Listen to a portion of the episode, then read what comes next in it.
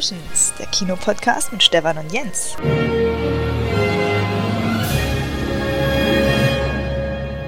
Jens. Stefan. Was ist eigentlich Cinemotions? Hm, weiß ich, ich habe da schon mal was von gehört, gelesen. Nee, jetzt für unsere Hörer, wie beschreiben wir uns eigentlich? Man weiß gar nicht, was man bei uns kriegt, nur wenn man auf die Website geht. Also wir sind der Podcast von Kinomenschen für Kinofans, die mehr äh, wissen wollen, nicht nur über Filme, sondern auch über das Hintendran, nämlich der Ort, an dem stattfindet. Das wollte ich einfach mal im Podcast aussprechen, weil ich nicht weiß, wie präsent das so ist. Weil, ja, Filmpodcast gibt so viele und wir wollen der sein, der das Kino mit, mit reinbringt. Mit dabei ist Jens. Seit mittlerweile 15 Folgen, das ist jetzt die 16. Vielen Dank dafür. Und ja, der mundliche Rhythmus hat sich eingependelt. Da arbeiten wir dann alles so auf, was euch aufgefallen ist, was so erlebt wurde, was wir gemacht haben, was wir geguckt haben, was es in der Kinobranche Neues gibt. Und ich würde jetzt schon sagen, die lässt uns nicht im Stich mit Neuigkeiten, mit Nachrichten. Ja. Aber erstmal ganz klassisch. Wie geht's dir? Ach, mir geht's eigentlich ganz gut. Jo, letzten Tage waren ein bisschen stressig, bei dir ja auch. Aber ansonsten alles prima. Und du? Ja, Stress dominiert, hast du völlig recht. Jo. Mm, Ist jetzt ja aber. Aber es ist ein angenehmer Stress, ne? Ja, wir Also, können ja gleich mal, gleich mal das Thema einfach dann vorziehen. Äh, wo, Ja. Woran liegt denn der Stress? Der liegt einfach an dem, man kann schon sagen, sensationellen Erfolg des äh, Films Joker. Ja. Lass uns Der dann. uns tatsächlich ähm, ja, volle, volle Kinos beschert die letzten Tage. ja, lass uns da mal den, den Elefant im Raum praktisch, lass uns das gleich mal besprechen. Ähm, wie rechtfertigen wir, ein Filmpodcast sein zu wollen? Und beide Podcaster haben Joker nicht gesehen. Und vielleicht fangen wir mal so an. Also wir kommen heute für euch Hörer als Abriss. Es kommen die News, es kommen ähm, vor allem der Serviceteil, Vorschau auf den Winter, Herbst ähm, im Kino. Aber Joker ist natürlich gerade in aller Munde und wir wollen das einfach mal, ja, jetzt geben wir zu, wir waren da beide nicht drin. Und zwar nicht, weil wir keine Plätze gekriegt hätten, sondern ja, warum eigentlich nicht? Und warum ist es so ein Erfolg? weil, weil, also wenn ich von mir rede, ähm, weil ich entgegen aller Leute, die potenziell diesen Film sehen wollen, eigentlich überhaupt kein Interesse dran habe. Ich kann auch gar nicht sagen, warum das so ist, aber interessiert mich einfach nicht so stark, dass ich jetzt ähm, extra, um im Podcast drüber berichten zu wollen, mir den Film angucken müsste. ja, aber es muss doch, muss doch einen Grund haben. Also, mich reizt da auch nicht, obwohl es eigentlich voll unlogisch ist. Wir sind doch Comicfilm-Fans, Mhm. oder? Ja, sind wir, aber weiß ich nicht. Also ich mag ja sowieso diese, diese ganzen Origin-Stories nicht so sehr. Ähm, für mich gehört Joker zu Batman, genauso wie Venom zu Spider-Man gehört, etc. Und ähm, das ist, ja. Aber Also mal ein paar Fakten, bevor wir da vielleicht weiter uns selbst hinterfragen. Joker hat nach fünf Tagen in Deutschland im Release die Besuchermillion erreicht. Auch äh, in den Mhm. USA wahnsinnig erfolgreich mit 100 Millionen. Am ersten Wochenende nahezu der beste Oktoberstart aller Zeiten. Und ja, was geht da ab? Woher kommt dieser Hype? Ich äh, verstehe es nicht. Um das noch, mal mehr, noch mehr ins Bild zu rücken, das ist De Niros erfolgreichster, höchstes Einspiel am Startwochenende jemals. Ähm, auf Platz zwei übrigens bei De Niro Shark Tale, da wo er ein Synchronsprecher war. Ähm, jetzt schon eine Viertelmilliarde weltweit, das äh, ist ein Phänomen. Und auch der, äh, ja, man hätte eigentlich sehen können, dass der so stark wird, hätte man sehen müssen. Ähm, weil mittlerweile der Indikator das letzte Mal so stark, dass ich von Leuten in meinem Umfeld auf den Film angesprochen wurde, das war nämlich auch dann sowas wie S oder Deadpool. Und beides waren ja dann Filme, die uns komplett überrannt haben und diesmal ist es wieder passiert. Wir haben uns wieder voll die Butter, Butter vom Brot nehmen müssen aus Kinosicht. Das erklären wir euch gleich, was äh, wieder die Planung und ähm, so weiter abging, warum uns das passieren konnte, warum Cola Zero jetzt schon alle ist und wir nicht genug haben, so als Beispiel. Ähm, aber erstmal, ja, was ist da los? Woran liegt's? Ich habe keine Ahnung, ähm, woher kommt dieser Hype. Ähm, ich habe natürlich alle Spoiler-Podcasts darüber gehört und Reviews gesehen. Ähm, aber was haben denn die Leute, die dich angesprochen haben, äh, so als, als Grund genannt, warum sie da rein wollen? Fangen wir mal so an. ja, die meisten folgen dem, ähm, folgen dem allgemeinen Hype tatsächlich. Also der scheint Was sich, der genau scheint sich zu, Was- was ja, der genau scheint sich zu potenzieren. Also ne, der Film ist gut gestattet, scheint eine sehr gute Mundpropaganda zu, äh, zu geben. Und ähm, irgendwie habe ich das Gefühl, dass es von Tag zu Tag mehr wird. Was mich ein bisschen wundert, dass es, es gab ja vor Filmstart, gab es ja auch so massiv negative Kritiken über den Film. Ähm, also die waren ja noch nicht mal gemäßigt, sondern da sind ja tatsächlich welche dabei, die den komplett verrissen haben mit 1 von 5 und 2 von 5 Punkten. Filmstadt zum Beispiel hat den komplett verrissen und wirklich eine große Seite in Deutschland. Und ähm, interessant ist zu hinterfragen, warum die Kinomacher, also wir, die Kinoketten, die Programmplaner, ähm, das nicht in dem Maße auf dem Schirm haben, wie es dann auch passiert. Also ist ja jetzt nicht nur bei Joker der Fall, sondern auch bei allen anderen Filmen. Ich sag mal, wenn ganz Deutschland in den Film reingeht, warum wissen wir nicht vorher, dass ganz Deutschland da rein will? Das, die Frage stelle ich mir seit 20 Jahren, seitdem ich im Kino arbeite. Aber nochmal, bei Ähm, dem hätte man es sehen können. Und Man hätte es, man hätte es in, ja, ich sag mal, wir, klar, wir haben ja gewusst, dass der ganz gut laufen wird, aber nicht, dass er so abgeht. Ja, Wie ich schon sagte, der letzte Vergleich, den ich da habe, ist mit ähm, S und Deadpool, wo eben auch im Ja. Social Media, immer wenn da irgendwas gepostet wurde, gleich gesagt wurde, ähm, ja, hier verlinkt ein Name und da müssen wir rein und so. Und da wurden wir viel nach gefragt von den, ich war jetzt ähm, auf Hochzeiten von Leuten, die ich ewig nicht mehr gesehen habe und dann natürlich Kino so, was machst du gerade so die Geschichte und dann, ja, Joker, gehst du da auch rein, wie, wie, freust du dich auf den und so? Und ich sag, nein, ich freue mich da null drauf. Weil das ist, ähm, ja, ich habe mal das Wort gesehen, Misery Porn. Also das ist, äh, ja, die Geschichte von jemand, dem es halt echt dreckig geht, der einfach nur noch drauf, drauf, drauf kriegt. Und äh, warum will ich mir das angucken, zwei Stunden? Also das ist, das ist eher die Warte für mich. Und natürlich, klar, als riesen Batman-Fan, wenn Batman nicht vorkommt, das ist auch so die Frage. Wir machen das jetzt relativ unstrukturiert, aber es muss ja mal raus. Hätte dieser Film funktioniert, wenn er heißt, zum Beispiel geheißen hätte, ähm, Desperation oder, oder, oder, oder ähm, Rage oder sowas. Irgendwie so auch was, Mhm. was halt darauf anspielt, ne, dass da ein Mann ist, der Mhm. Von der Gesellschaft fertig gemacht wird, aber eben kein Batman-Bezug, kein Joker-Name. Hätte das genauso funktioniert oder wäre das so ein ferner Liefen, kleinster Saalfilm? Hätte nicht funktioniert. Also ist es echt die Marke Batman oder beziehungsweise der Joker, die ikonische Die Marke, Figur? Ja, Joker, ja. Das ist wahrscheinlich auch ein bisschen geschicktes Marketing vorher. Ähm, obwohl da nicht so viel Werbung gemacht wurde, aber es wurde ja so, ein- so, ein, so ein Mysterium drum gebildet um Joaquin Phoenix und seine Rolle. Ähm, ähnlich wie damals bei Heath Ledger. Und das bringt wahrscheinlich dann das potenzielle Zielpublikum dazu, sich den Film anzuschauen. Und man merkt es ja auch, wenn man, also da ist ja wirklich die, die, der Altersschnitt der Kinogänger ist ja wirklich sehr niedrig, die sich Joker angucken, habe ich das Gefühl. Vorwiegend Studenten, ähm, ich sag mal Mitte 20, Ende 20 Nee, und viel, viel, doch, also ist mir zumindest aufgefallen, Okay. Die letzten Tage, aber muss, ja, kann mich auch irren, aber war mein Eindruck, also rein subjektiv natürlich. Mhm. Ähm, weil ich habe also ich, ich habe schon so viele Stories um Joker gesehen. Ne? Ähm, Tim Burton Batman Joker, dann dann ähm, ja in der Dark Knight Trilogie Joker und also mir ist es einfach jetzt das dritte Mal schon wieder. Das ist wie das nächste Spider-Man Reboot. Ähm, das Interesse geht bei mir einfach komplett verloren. Naja, gut, ein Joker. Aber letzte- du als absoluter Batman-Fan, warum, warum bist du äh, eher so kontra eingestellt? Ich, ich kann es dir sagen, also, also unabhängig davon, dass es eben ich nicht Lust habe, zwei Stunden abgemagerten Joaquin Phoenix äh, beim, beim Leiden zuzusehen und dann ausrasten, ähm, ist der Joker für mich, ich bin da wirklich mit Heath Ledger natürlich sozialisiert worden, ähm, ist der für mich einfach eine Figur, die dieses, die zwar verrückt ist, aber unglaublich intelligent. Die, ne, die sagt zwar immer, sehe ich aus wie jemand, der einen Plan hat, aber ich glaube, der ist also clever und immer einen Schritt voraus, so ein bisschen, aber eben auf diese verrückte Art und Weise.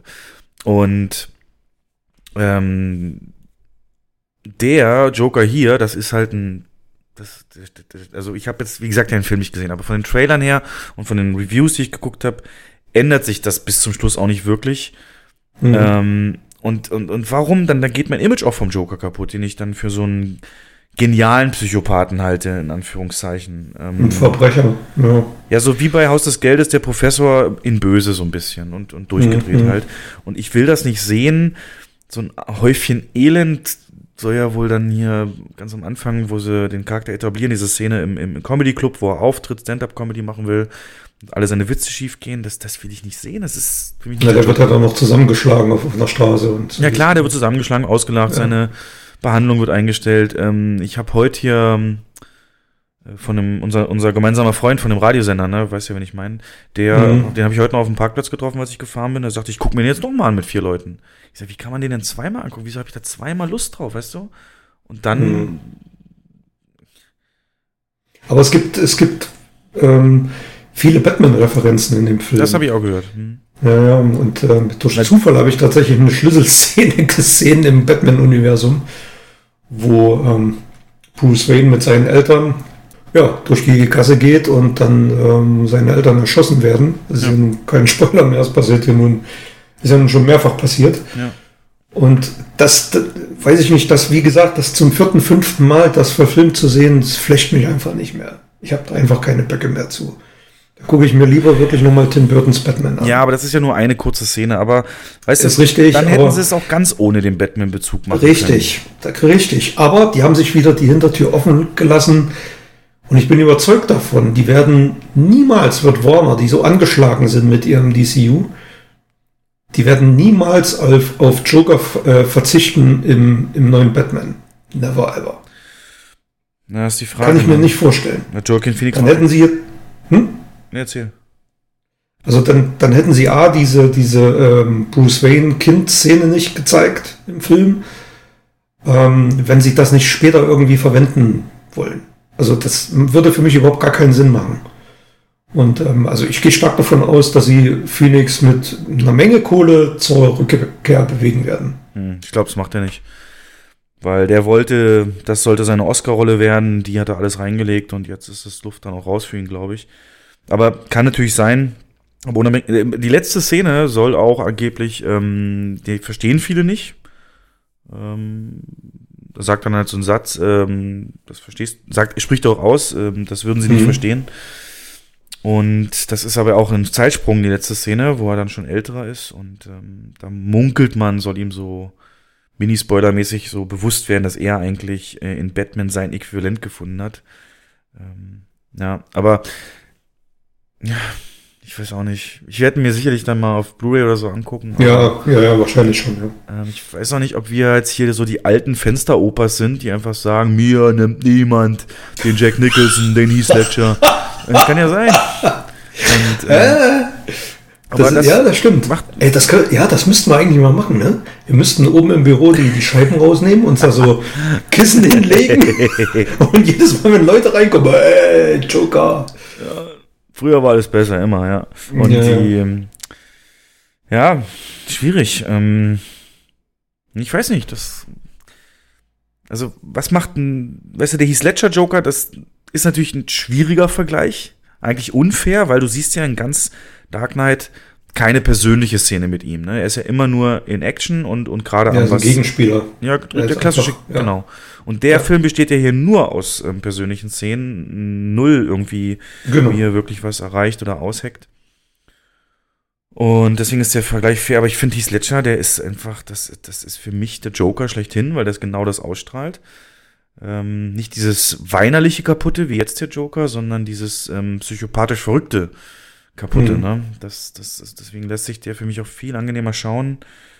Und ähm, bei Phoenix machen sie ja jetzt hier wirklich die ganze Messlatte von Lachtourette, was der wohl hat. Der muss ja wohl immer so an den unmöglichsten Stellen lachen. Und das von Joker, das, das kann ich aus dem FF, wie er da reinkommt in den Mafia-Raum. Ah, ah, ah, ah. Die Bleistiftszene. Ah, ah, i, u, ah. Ja, die Bleistiftszene, genau. Aber lass uns mal drauf zu sprechen kommen, warum der Hype so groß werden konnte. War es der Trailer?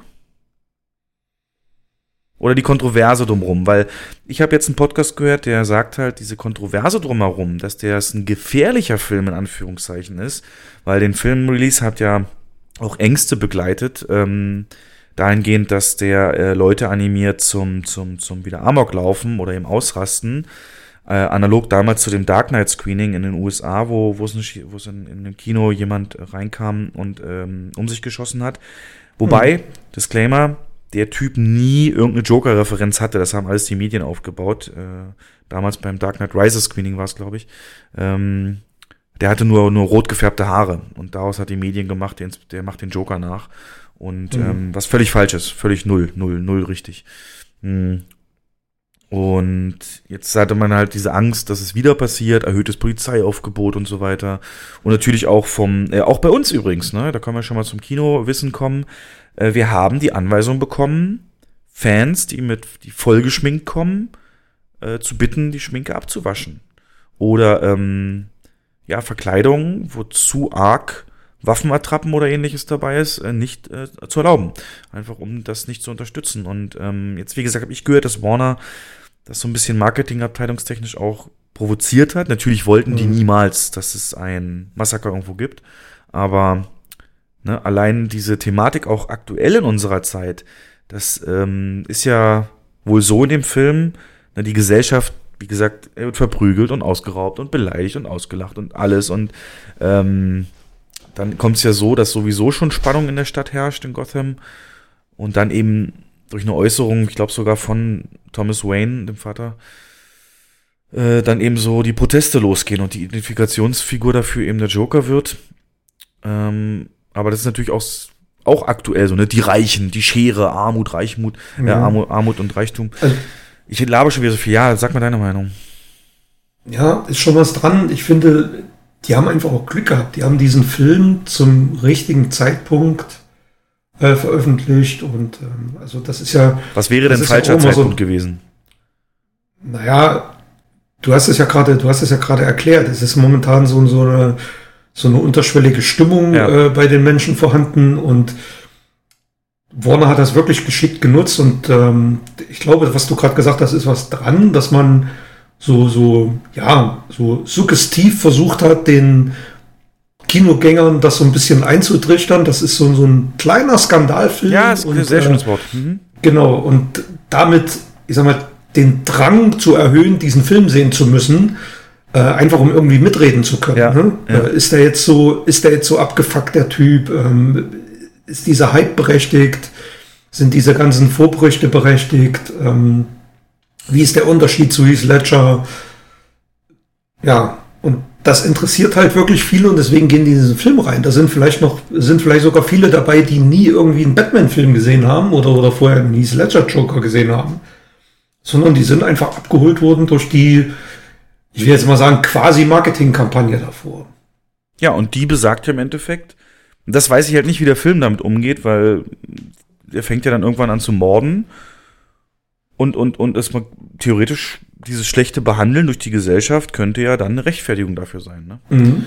Und das wäre nicht so clever. Aber ich glaube, ich habe mir nicht gesehen, es soll dann auch in eine andere Richtung gehen. Und ähm, mit Arkham sitzt er ja dann auch irgendwann drin. Und ja, tja, Origin Story. Also wie gesagt, ich den Hype, also um das mal zu trennen kurz, mich reizte eben aus genannten Gründen nicht. Den Hype hätten wir sehen können. Diese Social-Media-Reaktionen waren zu heftig, auch für Deutschland. Aber wahrscheinlich, weil wir beide ihn nicht gucken wollten, haben wir uns da auch nicht reinhypen lassen und dann eben auch nicht äh, reagiert. Was meine ich mit reagieren, wieder aus Kinosicht? ja, wir bestellen natürlich zum Beispiel immer Ware für eine bestimmte Anzahl Besucher. Wir kriegen einmal in der Woche Ware und für genau diese Woche bestellen wir nach Schätzung immer mit einem kleinen Puffer. Und heilfroh bin ich, dass mein Kollege, der die Bestellung vor Joker gemacht hat, einfach einen riesigen Puffer eingebaut hat, weil der das schon irgendwie gespürt hat. Aber trotzdem gehen uns aktuell die Getränke aus. Kriegen morgen wieder, aber heute kann ich keine, konnte ich keine Fanta und Cola Zero mehr anbieten. Wir haben eine deutlich erhöhte Popcorn-Produktion. Wir haben ähm, vor allen Dingen aber mit den Seelen ähm, unser größter Saal reicht nicht aus. Und das auch am Werktag. Ähm, hm. Die Nachfrage nach der Originalversion, die übersteigt an manchen Tagen die der Deutschen. Und äh, zum Beispiel heute. Heute ist die voller und im größeren Saal die Originalversion. Heute ist Mittwoch ähm, als die deutsche Version. Und Montag ja auch. Montag, Montag auch schon. genauso. Ja. Mhm. Das ist der Hammer. Das ist ähm, ja. unglaublich. Und auch schon für nächste Woche die Vorverkäufe gehen in diese Richtung. Ja, wie du schon sagst, Nerv getroffen. Ja, äh, mitreden können. Ja, ein Eventfilm, hast du Mhm. den Joker gesehen? Ja. Und man, der bietet ja dann auch Stoff zum drüber reden. Ja, bitte- ja genau. Ähm, ja, wahrscheinlich so ein, so ein Perfect Storm, ne? Wahrscheinlich hätte der wirklich, jetzt weiß ich, was du meinst, so zu einem, zu einer anderen Phase, so sag ich mal unter Obama oder so, hätte nicht funktioniert, ne? Als alles so ein bisschen noch nach positiver und optimistischer aussah. Ja, genau. Also wenn jetzt, ja, das ist ja kommt wirklich, das ist, hat ja immer viel mit Weltpolitik zu tun, ob, ob Filme funktionieren oder nicht. Also die, ich sag mal, die ein schwieriges Thema haben. Ja, Das haben wir schon oft erlebt. Ich kann jetzt keine Beispiele aus dem Hut zaubern. ja ich, auch, ich überlege auch das ist wirklich jetzt so. Hm. Naja, naja. Gut, wir freuen uns, das Kino lebt, muss man ganz klar sagen. Definitiv. Jetzt bin ich mal wirklich gespannt, wie es dann da weitergeht. Und auch der Regisseur, ich glaube, den wird Warner jetzt an sich binden und einfach einen Blankoscheck geben. Ne? Mach, was du willst. Weil Mhm. 55 Millionen gekostet und der hat eine realistische Chance auf eine Milliarde. Ähm, das nenne ich mal Return of Investment, ganz klar. Nicht schlecht, nicht schlecht. Von daher erzählen wir an dieser Stelle nichts mehr über den Joker. Und oder wolltest du noch irgendwas Kinosichtmäßig? Ja. Ich glaube, das ist wichtiger mal drin. Und warum wir ihn nicht gucken, und ich hoffe, ihr hört uns trotzdem weiter, weil wir haben dann ja eine andere Schätze wie Rambo geguckt, kommen wir nachher zu. Der kann sich ja damit dann auch messen. äh, nein, Quatsch, nein, nein, nein. Ja, gibt's was Interessantes aus deinem Leben? Was ist passiert? Gibt's irgendwas, ähm, wo du sagst, hey, Mein das Leben ist muss die völlig Welt erfahren? Mein Leben ist völlig uninteressant, weißt du doch. Echt? Ja, total. Da müssen wir ein bisschen Langweilig. Drama reinkriegen. Nee, ach. Ja. Ach, naja, du weißt doch, ich bin dann ein absoluter. Pass auf, ich glaube, ich muss dich Herbst- erstmal auflockern. Ich wusste nämlich, dass es am Anfang immer bei dir so ein bisschen dauert, bis du aus der Reserve kommst. Und ähm, Ja. ich habe jetzt eine Challenge für dich. Und zwar ähm, die einfachste aller Zeiten. Ich lasse eine Maschine jetzt Witze vorlesen und du darfst nicht lachen, okay? Und dann bist du Mhm. vielleicht wieder ein bisschen dabei. Also einfach nur versuchen, nicht zu lachen. Mal gucken, ob es klappt. Wie nennt man einen Bumerang, der nicht zurückkommt? Stock. Warum freut sich der DJ, wenn ihm ein Reifen platzt? Seine Plattensammlung vergrößert sich. Sagt ein Ballon zum anderen. Ich hab Platzangst. Wo hilft man einem Reh ohne Haare? In der Reha-Klinik. Warum wachsen auf dem Mond keine Blumen? Zu wenig Erde. Wo wohnen Katzen? Im Mietshaus. Ich habe Manuel letztens einen Limonadenwitz erzählt. Fand er lustig. Ich musste leider bei jedem lachen. Okay, hättest du ruhig laut machen können, ich gern gehört. Okay, dann bist du jetzt wach. Also, gab es in deinem Leben auch was Lustiges? Ach, naja, lustig. Also, ich habe die letzten zwei Wochen tatsächlich viel vor dem Rechner verbracht. Ey, mein Leben. Ja, ja, ja, ja. Ähm, du weißt, ich hasse den Herbst und jetzt kommt die Zeit, da habe ich mal ein bisschen mehr Zeit dafür.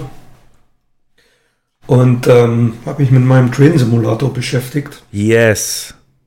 Hab mir neue Strecken zugelegt, auch für Train Sim World. Das ist ja die, die, äh, ja, das neue Programm, relativ neu.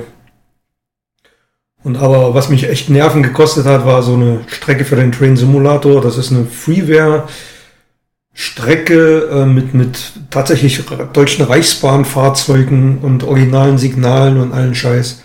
Also DDR-Zeit oder was? Ja, genau. Und äh, die gibt's halt nicht zu kaufen. Hat sich einer die Mühe gemacht, über zwei, drei Jahre die zu entwickeln. Und hat die online gestellt. Und die kannst du halt runterladen. Und äh, da, dazu brauchst du aber 40 Zusatzdateien. Die musst du alle separat runterladen und da reinspielen. Und äh, dann hat das nicht funktioniert. Dann hat er die Strecke nicht angezeigt. Dann hat er die, die, hat er angezeigt, es fehlt das und das und das. Also das hat mich echt wahnsinnig gemacht. Bis nachts um drei und vier habe ich da teilweise gesessen. Was war los? Aber mittlerweile läuft's. Okay.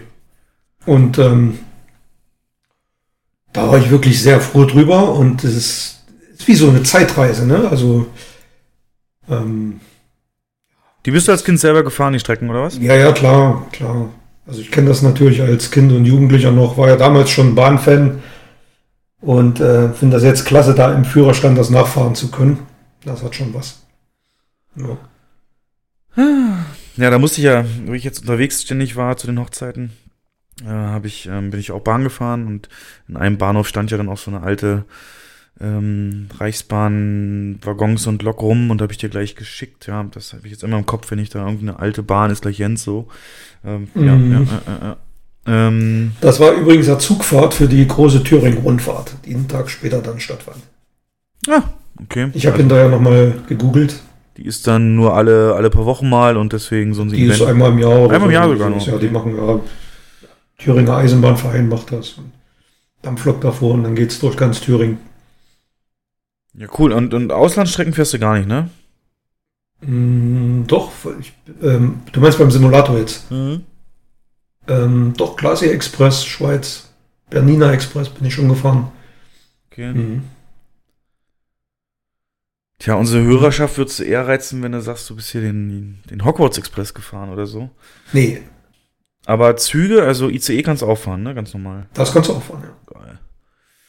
Ähm, ja, ich mag das Zugfahren ja immer mehr, habe ich schon mal von drüber erzählt. Mhm. Und ähm, ist schon hochinteressant, wie schnell man überall ist. Und die ganze Logistik dahinter wird mir immer mehr bewusster, was für ein Riesenunterfangen das ist.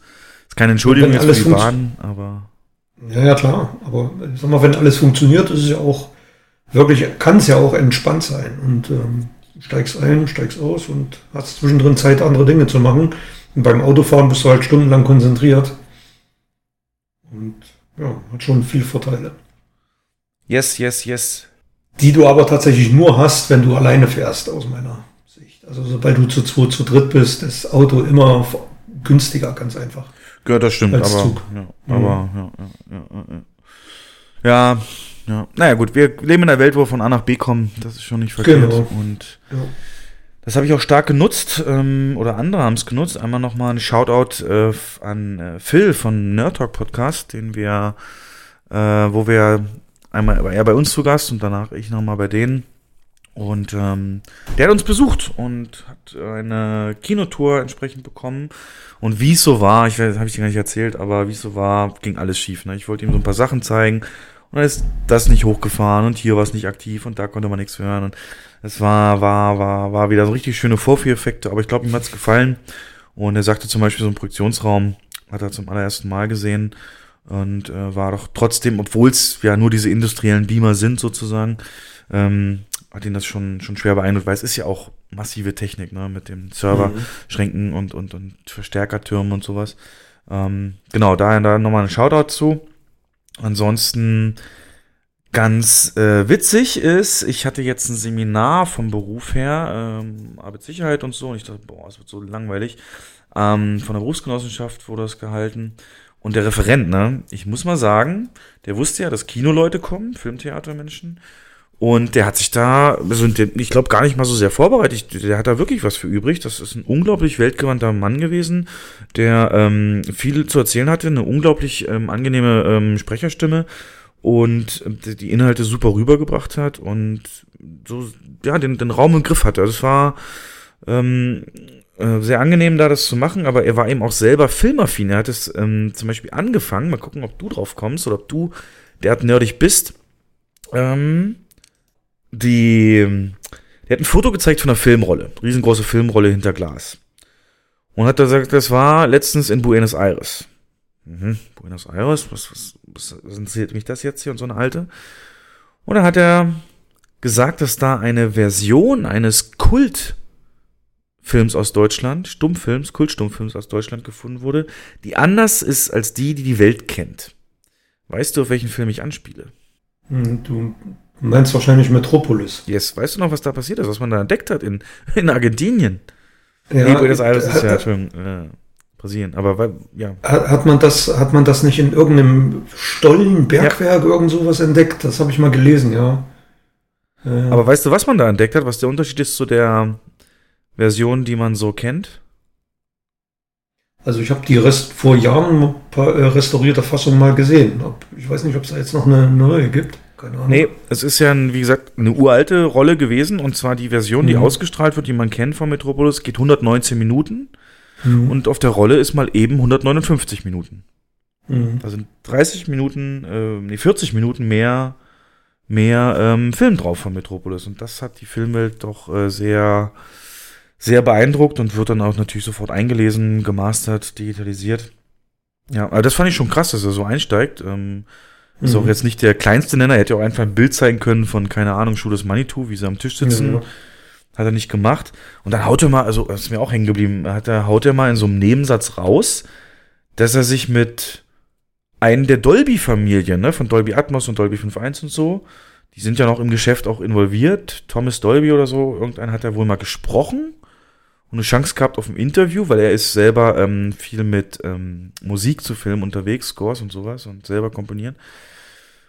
Und dann hat ähm, er wohl gesagt, dieses Tonverfahren Dolby, digital, oder auch Dolby 5.1 und so weiter, da, da gibt es ein Konkurrenzformat, das ist nicht so bekannt, das nennt sich AC3. Ähm, das, das AC3, das, das gibt's hauptsächlich ähm, im digitalen, im Home-Videobereich Mhm. und so weiter. Ähm, Richtig, ja. aber er sagte, AC3 hätte sich auch für Kinos durchsetzen können. Es, äh, angeblich hat dieser Dolby-Mensch gesagt, das ist der bessere Algorithmus, aber wir haben die besseren Marketingleute. Jo, das ist mal, das sind mal Infos, die kriegst du nicht überall. Je nach der, also ich glaube nicht, dass das geflunkert war, weil dafür war es zu speziell. Aber so funktioniert es, glaube ich, auch ganz häufig, ne? dass man da einfach, ähm, ja. Also von AC3 redet ja heute gar keiner mehr, aber Hat das jemals in eine größere also ich weiß es wirklich noch, 90er, 90er, 2000er war das der ähm, DVD-Standard, also Digitalton auf, auf DVDs AC3 und das ist im Prinzip Dolby Digital, ist im Heimkinobereich dann AC. Es gab ja auch Receiver, die speziell AC3 als Standard hatten. Ja. Ja. Naja, so kann es gehen, ne? So Mhm. kann's gehen. Ähm, und dann, vielleicht noch ganz interessant, unser Kino hat ja immer offen, 365 Tage im Jahr, von früh bis Abend. Und es gab jetzt zum ersten Mal einen Anlass, wo wir es ähm, teilweise schließen mussten oder zulassen mussten, denn in der Stadt, äh, wo wir ähm, ja, angesiedelt sind, wurde gab es Verdacht auf eine Fliegerbombe aus dem Zweiten Weltkrieg und da ist natürlich dann ja keine Chance da irgendwie zu sagen, ach komm, Kino muss immer offen sein und da war es zum ersten Mal so, dass ähm, dass wir letzten Samstag erstmal zu hatten bei der geplanten äh, Entsch- Entschärfung bis ähm, von 7 bis 18 Uhr. Hat sich dann am Ende als Fehlalarm rausgestellt, war dann doch keine Bombe, aber konnte man natürlich erst feststellen, nachdem man es dann befreit hatte vom Erdreich alles. Und das war mal eine ganz andere Erfahrung, war für mich sehr strange. Ähm, ich glaube, du hättest eh frei? Nee, du hättest jetzt normalerweise den Frühdienst gehabt. Nee, nee, ich hatte ja den Dienst. Ja. Und das ist schon äh, ganz ungewöhnlich, wenn es dann mal diesen Zeitraum gibt, irgendwie in unserem Filmprogramm, Filmmanagement-Tool, äh, da so einen halben Tag leer zu sehen oder, oder ähm, Verkäufe für, für einen Samstagabend nicht anzunehmen, einfach weil nicht sicher ist, ob sich verzögert und so weiter. Das war, war schon spannend. Ähm, du hast ja mir mal gesagt, das ist die zweite Bombe, wenn es eine gewesen wäre, die hier ähm, groß äh, zu, zu, zu Sperrungen und so geführt hätte. Ähm, War die andere dann auch im, im Einzugsgebiet des Kinos? Die lag fast an selber Stelle, Ach, ganz, also vielleicht 30, 40 Meter dann von Okay. entfernt. Und äh, da sind wir ja auch evakuiert worden. Das Jahr war im Jahr 2010. Leider ist das dann nicht so gut ausgegangen, denn die Bombe ist bei der Entschärfung explodiert und die drei Entschärfer sind dabei äh, ums Leben gekommen. Ja. Das ist auch so ein Job, ne? Das machen wir jetzt hier nicht auf, das Fass, aber wenn du. Ich weiß das noch, ich habe, also das werde ich auch nie vergessen. Ich habe genauso wie dieses Mal auch zu Hause gesessen, auf den Anruf gewartet, ähm, wann es wieder weitergehen kann, wann wir wieder bespielen können. Und ähm, ich habe da acht Kilometer davon entfernt gewohnt und habe bis nach Hause einen riesen lauten Knall mitbekommen Mhm. nachmittags. Oder war es abends, weiß ich jetzt nicht mehr. Und da war es klar, dass das Ding in die Luft geflogen ist. Ja. Und was man dann so im Nachhinein gehört hat von Bekannten, die dann so äh, Leute kennen, die wieder jemanden kennen und der kennt irgendeinen Feuerwehrmann und ja, der, der Typ, der da im Krater war und die entschärft hat, hat noch gerufen, weg! Und dann fing es an mit Zischen. Und drei, vier Sekunden später ist das Ding in die Luft geflogen. Also war natürlich keine Chance mehr für diejenigen, da wegzukommen. Boah, aber diese drei, vier Sekunden, ne, ich glaube, die sind ewig dann. Ja. Boah, darf man gar nicht dran denken. Auf jeden Fall vielen Dank, dass es euch da gibt. Kampfmittelräumdienst und ähm, Genau. Ja. Also das ist wirklich ein, also ich weiß nicht, ein Job, den eigentlich keiner machen will, aber irgendjemand muss ihn ja machen. Ne? Ja, und es gibt ja, ne, du kannst ja Leute nicht zu ihrem Job zwingen. Also es muss ja auch, Nein. ist ja am Ende Mhm. freiwillig, genauso wie hier Bestatter oder, oder ob du hier ähm, Gerichtsmediziner oder so, das, das sind schon Jobs, die muss man. Da, muss da rächt sich wirklich jede Fehlentscheidung, jeder falsche Handgriff kann dann fatal enden. Oh. Ja, zum Glück passiert sowas ja sehr, sehr selten, aber es ist halt tatsächlich bei uns genau bei uns passiert. Ja. War nichts passiert, ist gut und eine interessante Erfahrung. Ja, wir konnten, gut. und ich fand es auch, wir haben es top organisiert. Wir waren dann auch, als die Endwarnung kam, ratzfatz ähm, wieder am Start und das, da bin ich sehr, sehr stolz auf alle Beteiligten, ja. Gut. Gut, gut, gut, gut. Dann würde ich mal sagen, wir gehen ein bisschen in die News-Ecke.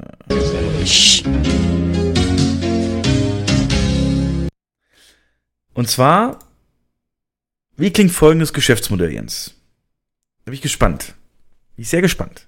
Also A, ob man das, also ob du glaubst, es würde sich durchsetzen und B, ob du persönlich Interesse hättest, sowas zu machen. Du bekommst für den Preis von 80 Euro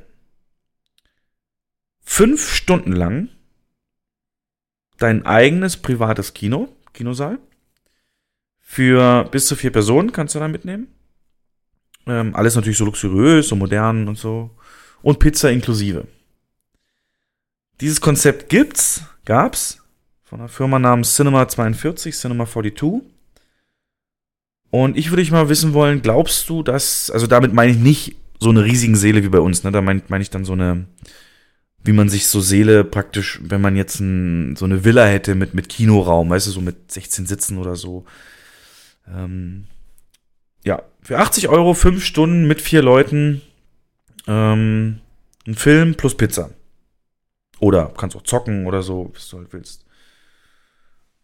Ja, was äh, würdest du sagen dazu? Hatte, hätte das Modell Erfolgsaussichten?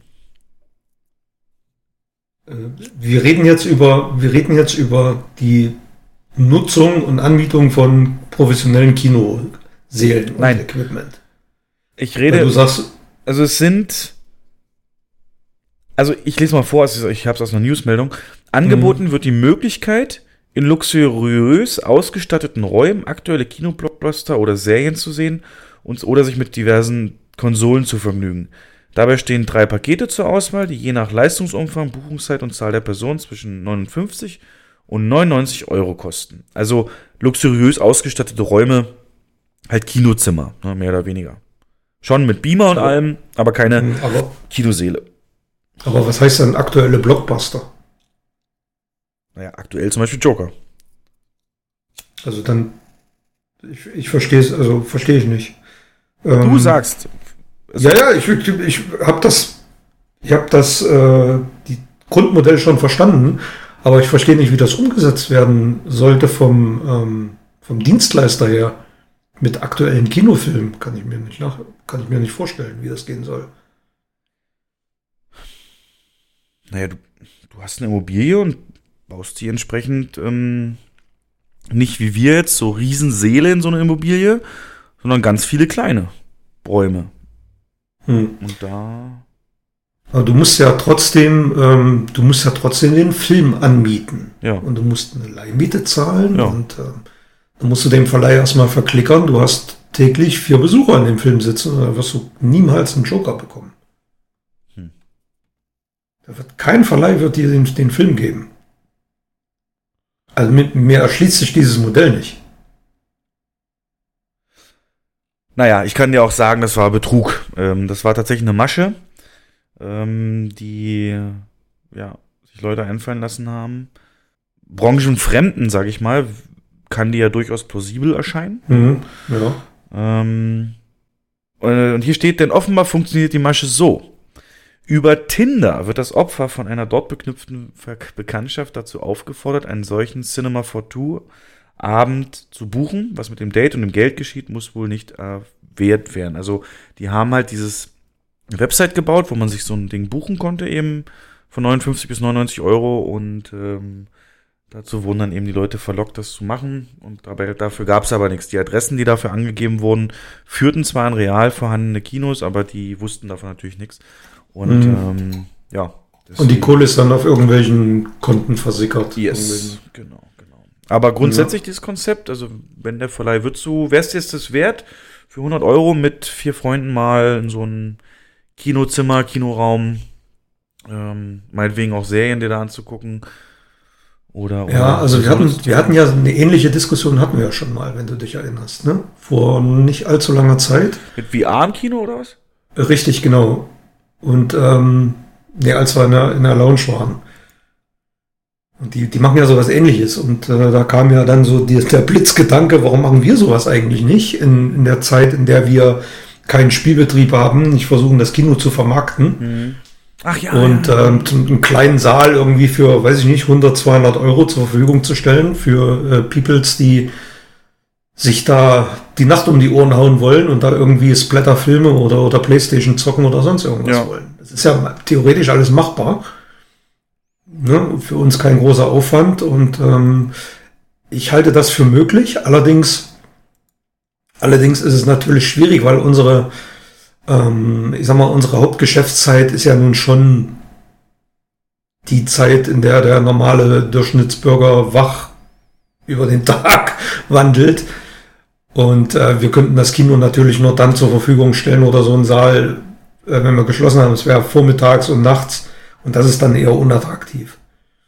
Aber so von der Grund, von der Grundidee her ist das ähm, schon interessant. Ja. Na, die Idee, wie wir darauf gekommen sind, der, der in dieser VR-Lounge, der hat uns ja auch gesagt, der vermietet es auch mal für so einen Mhm. Flatrate-Preis ähm, für acht Stunden, drei- 23 bis 6 Uhr oder so. ja, genau, nachts, also wenn er nicht offen hat. Ja. Da gibt es mit Sicherheit Nachfrage. Als Geschenk, als Partyabend, Ja. als, als ja, ja. Wie sie dann wieder Also wir haben ja mit so Schlafsäcken dann kommen, ja. Ja, genau. Wir haben ja immer mal wieder Nachfragen ähm, von, von Gästen, die sich bei uns irgendeinen Film anschauen wollen mit Freunden und fragen, ob sie das Kino dafür mieten können. Und dann, spätestens wenn wir dann unsere Preise äh, nennen, was das kostet, um, um 20 Uhr an einem Freitag, Samstag, das kann natürlich kein Privatmensch bezahlen. Ne? Das Ja. ist eine vierstellige Summe. In einem großen Saal eine hohe vierstellige Summe. Und da muss man schon mal so 100 Leute zusammenbringen, dass sich das rentiert. Und ähm, ja, also wie gesagt, außerhalb des Spielbetriebs ist das schon, denke ich mal, interessant, ja. Und warum nicht versuchen? Eine hohe vierstellige Summe ist ein Witz in meiner nächsten News. Und zwar ähm, unser oft genannter Name Flebbe.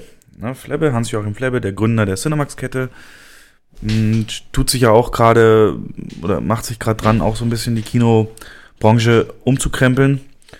Und im Sinne von, dass er eben seine Astor-Filmkonzept, Filmlaunches, ähm, äh, überall umsetzt. Äh, Hamburg, äh, München, demnächst Zeil, Frankfurt. Ähm, ja, und, und ähm, schon oft drüber geredet, eben dieses Konzept mit Garderobe und, und mit, mit, mit ähm, Technik und allem, Schiebschnack und, und Service am Platz und sowas.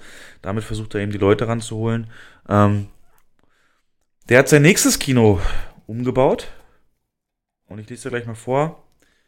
Will nur sagen, zum, nur auch für die Hörer vielleicht, die mitgekriegt haben, dass wir einen Umbau hatten.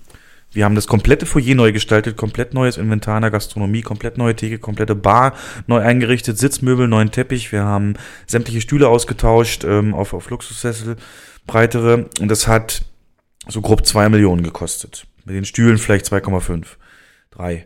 Ähm, und der Flebbe, der hat jetzt in Braunschweig das ehemalige C1 Cinema, was ihm gehört, auch zu einem ähm, Astor Film Lounge äh, Ja, ich habe es gelesen. Hm. umgebaut. Und weißt du, was er ausgegeben hat? Weißt du es noch? Ja, ich weiß es.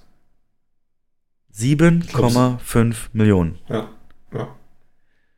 7,5 Millionen.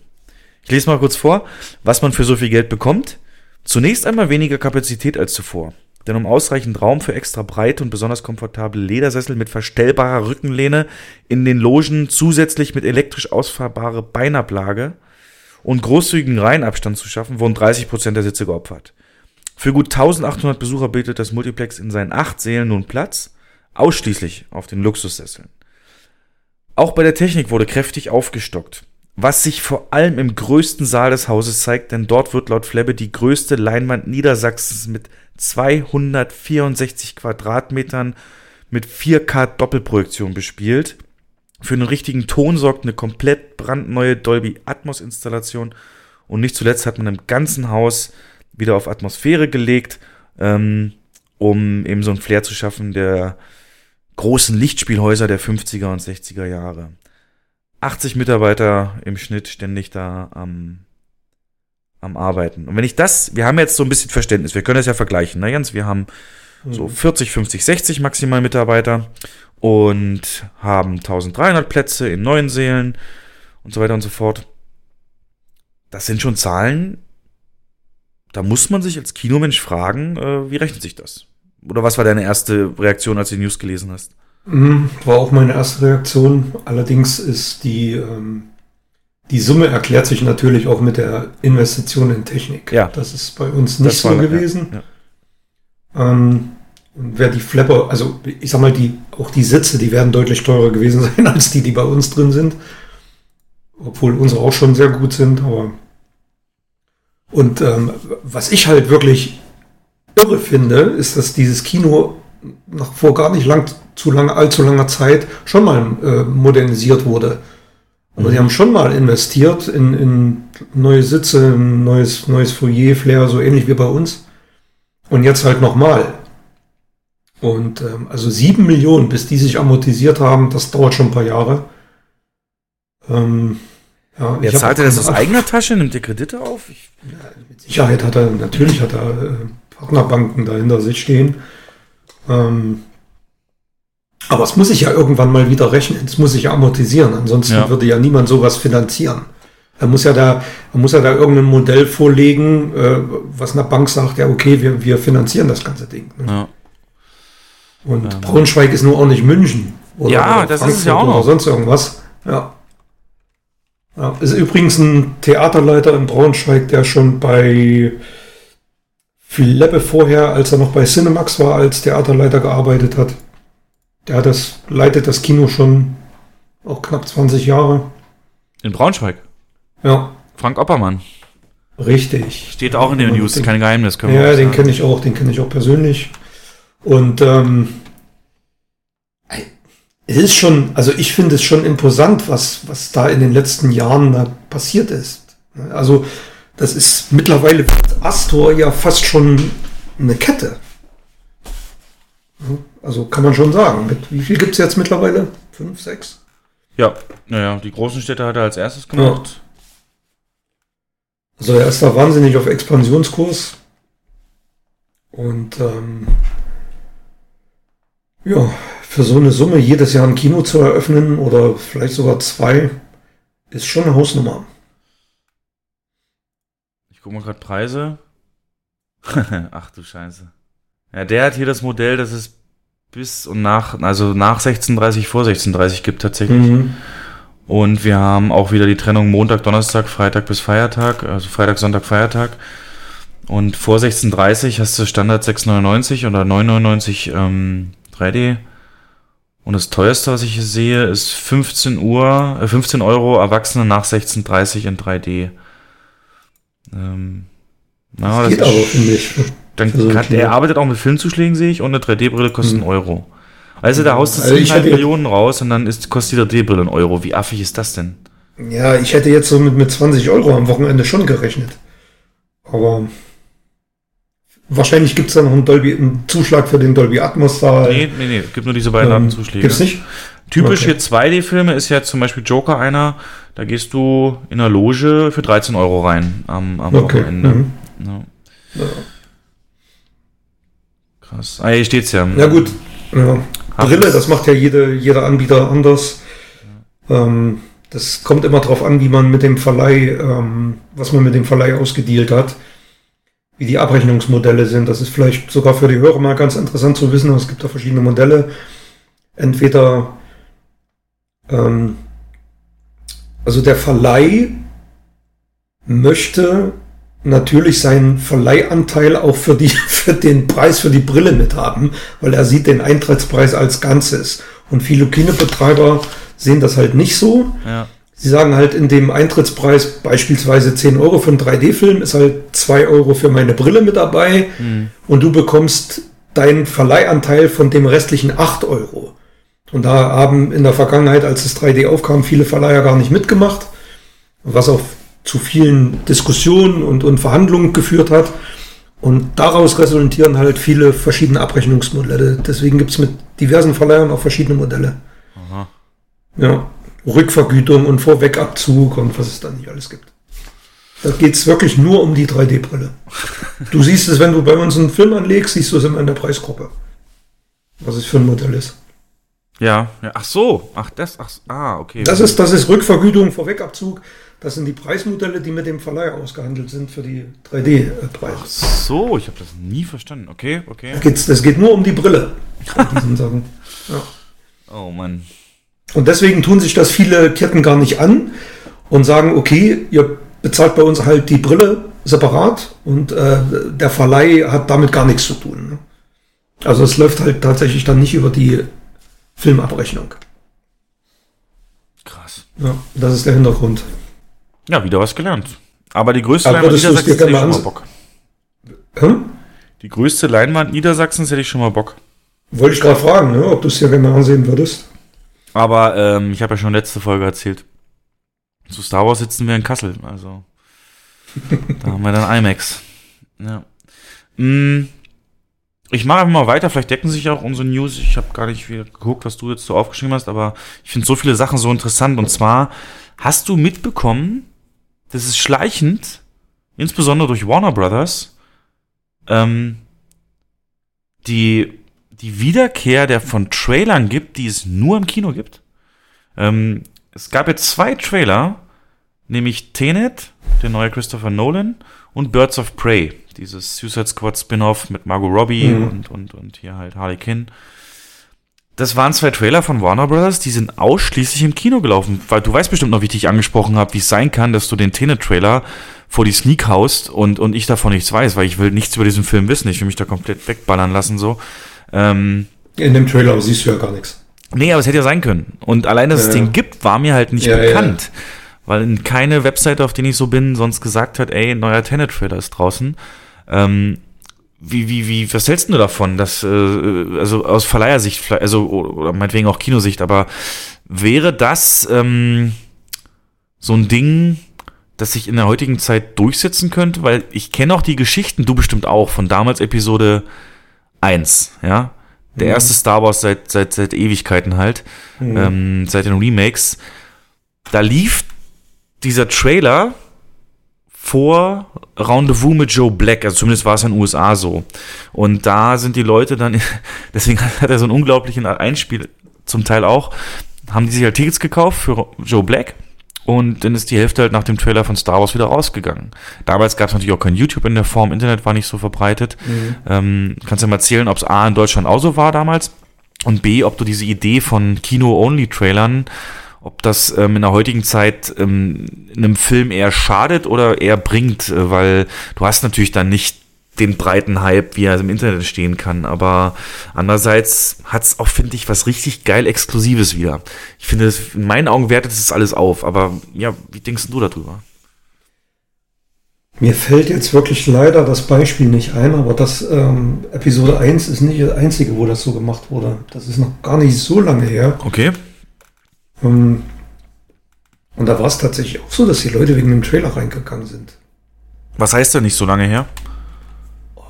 Jahre. Das Na, okay. ist definitiv nicht Episode 1 gewesen. Also so lange ist das nicht her. Also seitdem gab es auch in Deutschland so ein Phänomen, oder was? Ja, ja, ja, ja klar. Das, da wurde dann tatsächlich auch angekündigt, ähm, der Trailer läuft ab Donnerstag im Kino vor dem und dem Film. ja? Also beispielsweise, weiß ich nicht, lass es Avengers gewesen ja. sein. Ich kann es jetzt nicht mehr genau sagen. Da sind die Leute dann tatsächlich am Donnerstag da reingerannt. Ähm, und ich, ja, es ist, es ist einfach eine Marketingmaßnahme. Es ist geschicktes Marketing. Ist das Vor allem, wenn der Verleih, ja, wenn der Verleih seine eigenen Filme damit pushen kann, warum nicht? Warum denn nicht? Ja, aber er, er riskiert ja nicht. Ja, erzähl. Du, du kannst doch heutzutage ähm, als Verleih kannst du auch Trailer, Trailering buchen, weißt du ja auch, ne? Ja. Es ist ja wie Werbung, kann der Verleih vor einem bestimmten Film, meistens vor seinen eigenen, die Trailer buchen. Und warum soll er das nicht tun für einen Film, den er pushen will? Warum nicht? Ja. Und warum soll er das nicht exklusiv für Kinogänger machen? Na, weil er dann niemals dieselbe breite Masse anspricht, wie wenn er einfach auf YouTube ballert. Ja, dann kann er den doch zwei, drei, vier Wochen später. Aber dann wäre es nicht mehr kinoexklusiv. Du hast ja bis heute den Tenet-Trailer nicht im Internet. Den wir, irgendwann wirst du den im Internet auch sehen, aber halt zeitversetzt. Das ist ja wie, wie wenn du dir einen Film im Kino anguckst. Das ist drei Monate, vier Monate vor Blu-ray, DVD. Und so funktioniert es dann mit dem Trailer auch, nur mit einem deutlich kürzeren Zeitfenster. Kann ich mir schon vorstellen, dass es klappen könnte. Zumindest bei solchen ähm, ja, Hype-Sachen wie zum Beispiel ein Bond-Trailer, keine Ahnung. Jo. Dass, dass du den wirklich exklusiv zwei Wochen lang nur im Kino siehst. Irgendein Depp wird, und dann wird sie wahrscheinlich abfilmen und dann Ja, noch aber wenn ich, so das, eine- ja, wenn ich das weiß, dass er nach zwei Wochen kommt, dann ist es ähm, wie jetzt mit Joker. Dann, dann weiß ich, ähm, ich gucke mir dann Ja. Blu-ray an. Aber wenn ich weiß, nicht wüsste, ob er noch kommt als, als, als Trailer, dann äh, würde ich mir tatsächlich überlegen. Und ich finde es, wie gesagt, ich finde es mega, weil ich bin ja nur einer, ich du ja auch. Wir, wir ziehen ja, also wir kriegen ja praktisch auf unseren Handys bei jedem neuen Trailer sozusagen einen Alarm, ne? Ich weiß noch, wie du mir 1 Uhr nachts oder wann es war, den neuen Picard-Trailer geschickt hast und mit so einem Kommentar drunter. Und jetzt stell dir halt vor, das gäb's halt nur dann vorm Star Trek Real-Life-Action-Film, dann, wenn das jetzt zeitlich passen würde. Und Genau. ähm, dann, gut, wir haben es natürlich jetzt einfach, wir würden uns da einfach in die Werbung stellen, aber äh, so als, als Star Trek-Fan, also, also ich finde das eine geile Sache, aber natürlich kriegt der Film da nicht auch so viel Exposition. Das kann, das machen sie ja hier. Tenet und Birds of Prey sind ja auch zwei Filme, die haben so oder so schon Hype hinter sich. Ne? Da wird ja jedes neue Poster abgefeiert und ähm, da hast du nicht viel zu verlieren, ähm, weil sie eben auf einer Marke oder auf einem Regisseur aufbauen, der so bekannt ist. Mhm. Aber ich finde das, also gerade auch Kino, weißt du, mal in einem Kino zu sitzen und ein Trailer läuft, den du nicht kennst. Also für jemand, der so Heavy-Trailer-Gucker ist wie ich, ist das, ist das wieder so eine kindliche Freude, ehrlich. Ja. Mhm. Und ich kann es nur begrüßen. Glaubst du, es setzt sich durch oder sind die dann am Ende doch. Das werden Einzelfälle bleiben, denke ich mal. Aber also wie gesagt, ich finde es auch gut. Ähm, was ich nicht gut finde, ist, dass du trotz meiner Aufforderungen uns den Irishman nicht besorgt hast. Denn der Irishman, der neue Scorsese, ich bin heute so ein Überleitungsgott, ne? Ist das, ich, bin, Mhm. ich bin ja heute richtig krass drauf. Das Also- stimmt, ja. Ja. Ich bin so klug. Ich bin so klug. Ich bin so klug.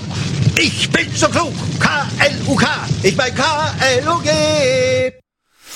Ähm, die, der Irishman, wie gesagt, kommt auch in Deutschland ins Kino. Keine Bedingung, um, um, um ins Oscar-Rennen zu gehen. Ähm, aber es ist, äh, war auch lange Zeit nicht sicher.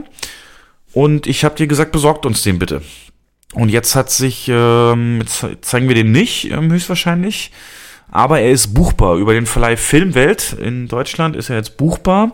Und einige Kinos, ich kenne jetzt oder weiß speziell von einem in Koblenz, ähm, Mhm. ist es so, dass die dann schon auch ähm, für, die, für den Verleih gebucht haben.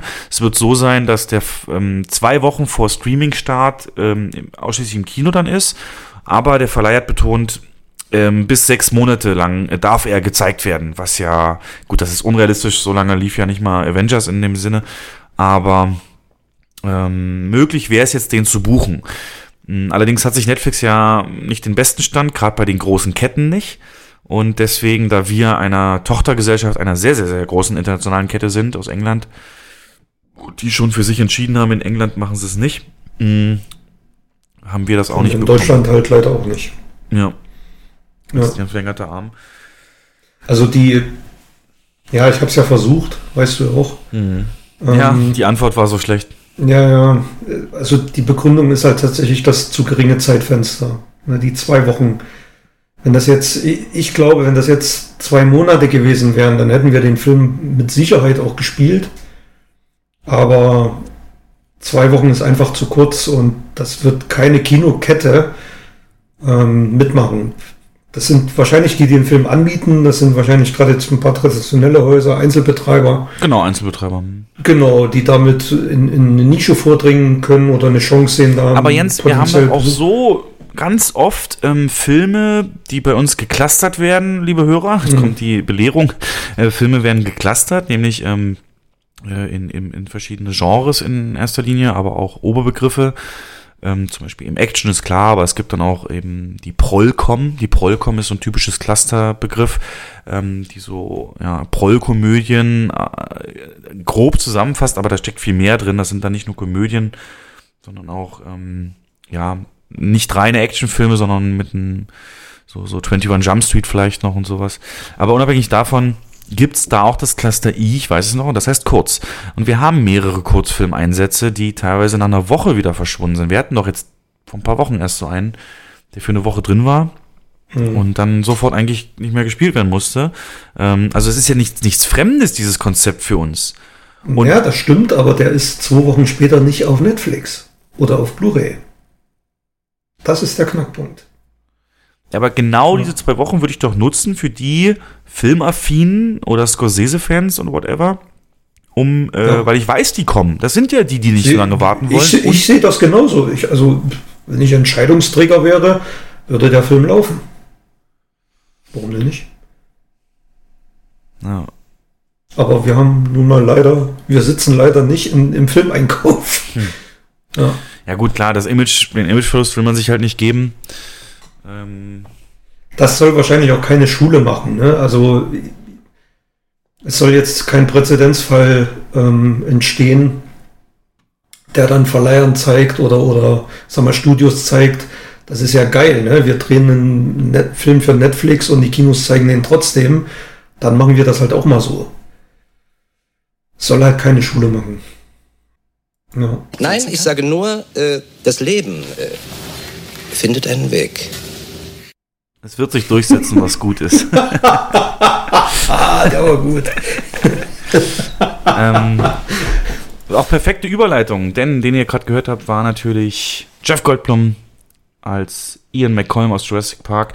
Und da kam jetzt raus, dass für den nächsten Jurassic World 3 äh, die, die Kernmannschaft wieder da ist. Laura Dern, Sam Neill und Jeff Goldblum bekommen in Anführungszeichen Major Roles, so wird's beschrieben, also doch schon wichtige Rollen äh, in Jurassic World 3, womit wir wieder bei dem 30 Jahre Nostalgie-Kreislauf sind, ne, den ich letztes Mal beschrieben habe. Ähm, ja, gute oder schlechte Idee? Mm. Nach dem Jurassic World 2 wahrscheinlich ähm, so, so eine Verzweiflungstat. Ja, so kommt es mir vor. Ähm, aber ja, wahrscheinlich eine gute Idee, weil da sind wir uns ja einig, der war desaströs, Ja. hatte gute Ansätze, eine gut, gute erste halbe Stunde und dann ist er in, ähm, ja, in, in irgendwas abgedriftet, was ich nicht nochmal im Kino sehen will, zumindest nicht in Verbindung mit Jurassic World. Und ich finde schon aus Nostalgiegründen schon äh, gut, dass die wieder mit dabei sind. Man hat ja in den letzten beiden Filmen ja Goldblum immer mal kurz gesehen. Sei es auf einem Buchcover oder ähm, ja, in so einer Vorlesung oder was das war, keine Ahnung. Oder irgend so eine Anhörung, weiß ich jetzt nicht mehr. Anhörung, ja, vor Gericht. Irgend sowas, im zweiten Teil war da irgend sowas. Und ähm, ja, ich habe gelesen, die sollen größere Rollen bekommen. Wie die dann aussehen werden, keine Ahnung.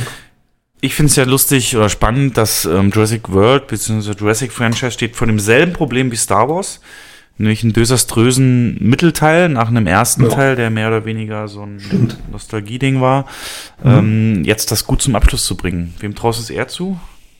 Und warum? Warum ist das genau dasselbe Problem?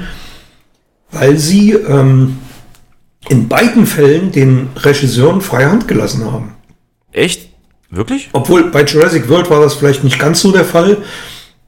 Da fand ich, ähm, lag auch viel am Drehbuch. Ja. Ne?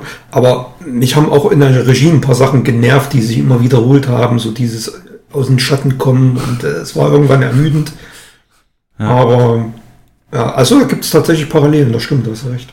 Und ja, ich traue J.J. Abrams da mehr zu mit Star Wars, weil Ja. jetzt das, ähm, die, also Jurassic World ist für mich, also bei Star Wars kannst du immer so ein paar Kniffe machen oder Also die bei, Story verschieben. Ich glaube, bei, bei, also zumindest hoffe ich bei Star Wars viel mehr als bei Jurassic ja, World. ja, das wäre. Dass es ein guter Abschluss wird, ja. Stimmt, ja, hast du auch recht. Das ist so wichtig. Und ähm, ich meine, wo soll die Story hingehen? Wir gehen jetzt nicht, keine Angst, Leute, wir gehen da jetzt nicht tiefer rein, aber die Saurier sind frei, die 30 oder was sie da gezüchtet Genau. hatten. Und, und was Ja. soll jetzt passieren? Ne? So, das ist so ein, oh Gott, ich, ich oh, bitte lass Ja, das wird so ein Militär und Kram Oh, und keine nein. Ahnung.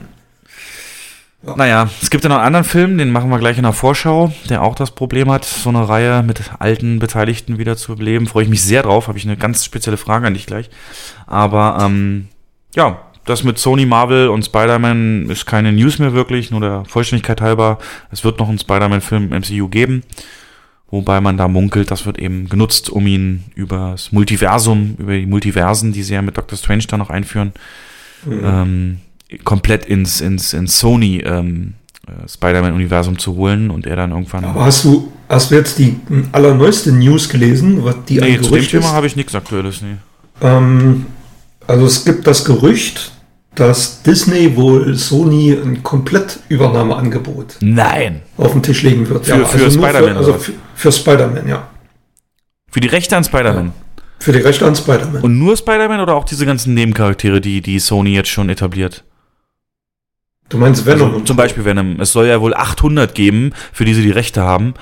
Es ähm, ist die Rede davon, also das, es hat ein Typ veröffentlicht, der wohl schon mehrere News aus diesem Universum, die, die sich schon als richtig erwiesen haben oder hinterher als richtig äh, dargestellt haben. Und da ist wohl die Rede von 5 Milliarden Dollar, die auf den Tisch wandern sollen für die Rechte an Spider-Man. Und das ist mehr, als Disney für Lucasfilm be äh, Ja, hat. ja, oder 4,2 glaube ich waren es ja, aber auf jeden Ja. Fall. Ei, Ähm, ei, ei. ist mit Vorsicht zu genießen, aber auf alle Fälle, also ich könnte mir das vorstellen, dass die äh, mit dem Gedanken durchaus spielen, weil dann hätten sie völlig freie Hand, könnten diesen Charakter verballern in den nächsten 20 Jahren, wie sie wollen. Ja, na eigentlich brauchen sie es auch, ne? Weil Ke äh, Kevin das, ja. Feige hat mal gesagt, ähm, die haben immer einen Fünfjahresplan. Und wenn sie nicht darauf verlassen können, ob der Mhm. Wie nächste damals Chef- in der Zone. Ja, war nicht alles schlecht, ne? äh, und ähm, nee, was wollte ich jetzt? äh, Das würde natürlich, wenn, wenn jetzt so der nächste Sony-Chef sagt, ach nö, ich, ich, ich rauf mich jetzt wieder mit Disney, dann, dann, dann wäre das wieder weg, ja. Ja. Mhm. Krass. Oh, bin ich sehr gespannt. Mhm. Krass, krass, krass. Fünf Milliarden, ne, für einen, Irre, für ein intellektuelles, ja, für, für nichts Greifbares so. Ja. Überleg mir das mal, 5 Milliarden. Könnte man ein Kino umbauen, ne? Wie soll sich das rechnen? Also, selbst wenn so ein Film eine Milliarde einspielt, Ja, die, die haben schon, die haben, die der haben, muss ja auch Gewinne machen. Das gesamte MCU hat jetzt, glaube ich, 12 Milliarden eingespielt. Wenn du davon mal Box-Office-Marketing abziehst, bleiben fünf übrig, ja. Das ist schon eine Hausnummer. Aber dann eben ganz klar langfristig der Plan, ja. Ja, langfristig, genau. Gut. Nee, das war's schon. Ansonsten noch herzlichen Glückwunsch, Sigourney Viva. Sie ist 70 Jahre alt geworden. Mhm. Das ist für mich unfassbar so. Ne? Ich kenne sie ja noch. Täglich grüßt das Murmeltier, glaube ich, ne? War sie dabei? Nee, das war, ähm, wie hieß sie? Nee, Das? Ja, Annie McDowell. Ähm, Ende mit genau. Aber vor allen Dingen natürlich Alien. Aliens, ähm, also Teil 2, hat mich hart geprägt damals. Hab's ja nicht Alien ihre erste gesehen. große Rolle. Ja, klar, da auch. Und ähm, ja, dann nochmal Happy Birthday. So, das war's schon von meinen News. Hast du noch was? Ich habe noch eine, eine Zahl und zwar gibt es einen Film, der in den USA am ersten Woche 367.000 Dollar eingespielt hat. Das klingt jetzt nicht viel. Was nicht klingt nicht so prickelnd. Ne? Ist, Also du äh, kommst in die eher- Top 10 mit an einem schlechten Wochenende kommst du in die Top 10, wenn du 10 Millionen machst. Ja, ist nicht so prickelnd, Ja. aber der Film hat dieses ähm, Ergebnis in drei Kinos geschafft, mit drei eingesetzten Kopien. Hat damit den besten Kopienschnitt 2019 erreicht ähm, mit 125.000 Dollar pro Saal. Zum Vergleich, Joker hat 12.000 Dollar gemacht ungefähr. Und ähm, der Film wurde auf Metakritik, was so eine Plattform ist, mit 95% bewertet. Das ist auch der höchst bewertete Film des Jahres bislang. Und es dreht sich um Parasite. Das ist ein koreanischer Thriller, den wir ab morgen übrigens auch im Programm haben. Das finde ich so ich bin- stark. Hm. Echt mal gespannt, wie der bei uns laufen wird. Ob der so, so, so, so ein, ob das so, so ein Mini-Hype gibt bei diesem Film, ob die Leute sich das In der antun. Zielgruppe auf jeden Fall, ja. Richtig, genau. Aber mal gucken. Also bin gespannt. Weißt Aber du denn, das finde ich schon geht? bemerkenswert. Ähm, es ist so ein, ja, so, so ein Katz-und-Maus-Spiel, ne? So, so ein, genau weiß ich es nicht. Also ich habe lustigerweise Ähm. heute auf der Heimfahrt einen Podcast darüber gehört, ähm, der das so ein bisschen auch erklärt hat. Also zunächst mal, der Regisseur ist kein Unbekannter im, im, Genau. im Arthouse und, und koreanischen Film. Der hatte seinen Durchbruch mit The Host, ähm, ein Film, der äh, viel Aufsehen erregt hat, und, weil er es geschafft hat, mh, die Bedrohung durch so eine radioaktiv mutiertes Vieh, das irgendwie Seoul ähm, unsicher macht, ähm, mit der Geschichte einer Familie äh, zu verbinden, die sich da, die da bestehen muss und da durch muss. Habe ich lustigerweise damals in der Sneak gesehen, in, als ich jede Woche ich noch in der Sneak auch, war. hab auch gesehen. Mhm. Ja. Und ähm, dann zuletzt Snowpiercer, ähm, relativ auch wirklich für unsere Guckgewohnheiten stranges Werk, aber mit Namen wie zum Beispiel Willem Dafoe, ähm, Chris Evans und so in, der, in den Rollen. Und äh, da hat er mir erklärt, also es geht wohl Parasite, das ist also Parasit auf Deutsch, ähm, es geht wohl darum, auch so ein bisschen Armut und Reichtumsschere, ne, Thema von vorhin Joker. Und der Mhm. hat gesagt, den kennst du übrigens, das ist ja der, der, der in Folge 7 oder so zu Gast war, der, der, der Daniel, äh, mit dem wir Ja, über, klar, mhm. genau, der hat, ähm, das ist ja übrigens, das muss ich auch noch dazu sagen, der hat jetzt Cannes gewonnen, ne, die goldene Ja, Palme ist es da, glaube ich. Goldene Palme hat er gewonnen, ja. Ja. Und ähm, es geht wohl um so eine, ja, um so wirklich arme Schlucker, ähm, ähm, so eine arme Schluckerfamilie, vier Leute, glaube ich, oder Freunde nur, ich weiß es nicht. Auf jeden Fall ähm, äh, bewerben die sich als, als ähm, mit auch so alles gefaked so bei, bei einem ganz reichen ähm, Ehepärchen, das in einer Villa lebt und alles, äh, bewerben die sich wohl als Bedienstete und dürfen da dann eben auch ähm, da schlafen und so weiter und nutzen das dann später auch aus.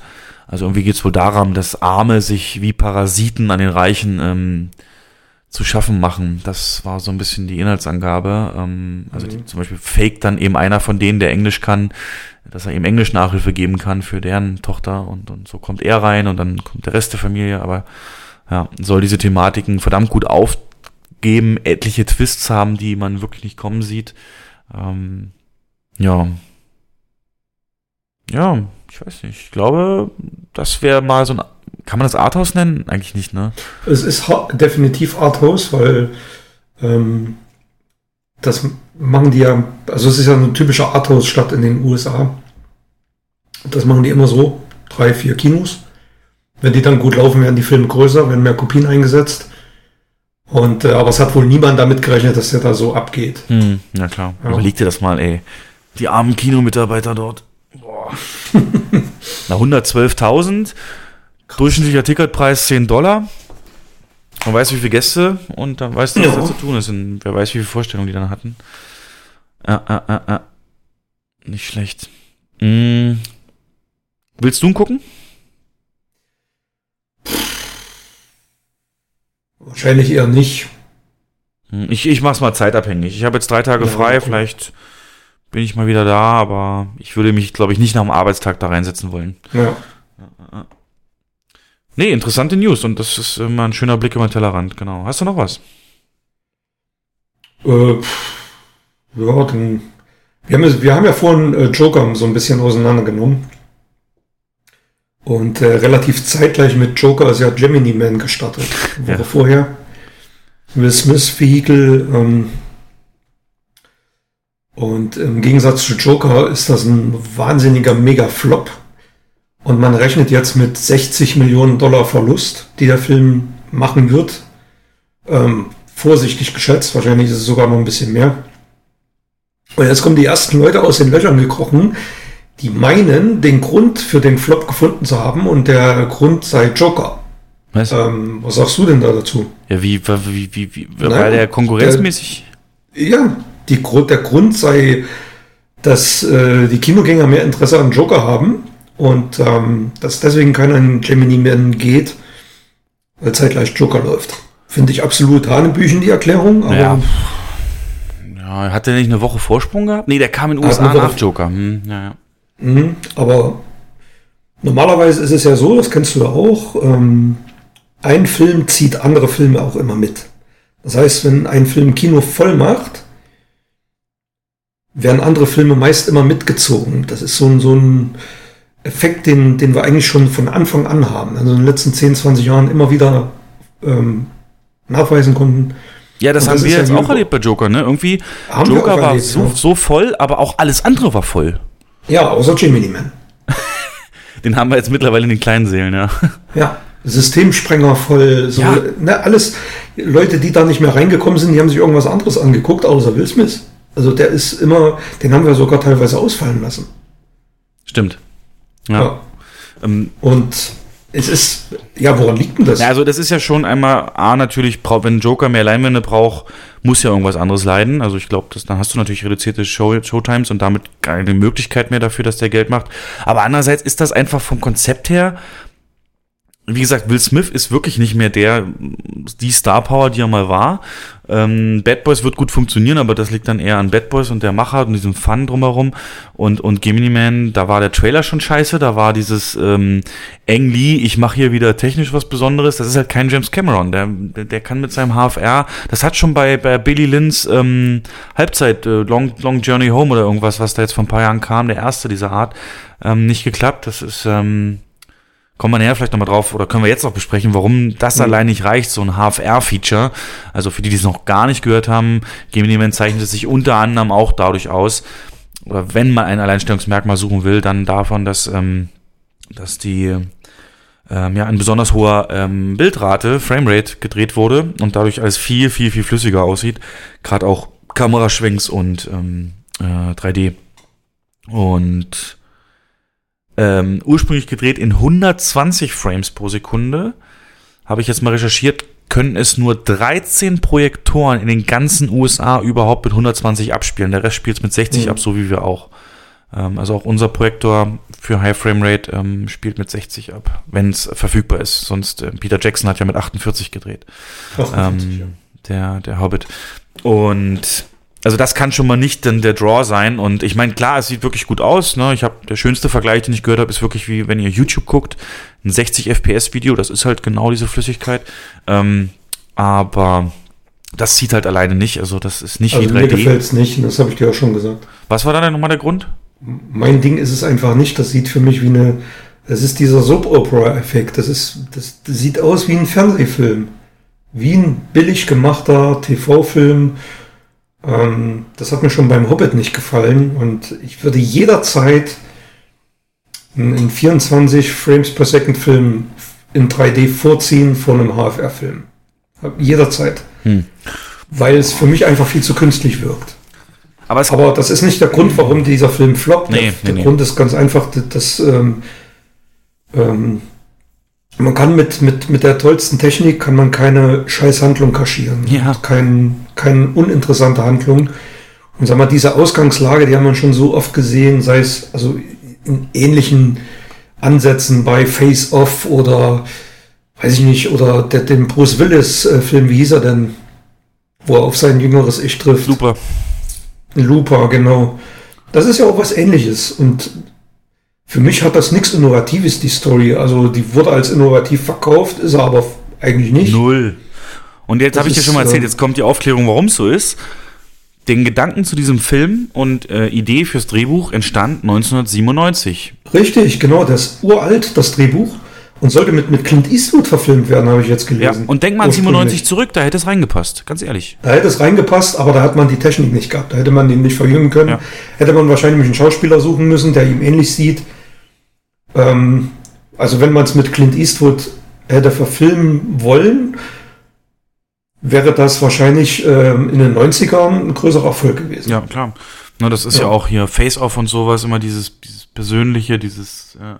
Und, ähm, aber eben das, was du sagst, das hat man tausendmal gesehen, kommt halt genau dadurch. Die, Genau. Durchgenutzt ist halt nichts Neues. Und Ang Lee ist ein, ist ein Regisseur, der, es ist eigentlich ein Arthouse-Regisseur. Es ist einer, der so ein bisschen Filmkunst macht. Äh, Life of Pi und ja, gut, Hulk hat er gedreht, das war auch schon ein Flop. Also alle seine Action ähm, ähm, sind ja irgendwie Flops gewesen. So viele gibt es auch gar nicht, glaube ich. Aber Was macht John Woo eigentlich? Der ist weg von Hollywood. John Woo macht gar nicht, macht schon ewig. Ich habe von Jo- John Woo gar nichts mehr gehört in den letzten Jahren. Keine Ahnung. Ah, das war, das war episch, als der Von seine der Bildfläche Zeit- verschwunden. Ja. Wenn Nicolas Cage seine goldenen Revolver hochzieht und die Tauben rechts und links wegfliegen. Hey, bei Face Off. Wie in jedem John Woo-Film. ja.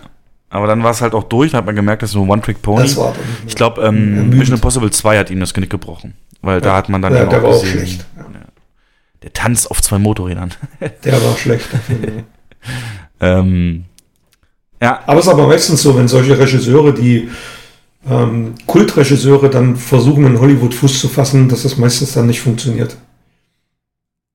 Ja. naja, Also bei ihm hat es ja nicht funktioniert. ja, aber, ich finde, nein, das also, also, also, er hat ja vor Mission Impossible er schon was gemacht. Das war ja dann, das war ja, doch- aber seine, Face-Off, seine ne? ganzen, seine ganzen Hong ja gut, Face-Off, ja. Aber davor Hard Target, glaube ich, und ähm, was war noch? Ah, Hardboiled, ne? Aber das war ja alles noch Gold war, war ein Hongkong-Film. Und ähm, die haben ja Kultstatus. Sie ge- genießen ja bei den Fans heute noch Kultstatus. Ja. Und ja, keine Ahnung, warum er jetzt. Auf jeden Fall, ja, das, ich weiß auch nicht, also, Gemini Man, da hat mich, ja, genau deswegen reizt mich da auch nicht. Als ich den Trailer gesehen habe, ist es auch so schlecht Ja, verkauft. der dann, Trailer war uninteressant und es ist wie, wie, wie Joker, also interessiert mich auch gar nicht so. Ich dachte also, da gibt es so einen Satz, wo so Will Smith so völlig empört dann fragt, als er es rausfindet im Trailer, dass da irgendwie dieser Oberboss hier ähm, halt so eine Klonarmee oder was schafft. Mhm. Sie machen Menschen aus anderen Menschen? Da wollte ich, will ich immer reinrufen, ja, es nennt man Fortpflanzung. naja. Ist doch so. Also, das ist so ein komischer Satz, der da die Spannung, äh, Bedrohung aufbauen soll. Naja, gut. Ähm, was hat denn Will Smith als nächstes in der Pipeline? Ja, Bad Boys, ne? Ja, okay. Bad Muss mal Boys. gucken, was danach dann passiert. Goodie. Nice, nice, nice uh, News. Ähm, was hast du noch? Gibt's noch was? Äh, pf, ja, pf, so ein paar kleine Sachen, aber das war's eigentlich. Okay. Hast du noch was? Äh, ja, ich habe es gerade fast überlesen, weil es hier bei Sonstiges steht. Und zwar Sachen, die, die du, du eigentlich vollkommen abgehen müsstest. Ähm, weil es genau deine Kindheit höchstwahrscheinlich ist. Ähm, was sagst du denn zum Beispiel, dass Pippi Langstrumpf eine USA-Verfilmung bekommt? Ja, das habe ich gelesen. Weißt du, auf Englisch Oh klingt Mann, das super ey. befremdlich. Pippi Longstockings. Es gibt ja auch, es gibt ja schon mal eine, eine Neuverfilmung von Pippi Langstrumpf. Echt? Von wann? Deutsche oder? Ja, kenne ich nicht, aber es gibt definitiv eine, 80er, 90er. Oder noch, noch jünger sogar. Weiß ich nicht. Aber das ist schon, also, fühlt sich schon sehr seltsam an irgendwie. Da hast du gar keinen. Also, na gut, das ist natürlich dann eher. Also ich, also Pippi Langstrumpf, klar kenne ich aus meiner Kindheit. Und wenn du jetzt Weihnachten auf ZDF gehst, irgendwann erster, zweiter Feiertag, laufen die wieder alle im Fernsehen. Und ähm, ich finde, es gibt halt Filme oder Serien, die brauchen keinen Remake. Die sind einfach für sich Kult und ja, die, die kannst du auch heute noch Kindern zeigen, die haben da immer noch ihren Spaß dran. Äh, genau wie äh, Astrid Lindgren immer dieser Michel, ne? Das ist genau das Gleiche. Und das muss man nicht neu verfilmen. Aber naja, wird schon sein Zielpublikum finden. Und was sagst du zu der junge Häuptling Winnetou? Der Film, Ja, der ich auch kommen gelesen. soll, ähm, 2020, der vom zwölfjährigen Winnetou äh, spielt, wie er sich auf ein Abenteuer ergibt, um zu ergründen, ähm, äh, warum auf einmal die Büffel weg sind und, und sich so beweisen will und das zusammen mit dem weisen jungen Tom äh, beginnt das Abenteuer. Ähm, das, ist doch, das ist doch dein Ding, Winnetou, oder? Das war doch Ja, bestimmt ja, Hype, ja. Ich habe tatsächlich alle, alle Karl-May-Filme auf Blu-ray im Regal stehen. Aus Nostalgiegründen und äh, wir gucken sie uns ab und zu auch gerne mal sogar noch an. Aber das ist überhaupt nicht meins. Also null. Ich fand auch die RTL-Neuverfilmung, die habe ich mir auch mal angeschaut vor zwei, drei Jahren, ähm, mit Wotan Wilke Möhring als Old Shatterhand. Leidlich brauchbar, aber ansonsten, ich muss, das muss ich nicht haben. Also, dann, dann lieber Nostalgie pur. Lassen wir mal abwarten. Aber vor der Nostalgie kommt natürlich die Gegenwart, ähm, bevor es Nostalgie werden kann. Und zwar das, was wir aktuell geguckt haben. Aufwachen, Papa ist zu Hause. Willkommen daheim, Sir. Glückwunsch zur Eröffnungsfeier. Sie war ein grandioser Erfolg, ebenso wie die Senatsanhörung. Darf ich hinzufügen, wie erfrischend es ist, Sie endlich angezogen in einem Video zu sehen, Sir? Jo, das war der Iron Man, den haben wir heute zwar nicht, aber ein paar Filme haben wir geschaut. Und ich muss sagen, schon peinlich, peinlich für einen Kinomenschen.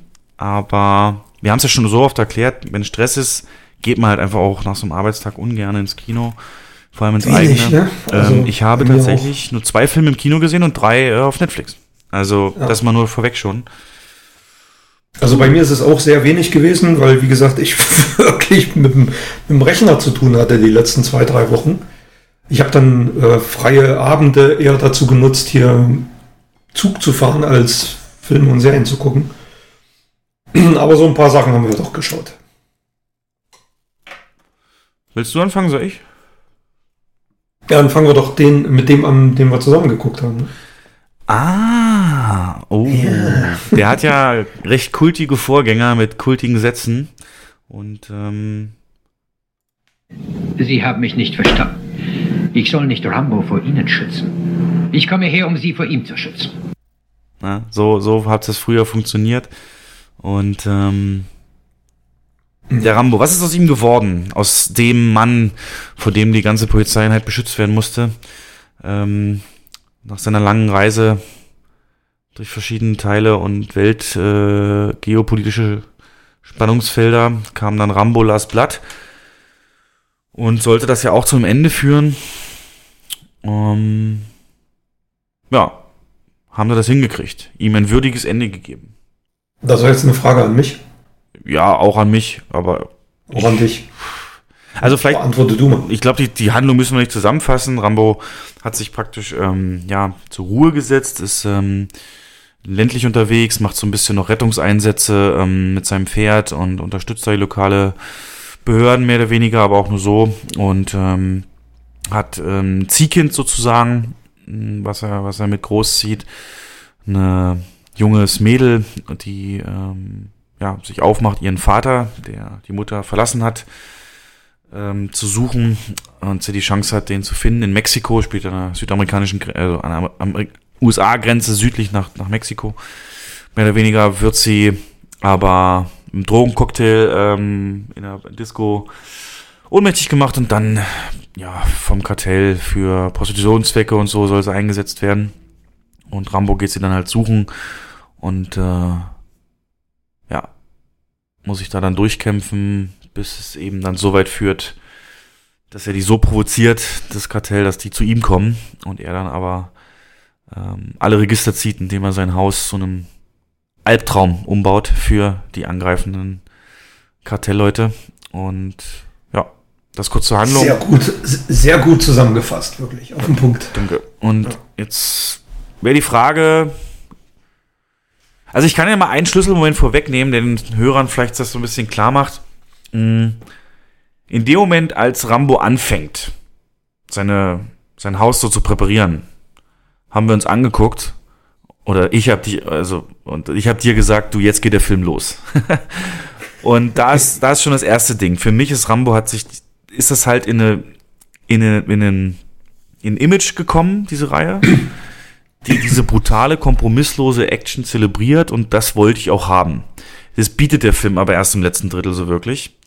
Und davor versuchen es halt, ich sage versuchen, Rambo ähm, mit möglichst viel Emotion und, und persönlichen Rückschlägen und Verlusten zu konfrontieren, die dann das letzte Drittel rechtfertigen sollen, so gesehen.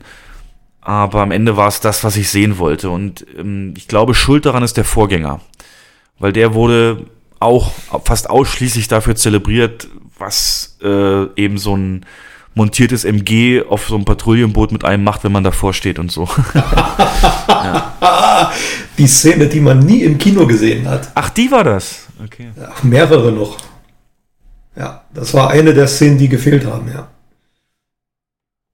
Also, ich sage, kein würdiger Abschluss, mh, weil das eben so ähm, stark bausteinmäßig, hier müssen wir eine Hürde aufbauen, einen Gegner aufbauen, der ganz skrupellos ist, mit etwas verbinden, was ihm wichtig ist und er verliert. Aber das hat null gezogen. Es liegt A daran, dass Sylvester Stallone mittlerweile keinerlei Miene mehr verziehen kann. Also wenn er irgendwie traurig sein soll, entsteht einfach keine Stirnfalte, weil er ähm, das nicht mehr kann, so weggebotoxt. Und ähm, dann hab, gibt's halt auch so einen Downer, den fand ich jetzt zu extrem, wo er dann halt zusammengeschlagen wird von, den, von der Bande, von dem Kartell, so ein paar Leuten. und völlig verbeult und verletzt dann da am Boden liegt. Und so will ich Rambo einfach nie sehen. Das wäre wie wenn du siehst, wie ein Terminator irgendwie verrostet so. Und ähm, das, das sind so Bilder, also das hätte man, die Ehre hätte man nämlich so komplett nehmen müssen. Aber es hat sich immer so viel getan seit, seit Rambo. Und ich, mir ist bewusst geworden, als du es jetzt letztens gesagt hast, ähm, du hast den Film ja beschrieben als Mix aus Taken, also Mhm. nur noch 96 Stunden, 96 Hours und ähm, Kevin allein zu Hause so ein bisschen. Wobei ich sogar so weit gehen würde, es ist eher mit dem Skyfall-Ende noch ähm, zu sehen. Das ist ja fast noch identischer mit, ähm, die holen sich die Feinde nach Hause Mhm, und ja, bauen ihr auch. Haus dann eben um. Und dieser Bruch dann auch in der Mitte, dann dann so komplett umschaltet, nur noch diese Maschine ist und dann das relativ abrupte Ende, das dann wieder emotional sein soll, mit ikonischem Bild, wie er sich zur Ruhe setzt, im wahrsten Sinne des Wortes. Ähm, nee, hat bei mir null gezündet und ich fand es leider, ich sag nicht Zeitverschwendung, aber es war, da war nichts mehr, nichts mehr, ich sag auch nicht Magie von den alten Rambo-Teilen, aber von den, nicht mal vom Stil der alten Rambo-Teile, würde ich sagen. Jetzt du. Also, ich habe mich gut unterhalten gefühlt. Das erstmal vorweggestellt. Okay. Ähm, ich habe einen guten Actionfilm gesehen, der für sich selber sehr gut funktioniert. Aber es hätte auch, wie gesagt, es hätte auch ein Liam Neeson sein können oder sonst wer. Ähm, es ist für mich kein Film, den man unter diesem Franchise Rambo hätte veröffentlichen müssen. Und ähm, das ist das Erste. Also es hat für mich wirklich, hat sich wie Taken angefühlt. Von der Grundstory her. Zweitens, weil du sagst, würdiger Abschluss, ähm, sehe ich genauso wie du. Ich fand den Abschluss in John Rambo, also im vierten Teil, perfekt. Und ähm, das war eigentlich schon der würdige Abschluss. Man, normalerweise hätte es gar keinen fünften Film mehr gebraucht.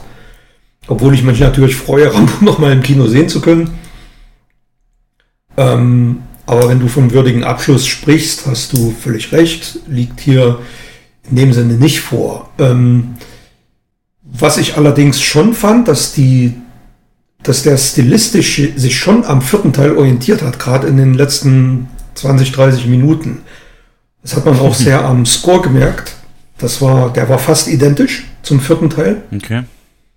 Gerade bei dieser Szene mit den Pfeilen und so, da wurden dieselben Musikstücke verwendet. War auch übrigens derselbe Komponist, äh, Brian Tyler.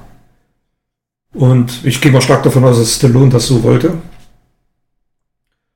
Ähm, aber so insgesamt ist es, es ist nicht mehr so dieses Rambo-Feeling da gewesen, das stimmt schon. Was ist denn Rambo Aber, ja, so äh, Rambo hat ein Stirnband um, äh, rennt durch den Dschungel äh, mit, mit Pfeil und Bogen, äh, bastelt sich aus, aus Stöcken Waffen und ähm, ja, es ist MacGyver im Dschungel und das ist hier halt nicht so der Fall gewesen. ne? Obwohl, man muss natürlich sagen, wenn sie jetzt noch, das nochmal aufgewärmt hätten, jetzt nochmal so eine Dschungelstory gemacht hätten, wäre es auch falsch gewesen.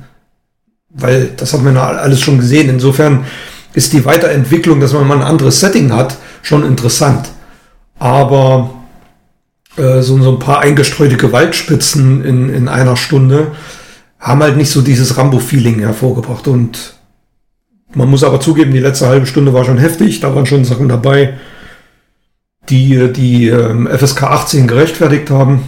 Ähm, insgesamt hat der Film mir schon Spaß gemacht, aber ich würde den im Ranking aller Rambo-Filme an vorletzter Stelle ansiedeln.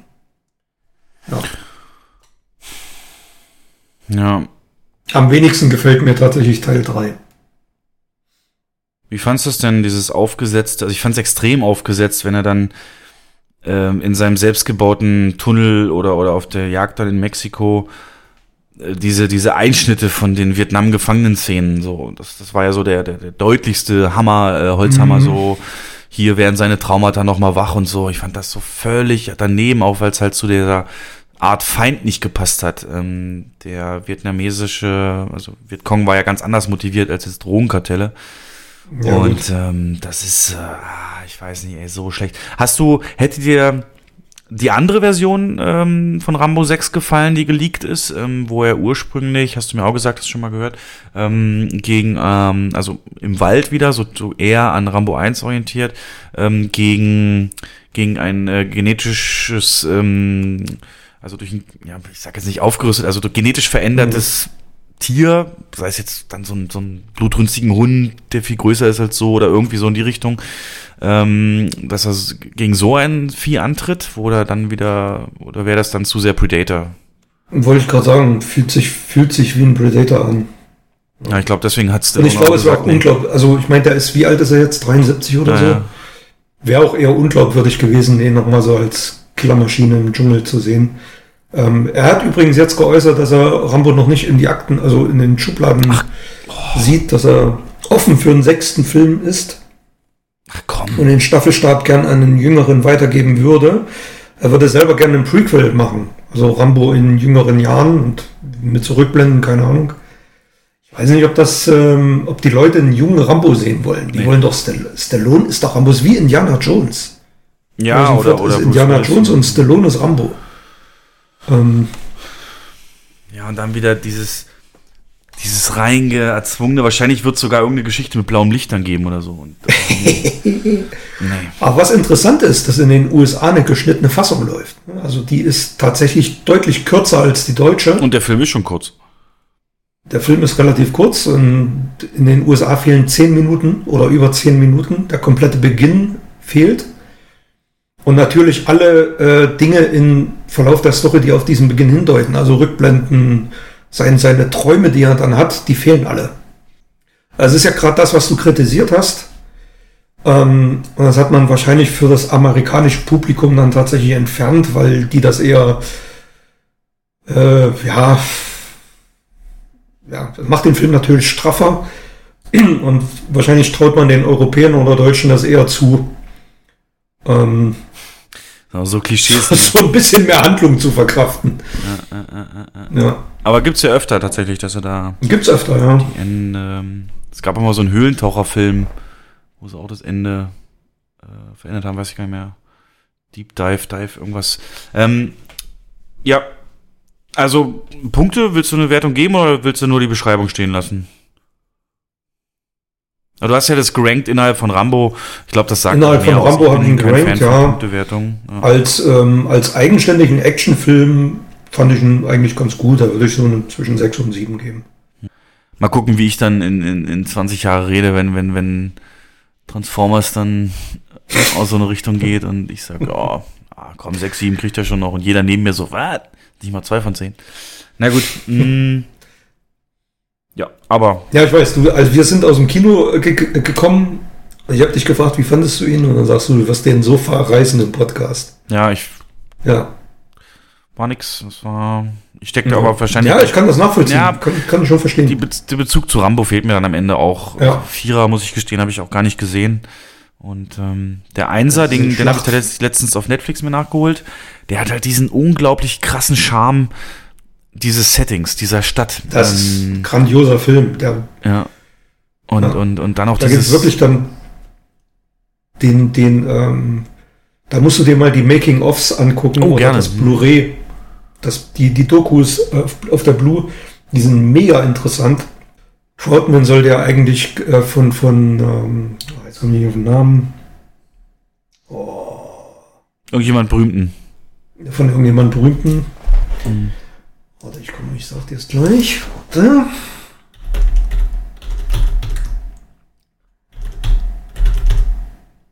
Bestimmt so Paul Newman oder so. Na, fast. Ähm, Charlton Heston Ah, sollte Trotman spielen. Der war sogar schon am Set am Drehtag am ersten und äh, hatte Drehbuchänderungen gefordert, die ähm, aber abgelehnt wurden und deswegen ist er wieder abgezogen. Ja. Hm. Und deswegen hat die Rolle dann hat er die Rolle nicht bekommen. Und die, das, das andere war eine Notbesetzung und wie sich dann rausgestellt hat, eine super geniale Notbesetzung. so ist es ja im Film ganz oft, ne? Ganz viele, Mhm. die dann durch so Die wollten tatsächlich da so einen Oscar-Anwärterfilm draus machen. Ja. Ähm, mit weniger Action, mehr, mehr Drama, mehr Hintergrund, mehr Vietnamkritik, äh, äh, ja, Vietnamkrieg-Kritik. Und ähm, das wollte Stallone aber nicht und die restlichen Produzenten auch nicht. Und deswegen ist das dann so, ist der Film dann so ins Kino gekommen, wie er jetzt ist. Mm, Ja, da, ja. mm. Da gibt's auch noch ganz viele Geschichten, dass der erst eine unglaublich viel längere Länge hatte. Stallone es dann zu einem gegeben hat, der ähm, Dialoge und das alles nochmal wirklich kürzen sollte, br- brutal. Und dass dieses Ja, ja, ja, Dialog, richtig. Stimmt. Mhm. Mehrfach überarbeitet worden und es gibt ja auch ein komplett anderes Ende, in dem Ja. Rambo stirbt. Ja. Das ist ja auch gedreht worden. Ja. Befindet sich auf der Blu-ray mit drauf, das Ende. Kannst du dir angucken. Das gibt's auf YouTube. ähm, nee, genau. Dann, ich hatte wirklich kein Glück im Kinofilm diesmal. Da bin ich nämlich, als Phil da war, wollten wir natürlich auch nochmal ins Kino gehen. Und dann haben wir Midsommer geguckt. Ich wusste nur, mega gehypt, irgendwie mega die Mhm. Kritiken. Ähm, äh, klang jetzt auch erstmal nicht so ausgenudelt mit, mit, mit hier, ähm, eben schwedisches ähm, Mitsommernachtsfest so, ähm, wo es eben nicht dunkel wird, ewig nicht und, und, und, ähm, der Regisseur von Hereditary halt auch, wo ich den auch nicht gesehen habe, aber eben der auch mega abgehypt wurde und ich dachte mir, komm, ich sage immer so viel Schlechtes über Arthouse und Arzi-Fazi-Sachen und vielleicht sind die ja gar nicht so schlimm, ne? Und dachte ich mir, nimmst du die Chance und, und guckst dir das mal an mit ihm. Und am Ende war es genauso schlimm. Also, das hat auch Phil übrigens bestätigt. Also es ist ähm, jetzt wirklich nicht der Bilderbuch Azi-Fazi-Film, äh, wie man, wie man, was man so darunter versteht. Also der Film an sich geht ja darum, dass eine so ein Mädel ähm, und ihr Freund so ein bisschen stehen im Mittelpunkt, eine Beziehung, die eigentlich schon relativ kaputt ist. Ähm, es wird relativ gut etabliert am Anfang und sie eben auch psychisch sehr labil, weil sie eben auch eine ähm, ja eine, eine Schwester hat, die die die psychische Probleme hat und und sich da ein bisschen verantwortlich fühlt und ganz am Anfang des Films, das ist wirklich am Anfang gleich, ähm, sieht man dann, wie die äh, sich umgebracht hat und gleichzeitig noch die Eltern mit, indem sie ähm, ja, Autoabgase aus der Garage ins, in das Haus geleitet hat. Und das nimmt die natürlich unglaublich mit und, und so ein bisschen, um sie abzulenken und nach, nach einiger Zeit sie wieder äh, zu beruhigen, nimmt, äh, es gibt einen, äh, sind also Studentengruppe und einer von den Studentenkumpels von ihrem Freund ist ähm, eben Schwede und, und wollen die halt dann, werden sie eingeladen, dieses Mitsommerfest und ein anderer studiert darüber auch noch und will dann auch gleich noch was für seine Arbeit tun und dann fahren die dahin. Am Ende ist es dann mehr oder weniger, also, also ein ultra weirder Film, mehr oder weniger kann man zusammenfassen als ähm, in so eine Sekte reingezogen werden. Das ist alles extrem sektenartig. Also wie die sich kleiden, die Rituale und alles eins ist verwobener nach dem anderen. Am Anfang denkt man auch so gut, glaube ich, ja, ist vielleicht so Mitsommertradition. Aber es wird immer, immer schlimmer und, und, und gerade mit den Drogensequenzen, irgendwann weißt du, was ist echt, was ist nicht echt. Dann, äh, wie gesagt, fangen an, die Studenten da zu verschwinden und, und, und, ähm, du steigst doch nicht so wirklich durch, wie funktioniert das da und alles immer arzi-fazi gedreht. So, was ich nie vergessen werde, ist halt, wenn die am Tisch stehen da alle und, und sich dann hinsetzen, geht die Kamera in dem Tempo runter, wie du dich auch hinsetzt und auf die Höhe, wie du dann siehst, wenn du dich hinsetzt. Ähm, Im Nachhinein ist mir das auch hängen geblieben und eine Sache noch, es gibt einen ultra genialen Schnitt. Ja, ich, ich lobe jetzt einen technischen Aspekt. Ich lobe jetzt gerade einen Schnitt in diesem Film, nämlich wie irgendwie ja, die Transition von, von, von sie muss vor Panik aufs Klo und dann ist er auf einmal auf einer Flugzeugtoilette, einige Zeit später so ein Zeitsprung. Ähm, der ist ultra genial gemacht, wenn der hat mich so aus der Sicht völlig weggeflasht, aber alles andere, der Film nimmt dich nicht an die Hand, das machen ja weniger die Arthouse-Filme, macht ja kaum einer, aber der nimmt einen so wenig an die Hand, dass du also wirklich gar nicht mehr weißt, wo du bist und was hatte hier das zu bedeuten und wie das. Und am Ende geht's völlig abgespacede Gruppensex-Orgien-Session. Oh, jetzt wird der Film interessant für mich. Ja, nee, das nicht. Das ist wirklich so, wie du dir so ein Azi-Fazi, ähm, zehn Jahre Filmstudent ähm, vorstellst, wie der sowas inszenieren würde, mit ganz komischen Rufen, Schreien. Ganz viele anderen stehen dabei und, und, und, oh, das ist so, alles ganz merkwürdig und, nee, Jens, Das war Aber- auch vom Ton her, habe ich dir auch erzählt, das war teilweise so unangenehm. Ja, ja, hast du mir erzählt, aber was, so laut, was dass der ich Körper mal, weht aber, aber was, was ist denn der Grund, warum dieser Film auf so vielen Online-Plattformen und in so vielen Foren als bester Horrorfilm des Jahres tituliert wird? Also es ist kein Horrorfilm. Was ist der, was ist der Grund dafür? Ja. Also es muss ja irgendeinen Ansatzpunkt geben, ähm, warum dieser Film so, so super gut bewertet wird. Ja. Ja, ja, ja, ja. Na, ich kann mir jetzt natürlich vorstellen, wenn du da. Ich habe auch einige gute gelesen.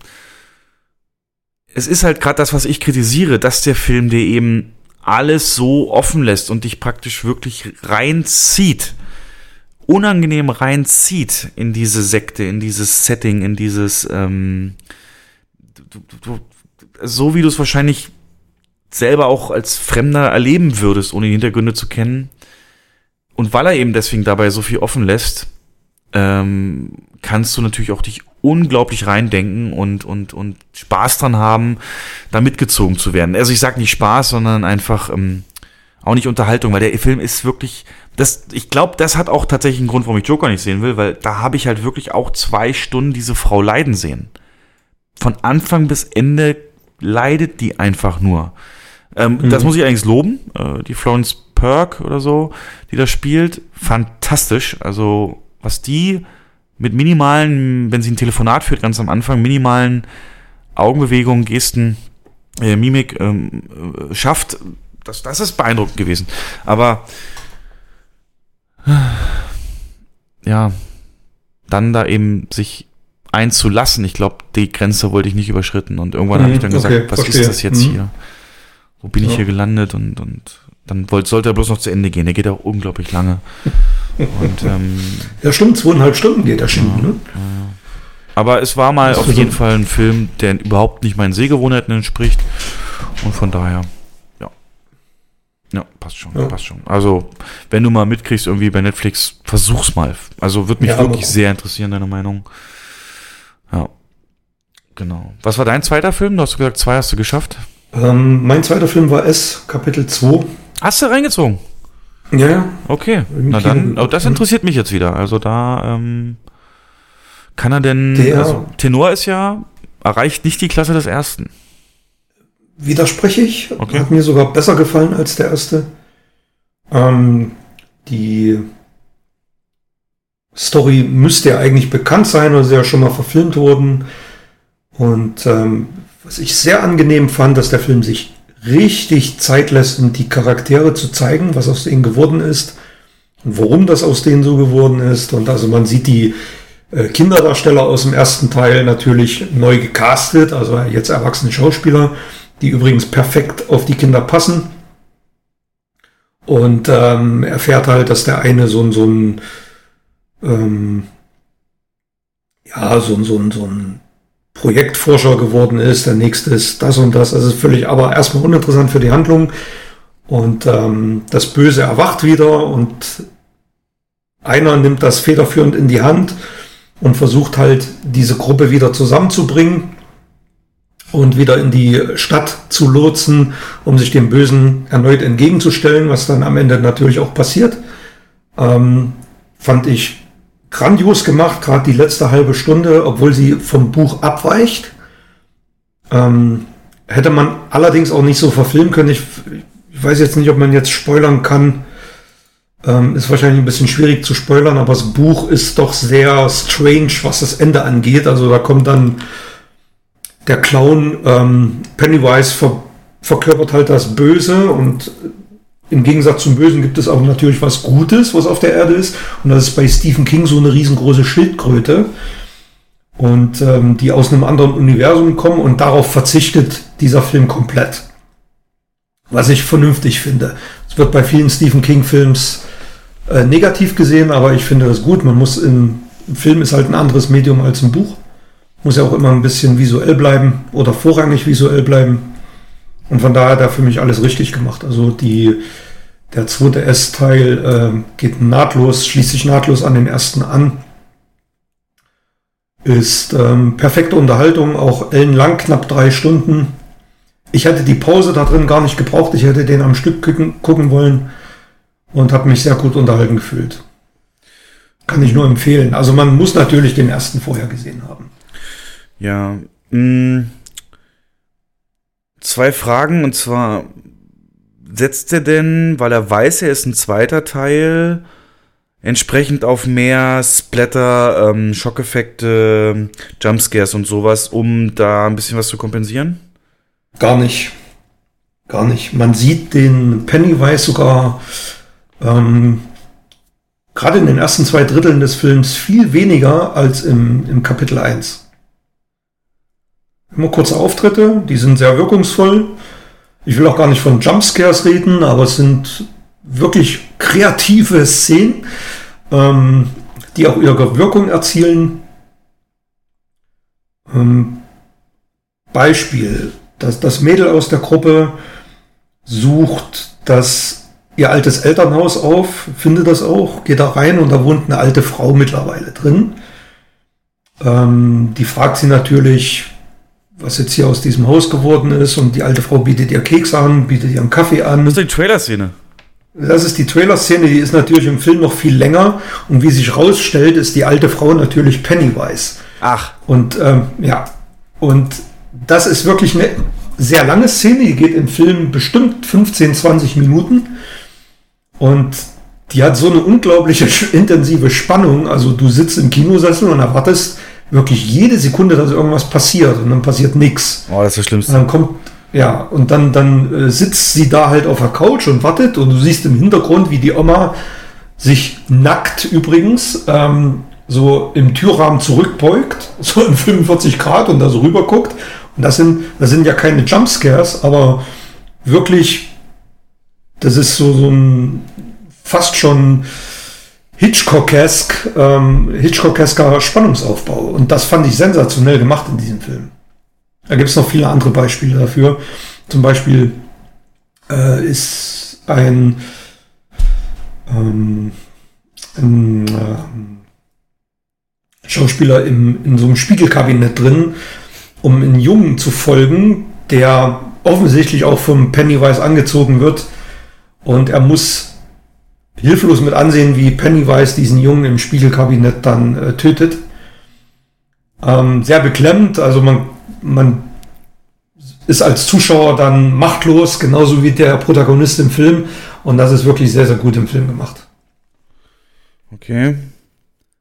Und äh, zweite, was ich gehört habe, ist, dass ähm, er gar nicht so diese, diese Bedrohung aufbauen kann, weil im ersten Teil die es ja schon geschafft haben, das Böse zurückzudrängen, es und, und, und somit eigentlich ja gar nicht mehr so die Bedrohung da sein kann, weil sie wissen, wie es geht. Wie, wie lösen sie das? Ähm, Du musst wahrscheinlich spoilern, ne? Das wäre auch blöd. Aber Ja, ist es für dich spoilern. befriedigend? Also ist die Erklärung, also war die Bedrohung für dich genauso existenziell oder war es eher wirklich die Reise mit den Charakteren, die dich da so fasziniert?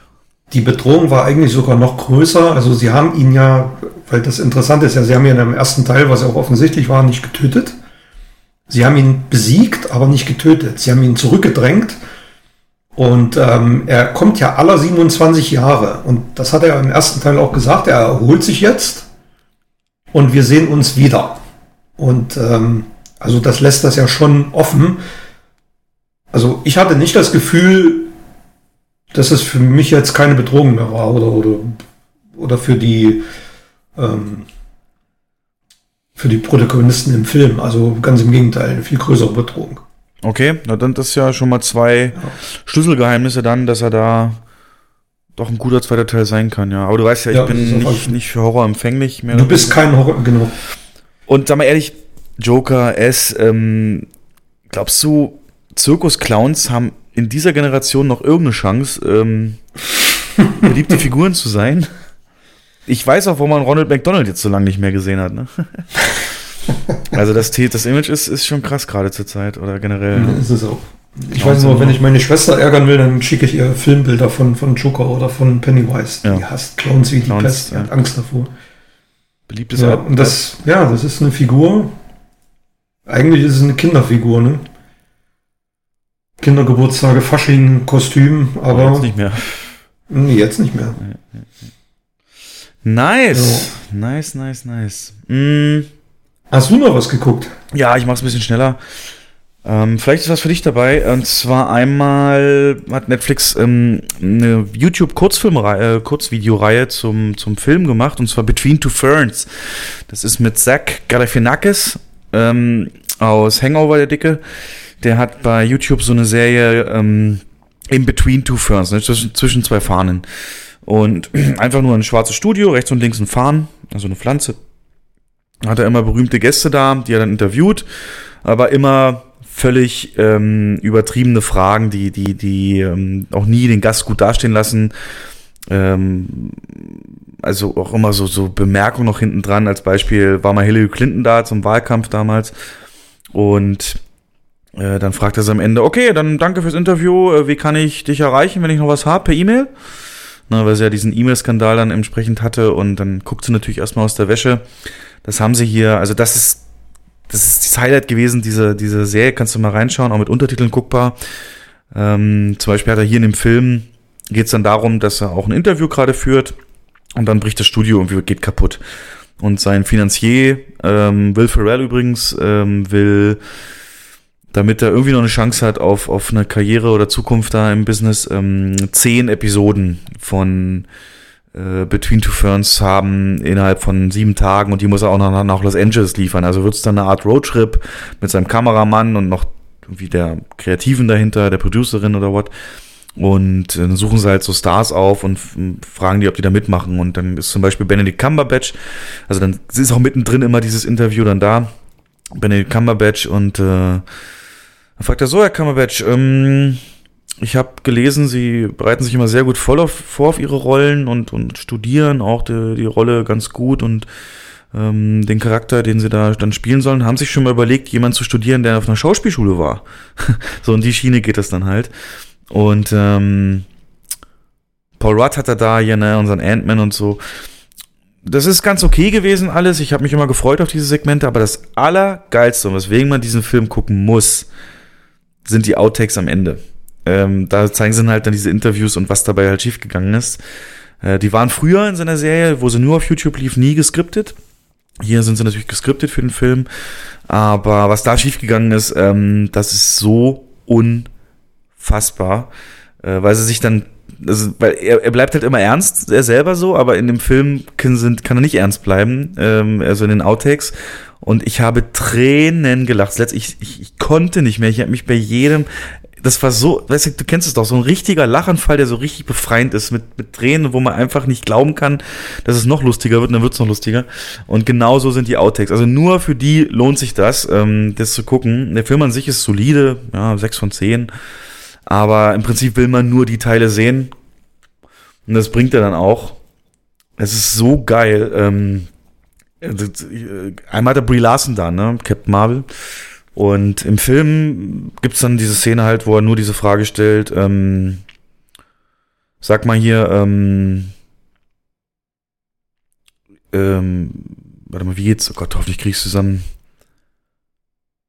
Äh, es gibt ja irgendwie zwei Sachen, die du nicht magst, ne? Das eine sind ja, keine Ahnung, als Beispiel, ähm, ähm, Hüte, das andere sind persönliche Fragen. Ähm, dann sagt er halt, äh, schau mal hier, ich habe hier einen Hut, wie findest du den? Und ähm, wann war deine erste Periode? äh, und im Outtake heißt das dann halt noch so, ähm, du machst halt äh, ja keine persönlichen Fragen. Äh, sag mal, deine Eltern haben sich doch mit sieben scheiden lassen. Glaubst du, es lag an dir? Weil ich glaube schon, wenn man jemand wie einen Käse nennt.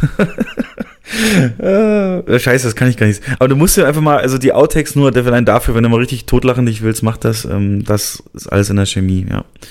Und auch generell auf YouTube kurz mal reinsurfen, dir mal so ein Interview angucken. Between Two Ferns, mhm. super lustig, super lustig. Mhm. Dann möchte ich dir noch nahelegen. Ein Film, den ich eigentlich viel zu oft geguckt habe, aber irgendwie, ich finde ihn gut. Ähm, ich gucke mir den selten alleine an, muss ich ehrlich sagen. Gucke ich immer gerne so, wenn ich Date habe, also nicht so oft, aber ähm, aber es ist ein richtig krasser Film, weil er so Männer und Frauen und wie sie die Welt wahrnehmen oder wahrnehmen können, Beziehungen an sich mehr oder weniger seziert, aber auf eine unfassbare geile Art, die mich, mein Nerv der Sehgewohnheit total trifft. Ich weiß nicht, ob du ihn kennst, das ist mit ähm, Joseph Gordon-Lewitt, auch gleichzeitig Regiearbeit von ihm, und zwar Don John. Ähm, Don John ist äh, praktisch der Name von ihm, also eigentlich heißt er Donny oder so, aber wird halt nur Don John genannt, weil er ist halt so ein Frauenheld mehr oder weniger. Jeden Abend Disco und ähm, jeden Abend abschleppen oder jede Woche und so weiter.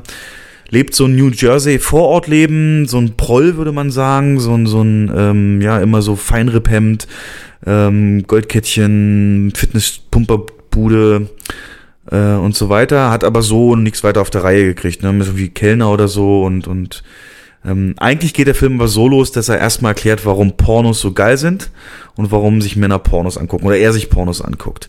Und der Film etabliert da so ein paar, also der, der arbeitet ganz stark mit so Techniken aus Filmen wie von Vince Vaughn, ne? so, so Snatch oder, oder so die Richtung. Also mit, mit Schnitten, die immer auf dieselbe Art und Weise, zum Beispiel, wenn sie seinen Wochenendrhythmus etablieren, wie er dann ähm, flirtet. Ne? Dann sieht man halt sein Gesicht, ihr Gesicht, wie sie sich angucken, dann zoomt das Gesicht auf ihr Gesicht, die Kamera auf ihr Gesicht ran, dann kommt so ein Geräusch, so eine Alarmglocke, so Alarmsirene und dann sieht man Schnitt, wie sie, wie sie, wie sie tanzen, Schnitt, wie sie zum Taxi gehen, Schnitt, wie sie bei sich im Bett sind, bei ihm im Bett sind und vögeln. Und ähm, da aber eben so pornosüchtig ist, geht er eben auch nach dem Vögeln nochmal gleich einen runterholen und, und, und ähm, wird halt klar gemacht. Und er, da redet der Film auch offen drüber, warum Pornos einfach viel geiler sind. Das, da sind Sequenzen dabei, die sprechen, also jetzt wird's hier wirklich explizit, aber ich so aus der Seele so, ähm, muss ich mal gucken, ob ich das alles drin lasse, aber ähm, der Film ist glaube ich gar nicht 18 auf keinen Fall. Wirklich, aber dieses du musst den einfach mal gucken, wie krass er das zusammenfasst, wie Pornos, warum das für Männer manchmal der bessere Sex ist so. Und das schreibt, das, das spricht der Film aus, das zeigt er, aber es wird dabei weder vulgär noch irgendwie lächerlich. Ähm, und, und, und Joseph Gordon-Lewitt ist ja nur auch keiner, den du so als Perversling oder so bezeichnen würdest. Nee, gar ähm, nicht. Also wundert mich jetzt sowieso. Ne? Also seine Rollen sind ja eher, eher ja. ja, ich will nicht sagen anspruchsvoll, aber ja. Und Doch das, eher, eher gesetzt. Ja, das Niveau, also er spricht halt so Sachen aus, wo man sagen könnte, ja, habe ich irgendwo einen Bezug zu.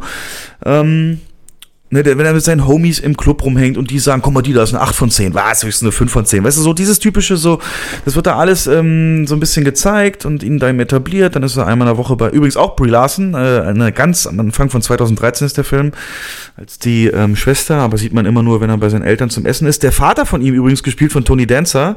Richtig geil, wenn die am Tisch sitzen und sich streiten über Football und, und über, über Festplattenrekorder. Äh, ja, hast du den Touchdown gesehen? Nee, habe ich nicht, aber spul doch zurück. Ja, da, wie soll ich ihn zurückspulen? Hast du keinen Festplattenrekorder? Das ist doch nicht Festplattenrekorder und so, so Gespräche dann halt. Und ähm, am Ende baut sich der Film, also erstmal wird die erste halbe Stunde so, die ist so richtig krass temporeich und holt dich sofort ab in diesen Film. Ähm, ähm, und dann geht's halt drum, dass er halt Scarlett Johansson kennenlernt, als ähm, die Frau, die er als 10 von 10 bezeichnet, also spielt er auch mit. Aber die ist natürlich nicht leicht zu kriegen und für die verändert sie sich dann auch. Und irgendwann kriegt er sie und, und, und dann schlafen sie auch und dann geht er aber auch in, ähm, so richtig geil. Siehst du von oben, wie sie im Bett liegen, sie, sie, liegt so an ihm und er so langsam nach rechts weg, ne? Und dann bis er aufsteht und dann natürlich seinen Rechner anmacht und dann anfängt. Aber sie wird wach und äh, sieht das und er kann sich da gerade noch so rausreden und ähm, sagt dann, ja, okay, für dich höre ich da mal auf und versucht's dann auch und so weiter. Und in der Zeit lernen sich aber besser kennen. Und dann merkst du halt, wie krass, äh, sie, sie nimmt ihn zum Beispiel mit ins Kino, immer zu so Liebesschnulzen, die fake-mäßig nachgedreht wurden. Da gibt's, die haben extra so Fake-Szenen eines Liebesfilms mit Cuba Gooding Jr. und Anne Hathaway nachgedreht, um so typische Momente, ähm, äh, von so Liebesfilmen. Er lernt sie kennen, sie streiten sich das erste Mal, die Versöhnung, die Heirat und so weiter. Alles immer richtig tough, schnell geschnitten, richtig geil. Du weißt sofort die Message. Ähm, wie gesagt, genau meine Sehgewohnheit. Ähm, und er spricht dann irgendwann später auch so aus, ähm, dann, wenn sie ihn dann wirklich hart streiten, weil er eben es nicht lassen kann, so, ihr Männer und eure Pornos, warum könnt ihr die Scheiße nicht sein lassen? Das ist so eine scheiß unrealistische Kacke, so. Und er so, ja, was ist mit deinen Liebesfilmen? Das ist doch genau das Gleiche, nur eben für Frauen. Was ist denn daran unrealistisch, sagt sie. Naja, und also wirklich so, ähm, ja, so Klischees, würde ich mal sagen, in Filmform gebracht aber dadurch, dass es eben diesen Charakter verfolgst, ähm, durchaus realistisch. Und das, Tolle ist, hat auch ein wahnsinniges Ende oder äh, ähm, also allein um zu gucken, wie dann auch Scarlett Johansson manipulativ ist, ne, dann sind sie so bei ihr, sie lässt ihn nicht so wirklich ran, aber sie fummeln so ein bisschen und dann sagt sie, oh, du bist so heiß. Und weißt du, was ich noch heißer machen würde? Ähm, wenn du auf die Abendschule gehst. Also, weißt, auf die Abendschule? Ja, es wäre so geil, wenn du einen echten Abschluss hast. So, und dann geht er halt wirklich auf eine Abendschule und so und da lernt er dann Julian Moore kennen. Julian Moore macht da auch was und die hat eine ganz wichtige Rolle für ihn und Bedeutung und das Ende ist dann so schön und da muss ich sagen, also wer schon mal das erlebt hat, Beziehungen, die einseitig waren, die manipulativ waren, die, ähm, die sich nicht richtig angefühlt haben, aber dann die richtige kam, da findet man sich sofort wieder. Sofort.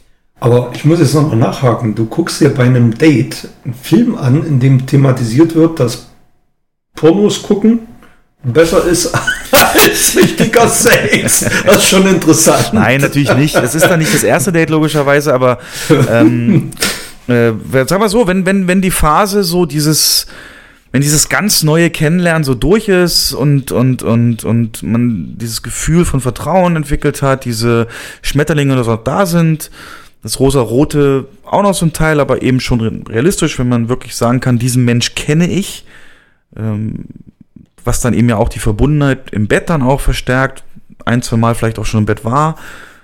Und dann, das wäre so, dann, dann ist der Moment, wo ich sowas zeige. Aber, nein, aber der Film bietet halt, also gerade wenn du, ich meine, wenn man sich kennenlernt, irgendwann redet man ja auch über solche Themen. Wie siehst du das und wie ist es damit und so. Und ähm, wenn diese Themen, also dann kann man, man kann wirklich fantastisch über diesen Film reden, auch weil am Ende durch diesen Julie Moore Charakter erfährt dann der Joseph, der Don John Charakter auch, auch ein, eine Veränderung. Darauf basieren ja immer alle Filme. Ne? Ein Mensch verändert den anderen. Und da kann man so geil drüber reden. Also, äh, ähm, aber kein Mist, ey. Wenn du, äh, guck mal auf Amazon, ob er da ist, der lohnt sich auf jeden Fall. weißt du, der macht das nicht dumm, diese Themen anzustreiben, sondern auf einen stilvoll, kraftvoll, energievoll geschnittene Art und Weise, die dich nicht hängen lässt, die keine Längen hat und, und, und, und ähm, das halt auch nicht ins Lächerliche zieht, weder bei der Frau noch für den Mann.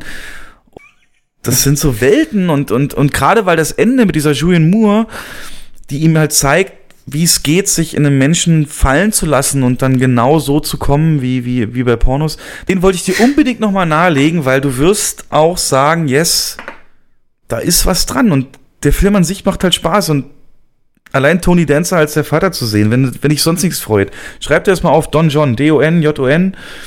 Äh, richtig, richtig geiler Film, ähm, der Themen anspricht, die definitiv in allen Beziehungen oder auch zumindest für sich selber eine Rolle gespielt haben als Mann.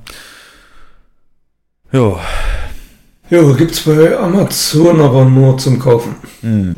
Aber schreibst du mal, falls du so eine Liste hast mit Filmen, die noch gucken musst, schreib ihn da mal auf. Vielleicht ist er auf Sky. Ja, das kannst du auch gerne mal gucken. Ähm, ja, und dann noch den Breaking Bad Film El Camino. Hä, ist das hier, ist das Marina Sirtis von Star, Star Trek? Was? Ich habe jetzt gerade hier ein paar Bilder offen. Ähm, das ist äh, Julian Moore wahrscheinlich, oder? Nee, das ist nicht Julian Moore. Hä, was, was hast du jetzt gegoogelt? Don John. Don John. Mit, mit ohne Haar, ne? Ja. Also Don So Leerzeichen. eine etwas ältere Frau, ist das seine Mutter oder so? Oder was wäre das? Warte mal, ich gehe mal gerade auf Bilder. Die sieht aus wie die von Star Trek.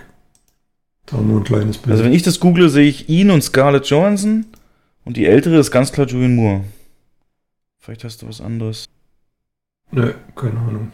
Nee, nee, eine dunkelhaarige, ist nicht Julian Moore. Hä? Na, ist egal. Ja, auf jeden Fall. Wollte ich dir mal nahelegen. Jo. Ficken Sie sich doch selbst. Hab gerade erst Ihre Frau gefickt. Wie geht's Ihrer Mutter? Hat gerade meinen Vater gefickt. Ich wollte hier mal als Thema abschließen.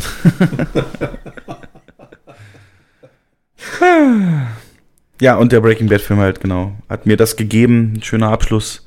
Schöner, wieder in diese Breaking Bad Welt reinzufinden. Das hat, hat mir wieder gezeigt, warum ich Breaking Bad so gerne gucke, aber kann ich jetzt, oder werde ich jetzt nicht weiter drüber reden, weil du die Serie auch nicht kennst.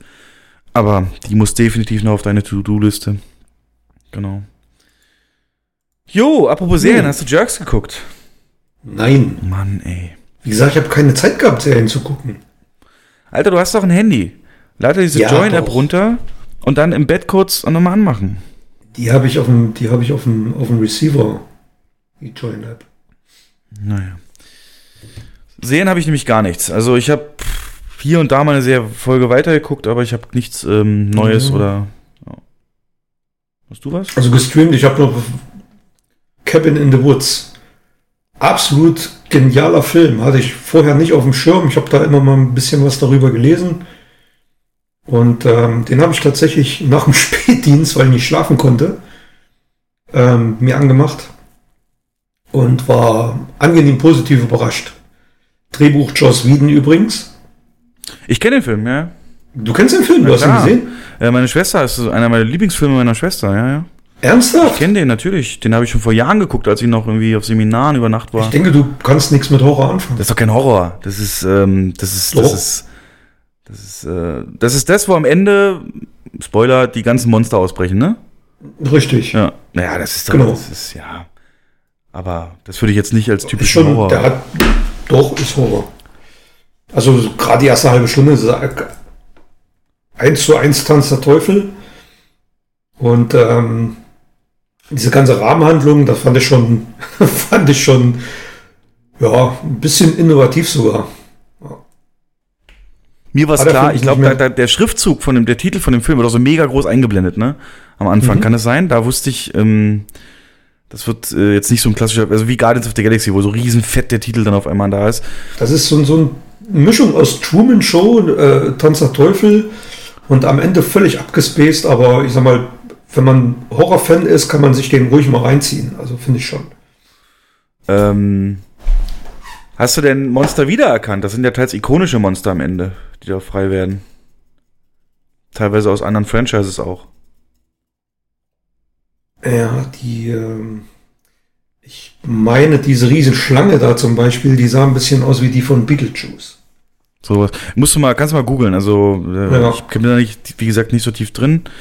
Aber ja, ich, Ich habe jetzt auch noch ein, ewig her das letzte Mal geguckt. Ist unterhaltsam auf jeden Fall, ja. ja, Ja. ja, ja, ja. Nee, ansonsten, ähm, ja, wie jedes Jahr zum 3. Oktober Go Trabigo, aber das war's dann auch schon. Mehr, mit mehr kann ich tatsächlich auch nicht dienen. Oh, nächstes Jahr sind es ja dann äh, 30 Jahre seit 1990. Da müssten wir ins Kino mal wiederholen, ne? Das müsste man eigentlich machen, ja. Gut, da wir noch ein größeres Hauptthema haben, das es langsam spät wird, ähm, Trailer, vielleicht, ja, nur die wichtigsten. Da habe ich wir kurz anreisen. Ne? Ja, also Picard-Trailer, was du ja so begeistert. Ja. Ähm, ich fand es auch gut, die Figuren wiederzusehen. Bin gespannt, in welche Richtung es am Ende geht, aber Picard, oh Mann, ey, der sieht so alt aus. Das ist so traurig. Ja, er ist fast 80, ne? Ja. Ja, ja. Hast du den Discovery-Trailer gesehen? Nee, Season 3? gibt's einen? Ja, gibt's sehr schwer zu finden, musst du, äh, bei YouTube gibt's den tatsächlich nicht. Geh mal auf Filmstart, suchen da, da kannst du ihn dir angucken. Ähm, hat mich überhaupt nicht abgeholt. In welche Richtung gehen sie? Also es geht natürlich in die Zukunft. Die sind ja mega weit in die Zukunft geflogen. Ach so, ich dachte, das wäre ein Und- Fake gewesen, okay. Hm. Nee, nee, ist kein Fake. Und ähm, scheinbar gibt's auch keine, keine Starfleet mehr und ja, komplett neues Setting, fremde Planeten. Klingt interessant, aber war jetzt nichts, was, was, was mich unbedingt irgendwie geflasht hätte. Hm. Ähm, Erwähnung würde ich noch geben für The Gentleman Trailer, der neue Vince Vaughn Film. Mhm. Wieder voll im Stil von äh, seinen äh, britischen Gangster Komödien in Action, sag ich mal, wie Rock'n'Roller hat er ja gemacht oder eben auch Snatch. Äh, auf sowas, für sowas bin ich immer zu haben, immer, wirklich. Also freue ich mich immer auf solche Filme. Ähm, ich finde auch diese britischen Gauner und, und Kriminellen, ne? Ja, das ist so stylisch, was die, die das kriegst du in Deutschland nicht hin. Ne? Wen würdest du denn da nehmen? Welche Gruppen? Das ist, äh, nee, geht nicht. Und Ja. ähm, ja, Jungle Cruise, ja, Standardkost Disney. Mit The Rock der Aber neue. fand ich schon witzig, den Trailer. Also Ja, das ist da hat wieder mich nach irgendwie stark an Indiana Jones erinnert. Naja, nur übertreib's mal nicht. Doch. So, so eine Mischung aus Indiana Jones, Mumie und Welcome to the Jungle. Ja, das trifft's gut. Die Mumie vor allem, ja. Ja. Und ähm, Six Underground, mein neues Michael Bay Nachschubfutter auf Netflix ähm, mit Ryan Reynolds. Ähm, also wenn, also dass da keine Transformers drin fahren, ist alles. Sonst hast du genau den Look, genau die Geräusche, genau die, das, was du willst, die Explos Michael Bay Explosion Bayhem, wie man sagt. Und ähm, wieder völlig absurde technische Gadgets und Spielzeuge. Also, ja, das äh, wird was. Was, was sagst du zu äh, Dr. Doolittle? Den Trailer habe ich mir jetzt auch nochmal angeschaut. Oh Gott. Äh, ja, Dr. Doodle, sage ich mal so, war das Ende von Eddie Murphys Karriere und er hat auch die Chance, äh, Downey Juniors Karriere zu beenden. Das Thema ist durch. Tiere kriegst du nicht mehr geiler hin als in König der Löwen. Und mh, die Story reizt halt null. Also Trailer war nichts irgendwie zu spüren an, an dass das irgendwie mal eine neue, innovative Route geht. Nee, also ich hätte ja, weißt du, Donny Jr., der schläft ja in Millionen. Der kann, das ist, der hat so viel Marvel-Geld. Warum, warum geht er nicht, warum macht er nichts Mutigeres? Der hat doch nichts mehr zu verlieren jetzt. Es ist halt auch wieder so eine Teebeutel, so ein Teebeutelfilm, ne? Nochmal was, aufgebrüht. Was ist das denn für eine Metapher? Nein. Hä? Was ist denn das für eine Nochmal Metapher? aufgebrüht. Ah, okay, ja, Fünf, fünf, fünfmal ausgekocht und nochmal aufgebrüht. Ja. Teebeutel-Version. Ja. Kennst du doch. Sinnlose Remakes und äh? Hast du noch nie gehört? Nee, den, den Be Begriff kannte ich nicht, ne. Ähm, geht weg von Comedy, mehr so in, in Abenteuerfilm und aber ich, ich bin mir auch unsicher, wirklich. Ach, das ist. Also, wenn er mir jetzt mal Besucher schätzen würde, wenn er 900.000 schafft, ist das gut in Deutschland. Mhm. Ne, Vergleich Joker nach fünf Tagen eine Million. Ähm, schade, dass er mit seinem Ruf nichts mehr, nichts, nichts mehr macht. Der hätte jetzt so in die Indie-Branche gehen können. So ein Pattinson werden können, weißt du? Wie der es gemacht hat nach Twilight. Naja. Naja. Gut, aber vielleicht kommen ja nächstes Jahr noch bessere Filme. Deswegen mal der Vorschau so ein bisschen auf ähm, den Herbst, Winter und gucken wir mal, was sich da lohnen würde. Und da fange ich jetzt an. Ich weiß nicht, ab wann du recherchiert hast. Ähm, am 24.10. direkt. Das ist ja noch. Genau, ab nächster Woche. Ja. Mhm. Ähm, da habe ich in erster Linie, und da stelle ich dir jetzt auch die Frage zu, natürlich der Terminator Dark Fate. James Cameron ist zurück, steht sogar auf den Plakaten. Und die Trailer versprechen leider nichts Gutes. Wir haben auch schon mal kurz über die geleakte Story geredet, verspricht nichts Gutes.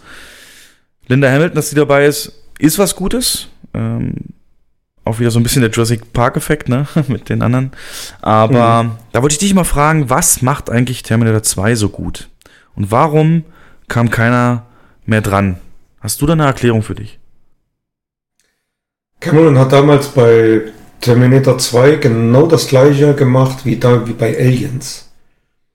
Der hat den kultigen ersten Teil nicht aufgebrüht, aufgewärmt und ähm, einfach im selben Stil fortgesetzt, sondern hat nochmal fünf Schippen draufgelegt und hat ähm, trotz, also trotz Kontinuität komplett anderen Film auf die Leinwand gezaubert, der einen weggeblasen hat. Und ähm, da hat er natürlich auch viel der technische Fortschritt zu tun. Man hat das erste Mal im Kino, ich habe den ja damals noch frisch im Kino gesehen, weiß ich noch. Und ich habe, als ich da rausgekommen bin, zu meinen Kumpels gesagt, wir werden never ever in den nächsten Jahren solche Effekte im Kino sehen. Und ähm, das war halt dieses, dieses absolute Wow-Erlebnis damals.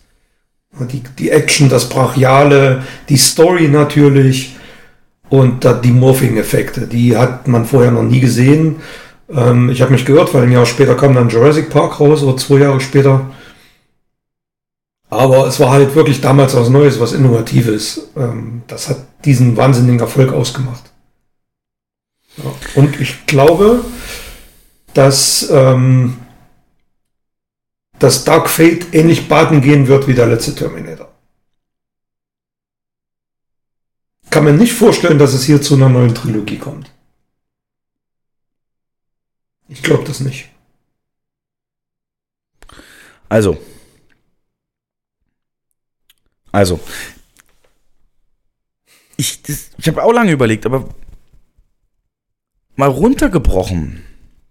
Also das ist gar nicht mal so das Morphing. Das Morphing, ja, war damals bahnbrechend, aber ich würde behaupten, Terminator 2 würde auch heute noch jemand, der den zum ersten Mal guckt, auf eine Art flashen, wie es kaum ein Film schafft. Ähm, weil er andere Qualitäten hat. Ähm, nämlich das Hat er auch noch, ja. Mhm. und ich, ich frage mich halt, warum kriegt man das nicht reproduziert? Ähm, das Morphing war natürlich zum Beispiel einfach nur Mittel zum Zweck. Es war deswegen so geil, weil es dir gezeigt hat, was für ein unfassbarer Badass der, der, der T1000 ist. Und dass es hier eine Bedrohung gibt für den aus dem ersten Teil nahezu unzerstörbaren Gegner, die es mit ihm aufnehmen kann. Und natürlich kannst du das nicht ins Endlose steigern, aber was sie da probiert haben, ist für mich, das ist für mich äh, bis jetzt nie, nie in die richtige Richtung gegangen. Und was ich auch vielleicht mal, verstehst du, wenn ich sage, der zieht ganz viel Atmosphäre daraus, der T2 jetzt, dass er nicht hektisch ist. Ich, ich kann es nur so beschreiben, der ist einfach nicht hektisch. Bedrohung, das ist eine, eine richtig. Und es gibt ja Szenen in diesem Film, die heute noch rezitiert werden, die in vielen anderen Filmen rezitiert werden. Als er nach John Connor sucht und das Foto rumzeigt. Wie Ja. viele Comedies und so hast du gesehen, wo diese Szene vorkam. Ja. Ähm, Ikonisch, ja. Und das, richtig, ikonisch. Oder wer, sei mir ehrlich, hast du es jemals probiert, wie Robert Patrick zu rennen, zu rennen, ähm, ohne, ohne zu atmen und, und, und so diesen, diesen, wo das Auto. Die Arme so, Ja, ja, genau. das kann nur Tom Cruise in Mission Impossible, der kann so rennen. Stimmt. Ähm, ja, wenn ich jetzt sage, nicht hektisch, ich finde es immer noch, allein dieser Einstieg mit diesem, natürlich Score auch, wo du da diese Autokolonnen in Los Angeles siehst, ne? Das macht dir schon mal eigentlich so, lässt dir wirklich Zeit. Einfach so, was, was strahlt dieses Bild aus? Wir sind halt, ne, diese Straße, gehen in zwei Richtungen, alles voll, ähm, verstopft und, und, und so ein bisschen, ja, roboterartig, ne? Wir sind wie Roboter so ein Mhm. bisschen geworden. Und, und der ganze Film, allein, wenn ich das mal vergleiche, im, im neuen Trailer wird ja ganz kurz gezeigt, wie dieses Mädel auf die Erde kommt per Zeitreise. Die ist ja ein Cyborg, das ist ja kein, äh, kein, kein Terminator. Ähm, und sich dann eben auch von den Polizisten die Uniform schnappt. Und das siehst du halt, wie sie da auf die zurennt, die 10 Meter weit schleudert, den anderen wegboxt, mega über die Autos, Salto springt und so weiter. Und jetzt vergleich das mal mit der Robert Patrick-Szene. Du siehst nicht mal wirklich dieses Zeitreisekugel, ähm, siehst dann den Polizisten, der sich umguckt und dann in nur für zwei, drei Sekunden, wie er äh, nackt ähm, auf den zurennt und, und, und ähm, mit der Messerklinge ersticht so. Wie viel Zeit diese Szene nimmt, sich aufzubauen. Du weißt, da ist was und auch ein Terminator ist zurückgekommen, aber das braucht nicht dieses super Salto über fünf Autos zehn Meter wegschlagen, weißt du? Nein. Und verstehst du, was ich meine? gibt- dieses ruhige. Ja, ich verstehe, was du meinst. Und die, diese, dieses Bedrohliche, es gibt ja in, in T2 noch viel andere Szenen, die, die einen wegblasen, obwohl sie überhaupt keine Action haben. Erinner dich mal an die Sequenz, als ähm, der Terminator, Schwarzenegger, telefoniert. Und oh, Wolfie. John Connors zu Hause anruft und ähm, seine Mutter am Telefon ist und ja, ja, und äh, frag mal, wie es dem Hund geht, ne? Wie heißt euer Hund? Bla bla. Genau, Wolfie. Und, Und er fragt, wie geht's Wolfie. Max? Hm? Genau, deine Mutter ist tot. Und du, und du siehst den. Ah, du musst das schon Kamera richtig schwenkt- machen. Richtig richtig machen. Ähm, oh, ähm, ich höre Maxchen, äh, Max Ja, Bild- genau. Bild, im Hintergrund. Geht's ihm gut? Ja, Schatz, Max geht's Ah, gut. Max geht's Max ist wunderbar, alles ja. in Ordnung. Auflegen. Deine Stiefeltern, nee, deine Pflegeeltern sind tot. Oh, Ja, aber Mega. in, dieser, in, in diesem Dialog schwenkt die Kamera von seiner Mutter einfach ganz langsam rüber und du siehst, wie sie ihren, äh, oder ja, der Terminator, den metallenen Arm als Spitze und er im Auge von, von seinem Stiefvater steckt. ja. Das ist doch krass. Ja, wie viel Intensität in so einer simpel Er, gedrehten er zuckt Szene doch noch steckt. so. Hm? Ja, er zuckt doch noch so. Das war im Prinzip ein Kampf der Terminatoren am Telefon miteinander, ne? Richtig. Und, und, und ja. Äh, übrigens, die Schauspielerin von der Mutter äh, ist die Vasquez aus Aliens. Ist die Vasquez aus Aliens, ja, genau. Nicht so Ja, in den Doppelgänger-Szenen hat, ähm, hat ähm, Linda Hamiltons Schwester. Linda Hamiltons Schwester gedreht, ja. Ja. Außer den Polizista, der aus dem Boden kommt, der dickliche. Das ist, sind, Das waren sind auch, echte das waren Zwillinge. Zwillingspaare, Hm? Ja. Und ähm, Ja, ich finde das halt wirklich auch die Flucht aus dem ähm, aus der Psychiatrie, die ist die ist mega spannend, ohne dass es ständig wackelt, kann man sonst. Der Auftritt vom Schwarzenegger in der Psychiatrie, die Musik und im Takt von der Musik siehst du nur siehst nur seine Schuhe, Ja. wie sie auftreten langsam, dann siehst du die Flinte nach unten kommen, Linda Hamilton ähm, so zurückschreckend, zurückrauchend auf dem Boden. In Zeitlupe. Hm. Kannst, kannst du gar nicht mehr drehen heute sowas. Das, Ja, warum nicht? was das was ist müsste es denn geben? Was wäre für dich ein geiler Terminator? Was müsste da jetzt kommen? Also ich würde es auf jeden Fall in diesem Stil wieder machen, dass sowas funktionieren kann. Mhm. Siehst du jetzt zum Beispiel an No Country for Old Men, einer der spannendsten Filme Ja, aller Zeiten, der einfach nur mega lange ruhige Szenen hat, die sich ewig aufbauen. Aber das, was ich hier im Trailer gesehen habe, das ist halt alles schon in den letzten 20 Jahren Das tausendmal auf der Ja. Leinwand gewesen. Und ähm, ist nichts Neues mehr, nichts, was Leute dazu bewegen würde, sich nochmal so einen Film im Kino anzugucken. das ist einfach Overkill Action. Ja. ja. Kann man nicht anders sagen. Und ähm, das ist nicht Terminator. Auch wenn man so denkt, aber allein Terminator 2 macht es dir ja schon deutlich, weil der hätte ja auch ganz leicht dann die Terminator-Reihe in die, in die Rambo-Falle gehen können, dass er einfach nur Tötungsmaschine, Tötungsmaschine, Tötungsmaschine. Aber dass er dann zum Beispiel bei diesem Cyberdyne-Shootout am Ende menschliche Verluste 0,0. Vor allem dieses Komma finde ich so geil, ne? Was wäre mal 0,5? Wird er ein Bein abgeschossen oder wie? Ja, auf jeden Fall, ne, dass er das schon da zeigt, deswegen hat das das verhindert und ja, also ich das wünsche mir. steckt auch, und, und es steckt in T2 geiler, es ist ein, einfach ein genialer Actionfilm, aber es steckt da auch ganz viel äh, Politik und Weltgeschichte und, und, und Kritik und so drin. Naja, das nicht Also- so sehr, aber eher, also Weltpolitik sehe ich da nicht, aber ich sehe eher eben Schicksal, ne? Und beeinflussen. Schicksal. Ja. Tötet sie jetzt hier Dyson ähm, äh, oder nicht? Und ähm, Ja, aber es sind schon, äh, also ich weiß noch, als ich damals im Kino saß und diese Atombombenszene kam, da war ich echt schockiert. Da. Also das war schon heftig. Das hast du ja auch noch nie gesehen, was sowas anrichtet. Ja.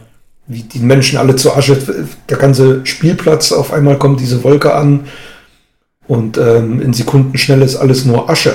Also es war schon sehr intensiv. Ja. Ich meine, die haben es ja dann, das Problem war halt, was schickst du nach einem TN1000 als Gegner hin, ne? Und Ja. ehrlich gesagt, je mehr ich dann noch über, über Cyberdyne wusste und, und, und in dem letzten Teil, wo du sogar das Headquarter siehst, es hätte alles in meinem Kopf weiter stattfinden müssen. So ist es jetzt ein generisches Bild von so einer Fabrik. Oh Mann, ey, Jens. Das ist wie mit Halloween. Es ist, ähm, man macht sich auch leicht, dann einfach zu sagen, wir ignorieren einfach mal die, die Filme, die davor entstanden sind, weil die eh scheiße Das waren. finde ich gut, aber dann muss man es auch nutzen. Ja, dann muss man es nutzen, dann muss man es aber auch wirklich besser machen als die Filme, die davor kamen. Ich Genau mich wie halt, mit das Halloween und der, hat es auch nicht geschafft. Ne? Ja. Aber wir werden sehen. Also kann ja auch sein, dass er uns umhaut. Wir wissen es ja nicht. Ich Vielleicht ist er tausendmal besser als die Trailer. Ja. Auf jeden Fall am 24. der und der tritt an gegen die Adams Family. Als Animationsfilm kommt der jetzt ins Kino. Und ich glaube, die Jugend hat dazu gar keinen Bezug. Also selbst ich habe keinen so wirklich, außer eben diese ikonischen Bilder von dieser Frau mit langen schwarzen Haaren. Und ähm, Bayala, das äh, finde ich sehr faszinierend. Wir haben so ein riesiges Bayala, da geht es irgendwie um Feen oder sowas, ähm, Plakat bei uns hängen und wirklich die Kinder reagieren drauf. Ne? Das ist das Plakat, wo am meisten äh, Fotos geschossen werden oder Selfies davor. Gerade eben, wenn, wenn Familien unterwegs sind. Und den sollten wir nicht unterschätzen. Aber weiter beschäftigt habe ich mich damit nicht. Ne? Aber es kommt noch ein Film. Echt? Ja. Wahrscheinlich der stärkste Film, der in der Woche startet. Das perfekte Geheimnis. Der startet da nicht. Doch. Der startet am Was ist 31. denn? Oh, ist der verschoben worden, oder wie? Also ich habe dir Ich habe den am 24. auf dem Schirm. Du hast die Filmstarts noch offen, geh mal schnell drauf, aber das dann das bist entweder du neuer oder ich. Das passiert ja ganz oft, dass Filme mal ein, zwei Wochen. Tatsache, ja. ja also nach hinten gegangen. Wir starten jetzt mit dem Feiertag, mit dem Reformations. 31. Oktober. Ist recht, ja. Aber dann gehen wir mal in die Woche ab 31. Ähm, perfekte Geheimnis. Warum wird das so ein starkes Ding? Ähm, weil es einfach ein richtig genial gemachter Trailer ist. Das ist ein Punkt. Dann der Cast natürlich. So ein, so ein you Goethe Schauspieler-Ding. Ist fast eine gemischt mit- Reunion, ja. Jella Es Hase. ist fast eine Reunion ähm, mit wirklich vielen anderen bekannten deutschen Schauspielern. Auch Die der Regisseur ist dasselbe. auch der Story, ja, auch der Regisseur. Und ähm, Also es ist einfach auch eine tolle Story, finde ich. Also Also für die, die es gar nicht gehört haben, aber es geht im Endeffekt dazu. Also das perfekte Geheimnis, ähm, Elias Mbarek in der Hauptrolle, mh, ist äh, ein Film, der äh, mehr oder weniger ein Kammerspiel sein wird, weil er wahrscheinlich nur an einem Ort stattfinden wird, nämlich in einem Wohnzimmer von so einem, ja, in einem Wohnzimmer halt, im Esszimmer. ja, die treffen Und sich da zum Essen. Da ne? treffen sich drei, vier befreundete Pärchen und, und essen miteinander und kommen dann eben auf die Idee, äh, durch Gespräche, dass für den Rest des Abends ähm, die Handys offen hingelegt werden, auf laut gestellt werden und wann immer irgendwas reinkommt, ähm, das vorgelesen wird oder bei Anrufen auf Mithören gemacht wird. Und ja, da kann es dann eben mal dazu kommen, dass bei, ja, dass möglicherweise Betrügereien rauskommen und, und eben ganz so auch andere Dinge. Und ja, verspricht ähm, gerade auch, weil es so ein Thema ist, was einfach, ich sage es jetzt schon, unglaublich viele Nachahmer finden wird im Real Life, wenn es ähm, nach dem Richtig, Film ganz viele genau. machen wollen. Ähm, äh, ja, weil man eben dazu relaten kann und überlegen kann, was würde passieren, wenn ich das mache, was könnte da passieren. Schon ein paar interessante Gedanken sind und da guckt man natürlich dann lieber anderen erstmal dabei zu. Äh, interessante Info vielleicht noch, das ist ein Remake von einem französischen Film, der schon sehr alt ist, Le Jeu. Und ähm, zuletzt hat Italien ein Remake gemacht, was auch sehr erfolgreich war. Also da macht irgendwie jedes Land jetzt mal ähm, ja, seine Version von. Und denke auch, das ist eine sichere Bank, das wird, wird ein Erfolg. Ja.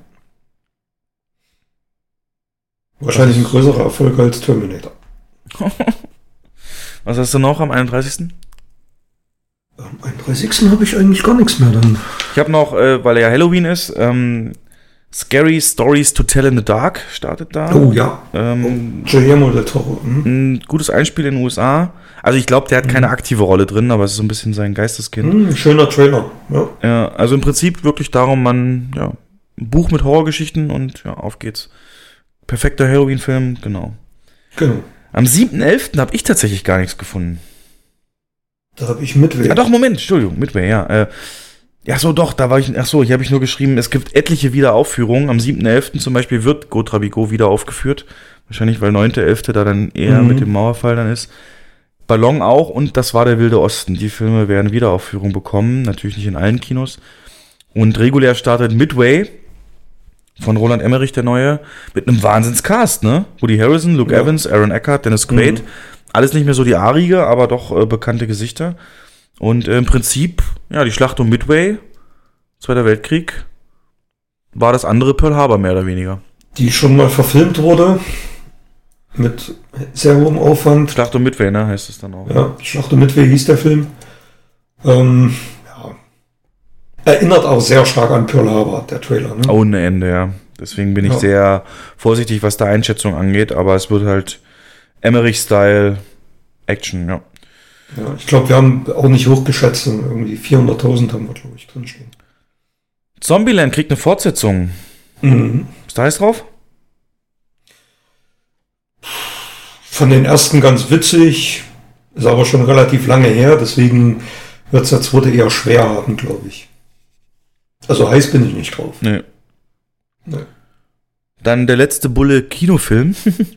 Die Serie hat ja durch den Hauptdarsteller doch einiges an Charme und bestimmt eine Fangemeinde, aber ja, muss man gucken, wie weit das dann äh, auch ein Erfolg wird. Und Lara wollte ich noch nennen, Lara mit Corinna Harfuch. Ähm, es wird eher ein schwererer Film, Drama. Ähm, den habe ich aber schon seit einigen Jahren auf dem Schirm, weil er ähm, sich ewig verzögert und ich den Mhm. erstmals ähm, letztes Jahr irgendwann auf einer Filmmesse gesehen habe, vorgestellt. Ja, ähm, sollte man, äh, ja, wenn man so deutsche Dramen sowas äh, haben will, dann auch mal auf dem Auge behalten. Und dann geht die Weihnachtssaison los, am 14.11. Relativ früh, ne? Aber naja. Wir haben ja schon seit vier Wochen Lebkuchen und Baumkuchen in den Läden, von daher passt das schon. Ja, so schrecklich. Ja. Last Christmas. Ein, ein Song von Wham als Basis für einen Film. So, kann, das, kann das funktionieren? Ja, das wird funktionieren. Ich denke auch, wenn es noch einen Überraschungshit gibt dieses Jahr, dann kann es der werden. Ja. Ähm, weil er eben alle Trigger anspricht, die für die Zeit ähm, gebraucht werden. Ne? Alle sind so, ja, langsam Weihnachten, weihnachtliche Stimmung, Schnee und, und Emilia Clark und Liebe und dieses klassische äh, Rezept und dazu eben dieser, dieser Song im Hintergrund, den sie aber, glaube ich, im Trailer vermeiden, ne? Gar nicht. Ja. Hörst du gar nicht im Trailer. Mhm. Es wird, er wird angeteasert, aber nicht gespielt. Der Naja. Film zum Lied und bla bla. Ne? Ey, Mann, hätte man das, das ist unglaublich, ne? Jedes Jahr regt man sich auf über das, über gerade diesen Song und, und dann gibt's eine Verfilmung. Naja. Ja. Aber Er auch dagegen dieses tritt, Mal wieder nimmt. dagegen, dagegen tritt dann der Film Le Mans 66, 66 an. Mhm. War im englischen Titel viel geiler, Ford wie Ferrari, weil nämlich ähm, Ford und Ferrari in den 60er Jahren wirklich um die Vorherrschaft in Le Mans gekämpft haben und am Ende da der Mustang, glaube ich, draus entstanden ist aus den ganzen. Auch das ist schon mal verfilmt worden. Echt? Mit Steve McQueen. Ach was. Mhm. Wusstest du, dass der noch lebt? Der lebt noch, ne? Nee. Echt? McQueen ist schon War mir eigentlich sicher, dass er noch lebt. 1981 gestorben. war. Wirklich? Der hatte Krebs. Ja. Das ist, ähm, der, es gibt einen Regisseur, der heißt genauso. Ja. Ach so, okay, dann habe ich es Mhm. verwechselt. Ähm, aber hier auch gut besetzt, Christian Bale, Matt Damon Ja, und äh, James. Mangold macht die Regie, ja. Von daher wird uns da handwerklich, äh, glaube ich, gar nichts schief gehen können. Ja. Und Booksmart habe ich noch. Ähm, Komödie, äh, so ein bisschen nach dem Prinzip von American Pie, aber mit dem Fokus darauf, dass es so eben, ja, Schulnerds, ähm, Freundinnen nur ausschließlich, drei, glaube ich. Ähm, mit der Dicken zum Beispiel aus ähm, Bad Neighbors, ähm, die Schwarzhaarige.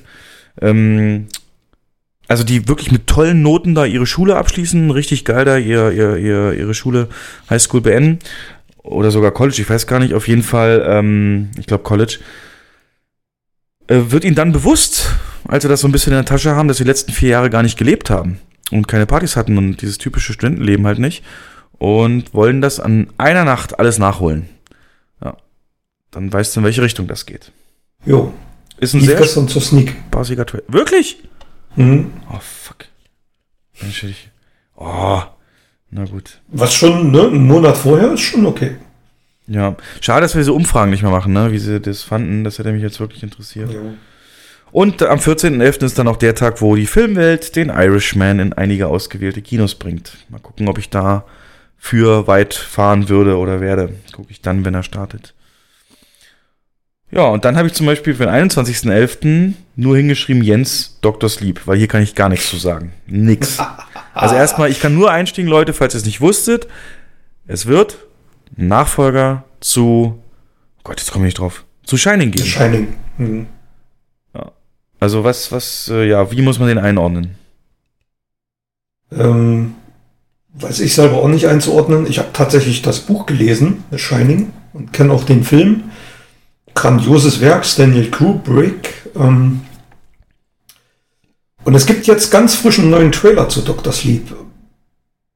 Und da erfährt man, dass er, also der Junge aus The Shining spielt ja hier die Hauptrolle, 30 oder 35 Jahre später, gespielt von Ewan McGregor.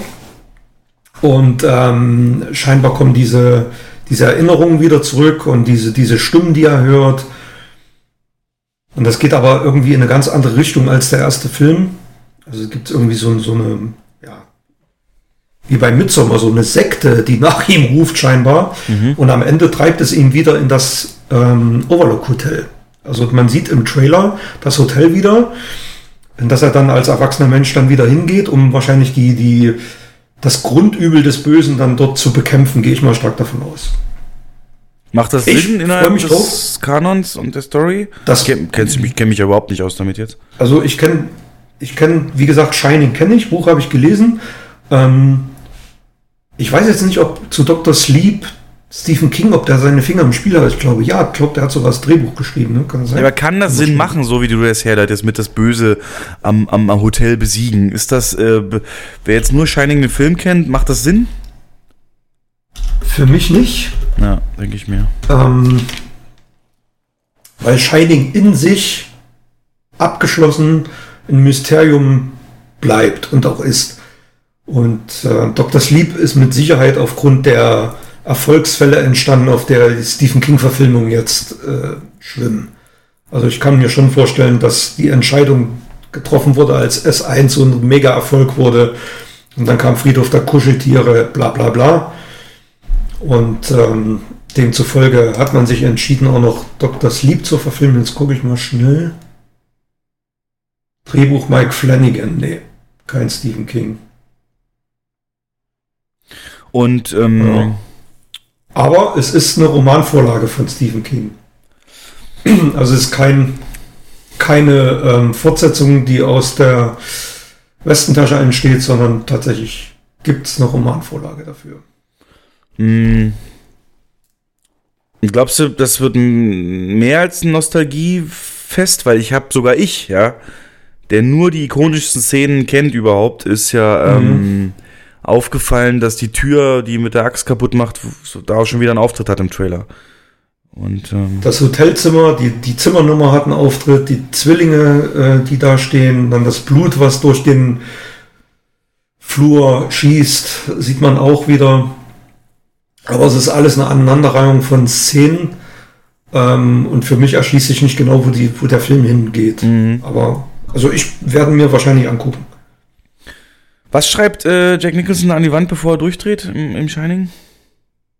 Oh, warte mal, was schreibt er an die Wand? Viel geiler ist, was er ins Buch schreibt. Ähm, was schreibt er an die Wand, weiß ich jetzt nicht mehr. Auf jeden Fall, warum ich das frage, ist, weil ich, der einzige ähm, Bezug so wirklich zu Shining ist ja die Simpsons-Folge zum Shining. Ich Ach so. nicht, ob du die kennt hast, kennst, dann ist halt dasselbe mit Humor Ach, schon und so ewig her, dass ich den Film gesehen habe. Und ähm, da schreibt, äh, dreht halt Humor durch und äh, schreibt halt vorher dran, kein Bier und kein Fernsehen lassen Humor durchdrehen. Ja, ich weiß nicht, was er jetzt sagt.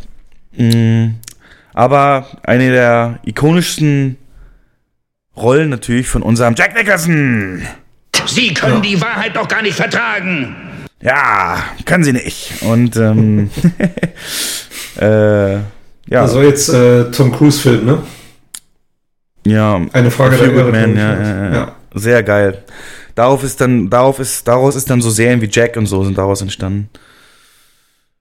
Navy-Gerichtsbarkeit. Schon krass, ey. Sie können die doch gar nicht vertragen. Ah, das müsste ich jetzt eigentlich mal viel öfter auch im Beruf sagen. Okay, du willst ein Feedback-Gespräch? die können die doch gar nicht vertragen. Und wer The Shining mal gucken will, ähm, ich habe gelesen, es gibt jetzt die Extended-Fassung als 4K-Master. Demnächst neu auf Blu. Wer, welcher Hörer, wer, ist mal ehrlich, Jens, wer, wer realistischerweise hat einen 4K Blu-ray-Player zu Hause? Das sind wirklich die wenigsten. Glaub mir. Ja, dann halt nicht in 4K, dann halt Ach so, nur in 2K. das geht auch, gut. Ist doch egal. Okay, meldet euch, ähm, habt ihr einen 4K Blu-ray? Würde mich auch mal eine Umfrage interessieren. Ich glaube, ich mache mal eine auf der Facebook. Oder wir sind jetzt auch bei Insta. Der, dieser Podcast wird der erste, der auch bei Insta beworben wird. Mal gucken. Ähm, ja, und dann für die jüngere Generation kommt ein Film, zu dem die natürlich mehr Bezug hat, nämlich die Eiskönigin 2, Frozen 2. Und da muss man ja sagen, der hat ja wirklich Generationen geprägt. Ne, Teil 1, denkt man so, war irgendwie gar nicht so lange her, aber ist 2013. Mhm. Und trotzdem, äh, Elsa Schneemann, Olaf, Rentier Sven, das sind Charaktere, die kennst du. Ich glaube, in jedem Bettwäscheladen gibt's Frozen-Bettwäsche so. Das Merch ist ja fast auf Cars-Niveau, das ist, hält sich ja wesentlich länger. Frag mal heute ein sechs- oder siebenjähriges Kind, die wissen genau, wer Elsa ist. Ja, Obwohl die den Film niemals im Kino gesehen haben können. Ja, und, und, und, und, Ja. und Let It Go ist ein Film, den kann meine, äh, ein Song, den kann meine vierjährige Nichte, kann den auswendig so. Mhm. Und äh, genau, das wird also ein Monster, wird dieser Film. Ja. Ich bin halt heilfroh, jetzt mal aus kinooperativer Sicht, dass es aus den Ferien raus ist. Äh, sonst äh, wüsste ich nicht, wie wir das hätten bewältigen sollen. Und ja. Wusstest du, als kleines Trivia und Service, dass dieses Motiv ähm, auf dem Roman von Christian Andersen, Die Schneekönigin, basiert, von, von Eis von Frozen? Ah, Mist. Ja, ja, ja klar. Gut, da habe ich nichts mehr sonst, du. Und wusstest du, dass ähm, Elsa eine lesbische Figur sein soll?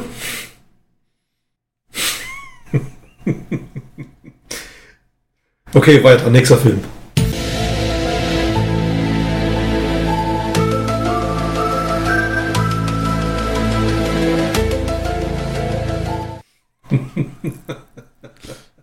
Also, ne, nochmal zum Thema Don John. Wenn du mal auf YouPorn gehst und Elsa-Porn eingibst, da findest du alles.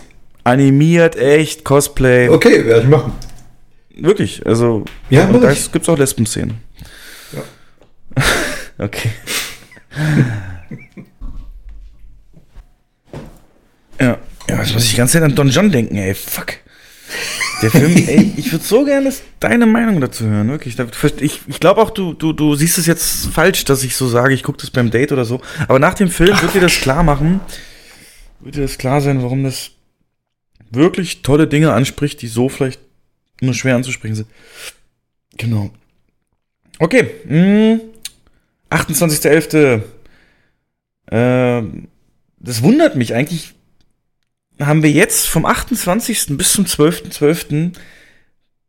unwahrscheinlich nichtssagende und schwache Starts, wenn ich nichts übersehen habe, ähm, für eine Weihnachtssaison. Also ganz ehrlich. Ja, das stimmt, aber also es gibt einen Film, der das Ganze so ein bisschen rumreisen könnte, und zwar das ist der Hustlers. Hat Mit, Hustlers, äh, Jennifer ja. Lopez. Ja. In den USA etwas mehr eingespielt als Bad Moms aktuell. Mhm. Mm, Ich kann jetzt gar nicht aus dem Kopf sagen, worum es da geht, aber es ist halt auch so eine. Das ist eine, so eine, so eine äh, Stripperinnengruppe, okay. die. Der wird ja, rumreißen, der Film. Der wird's rumreisen mit JLo als Stripperin, definitiv. okay. Ähm, weißt aber ich gebe dir völlig recht, also was, was da. ke keine typischen, keine typischen äh, Weihnachtsfilme, die da starten. Also ich vermisse da so, ja, Ich na hab zum gut, wir haben Eiskönigin, Ja, aber, Nochmal, Eiskönigin aber sonst ist sonst ist da nichts weiter, was, was so, so Weihnachtsfilme sind, so typische, ne? So Animations. Also ich kann mir nur so erklären, dass die Leute einfach jetzt dann, ähm, guck mal, du hast dann ab Mitte November hast du Last Christmas, dann hast du Eiskönigin und dann noch Dr. Sleep. Die wollen, also da, dagegen will halt keiner antreten, weißt du, gerade die Eiskönigin wird erstmal eine Weile stark laufen und ich Ja. glaube, da will nichts, aber genau, 28.11. halt Hustlers Mhm. und der Leuchtturm möchte ich nochmal erwähnen. Der Leuchtturm ist ein Schwarz-Weiß-Film, der vom Regisseur von auch The Witch ist. Das war so ein Überraschungshorror-Indie-Perle ähm, ähm, vor zwei Jahren oder so. Und äh, soll so ein bisschen mit Cab Cabin Fever vergleichbar sein. Auf jeden Fall soll es der Film sein, aufgrund dessen Robert Pattinson für The Batman entdeckt wurde. Na, nur mal so viel. Und Willem Dafoe und Pattinson spielen halt zusammen, äh, ja, als Leuchtturmwärter sozusagen. Guck dir mal den Trailer an, es ist super schwer zu beschreiben, aber irgendwie hat er mich gehuckt. Ich weiß, der wird ganz anders sein. Ich weiß, der wird was Besonderes sein, aber guck dir mal den Trailer zu der Leuchtturm an. Ähm, der ist jetzt nicht bierernst, aber also ich kann dir auch gar nicht so richtig beschreiben, welche Richtung es geht, aber der ist halt hochgelobt auch von Kritiken. Ähm, für Arthouse-Fans hat mal der Leuchtturm auf dem Zettel. Ich glaube, das. Äh, und als ich Pattinson in dem Film gesehen habe, habe ich mir zum ersten Mal auch vorstellen können, dass der den Batman macht, also im Trailer jetzt. Ja, Okay. deswegen ähm, der Leuchtturm gerne mal recherchieren. Ähm, und jetzt, fünfte, zwölfte, habe ich nicht ein Start mir notieren können, weil mir nichts was gesagt hat. Geht's dir anders? Mir geht's genauso. Es ist Ich unglaublich. Nicht ein einziges. Kreuz. Ja. Mitten in der Weihnachtssaison. Ja. Ich meine, es gibt so viele Genre, die, ähm, die nicht vertreten sind in den Wochen davor. Zum Beispiel Action oder so. Terminator liegt da schon weit zurück. Und es startet nichts. Es wird eh ein ganz stranger ähm, Dezember und Weihnachten. Das wird nicht so, wie wir es kennen. Und, und das ist halt jetzt auch wieder für euch kinooperative Sicht, ist das personalplanerisch ist der Albtraum. Also Ja. das, wenn man jetzt für S und für, für, für Joker und so viel Personal aufgebaut hat, hätte, ähm, kommen jetzt halt Wochen, die dann ja bis rein in Dezember, eigentlich bis Bis Mitte Dezember. Ja. Ja. Mhm. ähm, so schwach sind, aber trotzdem brauchst du natürlich die Leute für kurz danach. Und das ist ähm, echt eine Herausforderung. Mm. Ich habe jetzt zum Beispiel Urlaubsübersicht, habe ich ein bisschen freigegeben für Anfang äh, Dezember. Mhm. dass wir da einfach so reagieren. Ähm, krass, nicht mal du hast für den 5.12. was, okay. Nee. Ja, und am Nicht 12. geht's dann mit dem klassischen Mainstream-Weihnachtsfilm los. In Genau. erster Linie Jumanji, The Next Level.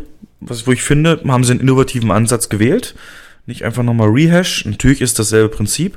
Aber ähm, mit ähm, Danny DeVito und Donald Glover ähm, doch zwei Schauspieler, die ähm, ich jetzt nicht in so einem Film vermutet hätte und Mhm. die aber auch ähm, in dieses Spiel reinkommen und somit ganz neue charakterliche und persönliche Merkmale darstellen können, von alten Männern halt. Ja. Und für die Kids gibt's kleine Rabe Socke, ist irgendwie jedes Jahr ein Phänomen, immer Mhm. Schulvorstellungen, alles. Äh, ja. Jumanji, hast du ersten Teil mittlerweile geguckt, ja, ne? Habe ich gesehen, ja. Wird Ja, halt okay. harmlose, Ja, harmlose Popkulturkost so, ja. Und was ich wirklich gut fand, dass er den, den ersten, das Original, gar nicht ignoriert hat, sondern den tatsächlich auch äh, sehr intelligent sogar in der Mitte eingebaut hat. Ja, du siehst das Haus wieder, du siehst ähm, Genau. alles, alles mit drin. Und dann ist es soweit. Ja. Deswegen markierst hier rot, schreib mir einen Schichtwunsch. Äh, 17.12. Abend sind wir in Kassel und gucken Star Wars 9. ja 17.12. können wir nicht in Kassel sein, da müssen wir bei uns selber sein. Hm, na gut, dann danach. Ähm, ja, stimmt, wir haben ja wieder die Cosplayer am Start und die Musik Ja, läuft wieder. Das darf, ja, das wird, wird mega. müssen wir schon ein bisschen was machen. Ja, ich glaube, da müssen wir nichts mehr sagen zu dem Film. Äh, die Frage ist nur, schafft er es, das Einspiel von, also kann er sich von Last Jedi erholen?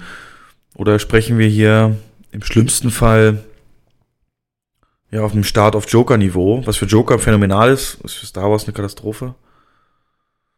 Ja, Glaube ich nicht. meinst du, der kann wieder Ja. besser performen? Na gut, weil es die Trilogie abschließt, ja. Es schließt die Trilogie ab, ja. Es schließt sogar komplett eine Saga ab, eine neunteilige Saga ab. Ja. Dann Das will ich wirklich wir, wiedersehen. Äh, am 19.12. habe ich schon wieder nichts rausgefunden. Hast du da was? Hab ich. Also am eigentlichen, also 18. scheint ja ein Mittwoch zu sein, glaube ich. Äh, ja, genau. Nein, nee, da kommt doch gar Also da nichts. tritt weiter. keiner dagegen an, ne? Da kommt so ja, ein paar kleine Sachen, aber nichts, was jetzt irgendwie. hm. Also auf 18. bis 25. die Star Wars Woche. Mhm. Und am 25. geht's dann erst weiter mit ähm, Cats, dem Musical, wo niemand nach einer Verfilmung gefragt hat, aber sie kommt trotzdem. Wobei ich sagen muss, ähm, Musical-Filme haben ja Tradition. Ich sag mal Phantom der Oper. Mhm. Ähm, ist natürlich ewig her, klar, aber äh, da gibt's alle paar Jahre mal einen. Das ist jetzt nicht so ungewöhnlich und man müsste jetzt mal interessant werden, was für ein Budget dieser Film hatte. Weißt du es zufällig? Mhm. Nee. Weil dann weißt du auch. Aber das, ich glaube, das ist nicht so gering. Ähm, relativ starke also eher in Richtung Starbesetzung. 200 Millionen oder eher in Richtung 100? Ja, 200 Millionen kann ich mir nicht vorstellen. Eher Müssen wir in dann Richtung mal- 100. Ja. Ja. Der Trailer hat ja für einige Kontroversen gesorgt. Wegen Ja. der Optik vor allem, dass das so abschreckend auch wirkt. Einfach nur Menschen. Wird teilweise belächelt, ne? So ein bisschen noch. Aber das kann man im zweiten Trailer wieder retten. Und ich glaube, Mhm. ja, so für Weihnachten die Zeit. Ich habe dann noch am 26.12. auch einen Film, wo ich dir den Trailer nahelegen will. Ja, es kommt am 25. aber noch ähm, Spione Undercover. Habe ich mir auch ausgeschrieben, aber ähm, ich habe den Film, verwechselt der mit schon dem Mila ewig lange getrailert wird. Echt? Disney, der, ja klar. Wirklich? Der, ja, ja, Okay. ja. Wann heißt, was heißt denn ewig lange? Wann ist denn dir das erste Mal aufgefallen? War doch schon ewig lange Trailer laufen.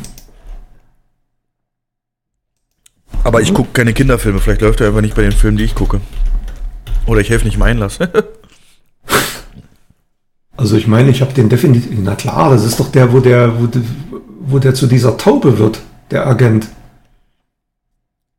Sagt mir gar nichts. Ich glaube, Ja, Nee. ja, ja. Den habe ich locker schon im äh, äh, zu, zu König der Löwen lief, da wurde der schon getrailert, als er gestartet ist. Ja. Na gut, egal. Ja, am 26. stimmt das noch. als Hitler das rosa Kaninchen stahl. Ja. Ähm, Es geht um ein neunjähriges Kind, ähm, Tochter von Juden, die mit den äh, Eltern flüchten muss, praktisch vor den Nazis und das ähm, dabei natürlich einiges erlebt und ähm, aus der kindlichen Perspektive das auch so natürlich alles wahrnimmt. Deswegen dieser Titel auch. Ähm, fantastischer Trailer. Interessant finde ich, dass Oliver ähm, Masucci, Ma, Ma, wie Oliver, also der Typ, der bei Er ist wieder da Hitler gespielt hat, spielt hier den jüdischen Vater. Ähm, ganz interessante, ganz interessanter Zusammenhang. Aber der sah echt mal nach einem Film aus. Ich kann ja eigentlich dieses Thema nicht mehr sehen, ne? So dieses Mhm. ähm, Flucht oder ich habe zum Beispiel der Junge im gestreiften Pyjama nie gesehen, ne? Weil ich weiß, wie krass nah der gehen soll. KZ-Drama, glaube ich. Ähm, aber das hier ist mal eine Art und Weise, ähm, die ist wirklich mal anders. Kennst du den Trailer? Nee. Schreib den auch mal auf, zusammen mit Leuchtturm. Äh, Mhm. Alter, ich werde ja richtig der Arthouse-Fan jetzt. Ähm, das, das, äh, ich, le- guck ihn dir mal an und schätze ihn danach nochmal neu ein. Also wirklich, bin ich, Ja. würde mich sehr deine Meinung interessieren. Darfst du auch an der Arbeitszeit machen. Ähm, Okay. Dann haben wir Silvester, Neujahr und direkt nach Neujahr geht's schon weiter, am 2. Ja. Und da, Hab, von den zwei Filmen, die du dir wahrscheinlich rausgeschrieben hast, welcher wird der erfolgreichere? ich habe sie tatsächlich nah beieinander geschätzt, beide. Und habe äh, bei Knives Out ein paar mehr Besucher. Also einmal startet für euch da draußen Drei Engel für Charlie, eine Genau. Neuinterpretation äh, von Elizabeth Banks, die mitspielt und Regie führt. Wer, wer spielt denn hier eigentlich den Charlie? Hat man das gesehen im Trailer? Ich weiß es gar Äh, nicht. Patrick Stewart. Patrick Stewart, okay. Ach echt? Mhm, Aber es gibt mehrere, ja, es gibt mehrere Charlies wohl. Ah, Äh, das, geht ja um die Welt, äh, ne? Und es gibt in jeder, weiß ich nicht, in jedem Land gibt es einen, ach nee, Charlie nicht. Den, den, ähm, Charlie siehst du ja nicht. Aber diesen Handlanger, den männlichen Handlanger, wie heißt er? Oh, Mann, Mann, Mann. Wie heißt er denn? Wie heißt er denn? Wie heißt er denn? Bosley. Ja, den spielt Patrick Stewart. okay. Also ich hab, reizt mich null. 0,0. Ich fand Mich die auch, letzte, null. letzte Verfilmung hier mit Lucy Louis fand, äh, fand ich gut. Das war so, das hatte so A-Team-Vibe, weißt du, so. War das nicht so ein, war das nicht hier so ein McG-Vehikel? McG, genau, richtig. Oh, Äh, mit- mit der erste Cameron ging noch, den zweiten fand ich scheiße. Und ähm, weiß ich gar nicht, aber auf jeden Fall die Stunts wieder völlig übertrieben und äh, Ja, ja. so auf diesem Niveau. Immer wenn ich diese Filme beschreiben will, nehme ich Stealth unter dem Radar mit Jamie Foxx. Das ist so dieses Vorbild für diese Filme. Ähm, aber Knives Obwohl Out. hier macht die, hier macht die, die Naomi Scott, die bei Aladdin die Prinzessin gespielt hat, die spielt hier mit. Und ich glaube, der steht eine ziemlich große Karriere bevor. Warum? Die fand, die, die hat mich schon bei Aladdin, den habe ich eigentlich vergessen in der Liste, habe ich auch gesehen, Mensch, scheiße. Ähm, fand ich super überzeugende Rolle, total, also wirklich eine, eine sehr ansehnliche junge Frau, kann man so sagen, hat super geschauspielert, hat schön gesungen und auch in dem Trailer hat die mich am meisten überzeugt. Kristen Stewart finde ich total daneben in dem Trailer. Ähm, die ist die einzige, die mich irgendwie da dazu bewegen würde, den Film anzugucken. Ja. Ich freue mich mehr auf Knives Out, der andere Film, der da rauskommt, äh, von, von ähm, Ryan Johnson, der eigentlich bei mir jeglichen Kredit verspielt Ja. hat, aber vielleicht war er nur irgendwie eingeschüchtert von dem Projekt Star Wars. Vielleicht hat er einen schlechten Tag gehabt. Mega. Ja, so wird's sein. Ähm, äh, tatsächlich dieses Genre, dieses Whodunit, wer war's? Äh, Cluedo-mäßig, dieses, ähm, es gibt ein, in, einem, in einer isolierten Location, meistens ein Herrenhaus, größere Villa, ähm, treffen sich halt Leute, die sich nicht unbedingt alle kennen ähm, oder nur entfernt und, und, und dann geschieht ein Mord und der Mörder ist unter uns, so ein bisschen vielleicht auch Prinzip ähm, Orient Express, das war so ein bisschen dasselbe Muster, aber hier gibt's halt nicht den einen Detektiv, sondern äh, es versucht das so gegenseitig rauszufinden. Wahnsinnige, wahnsinnige Besetzung, ähm, unter anderem wieder auch Chris Evans, ähm, aber eben auch ganz, ganz viele, wo Chris Evans endlich, der spielt so einen richtigen Douchebag, so ein richtiges, ähm, so ein richtigen, so ein richtiges Hassobjekt, ähm, Unsympathen, äh, wird ihm wahrscheinlich richtig Spaß gemacht haben nach, nach Captain America. Und ähm, Jamie Lee Curtis als Beispiel und ganz viele andere. Und da freue ich mich tatsächlich drauf, weil sowas mag ich. Ähm, es gibt den Film, ich weiß nicht, ob du den kennst, ist ewig her, habe ich aber das nie gesehen, französischer Film, Acht Frauen. Ähm, das ist genau das Gleiche. Auch sind halt nur acht Frauen und es passiert ein Mord in so einem Haus mit äh, dieser Grande Dame äh, aus dem französischen Kino, weiß ich natürlich den Namen auch nicht mehr, äh, spielt da mit, aber kann ich da mal nahelegen. Und da freue ich mich mehr drauf, weil das ist keine Fortsetzung, mal was Neues. Und wann gab es so einen Film zuletzt, ne? Wenn man jetzt mal von so Detektivfilmen absieht. Kannst dich Und- erinnern, als wir uns drüber unterhalten haben, habe ich gesagt, es erinnert mich an den 70er Jahre Klassiker. Das ist allerdings eine Slapstick-Komödie, eine Leiche zum Dessert. Den keiner Äh, mit- kennt, habe ich gesagt. Ne? Mit Peter Falk, ja, den keiner kennt. Äh, nächste Umfrage bitte. Kann mal jemand Cool, schreiben, wer diesen Film kennt. Wie heißt Pass der? auf. Eine Leiche zum Essen? Eine Leiche zum Dessert, 1976 gedreht. Pass auf, jetzt kommt's, Ja. 75. Ähm, der, deutsche der deutsche Untertitel von Knives Out ist Ein Mord zum Dessert. Nein. Ja. Das heißt, Nein. ja, das heißt, die, ich sag mal, die Assoziation, die sich mir erschlossen hat, ist vor dem deutschen Verleih auch irgendwie gekommen. Ähm, ja, Ah, und ja so, so unbekannt scheint der Film ja dann doch nicht zu sein, ne? Du hast recht, weil so würde ich ja sagen, wenn ich das so lese als Mensch, hä? Wie kann Mord, Dessert, Ja. was? Äh? Hieß, hieß zuerst Mord ist Familiensache und jetzt heißt er tatsächlich ein Mord zum Dessert. Aber hast Und das so kann nur eine her? Anspielung an den, äh, es kann nur eine Anspielung an den, an den ähm, Klassiker sein, ja.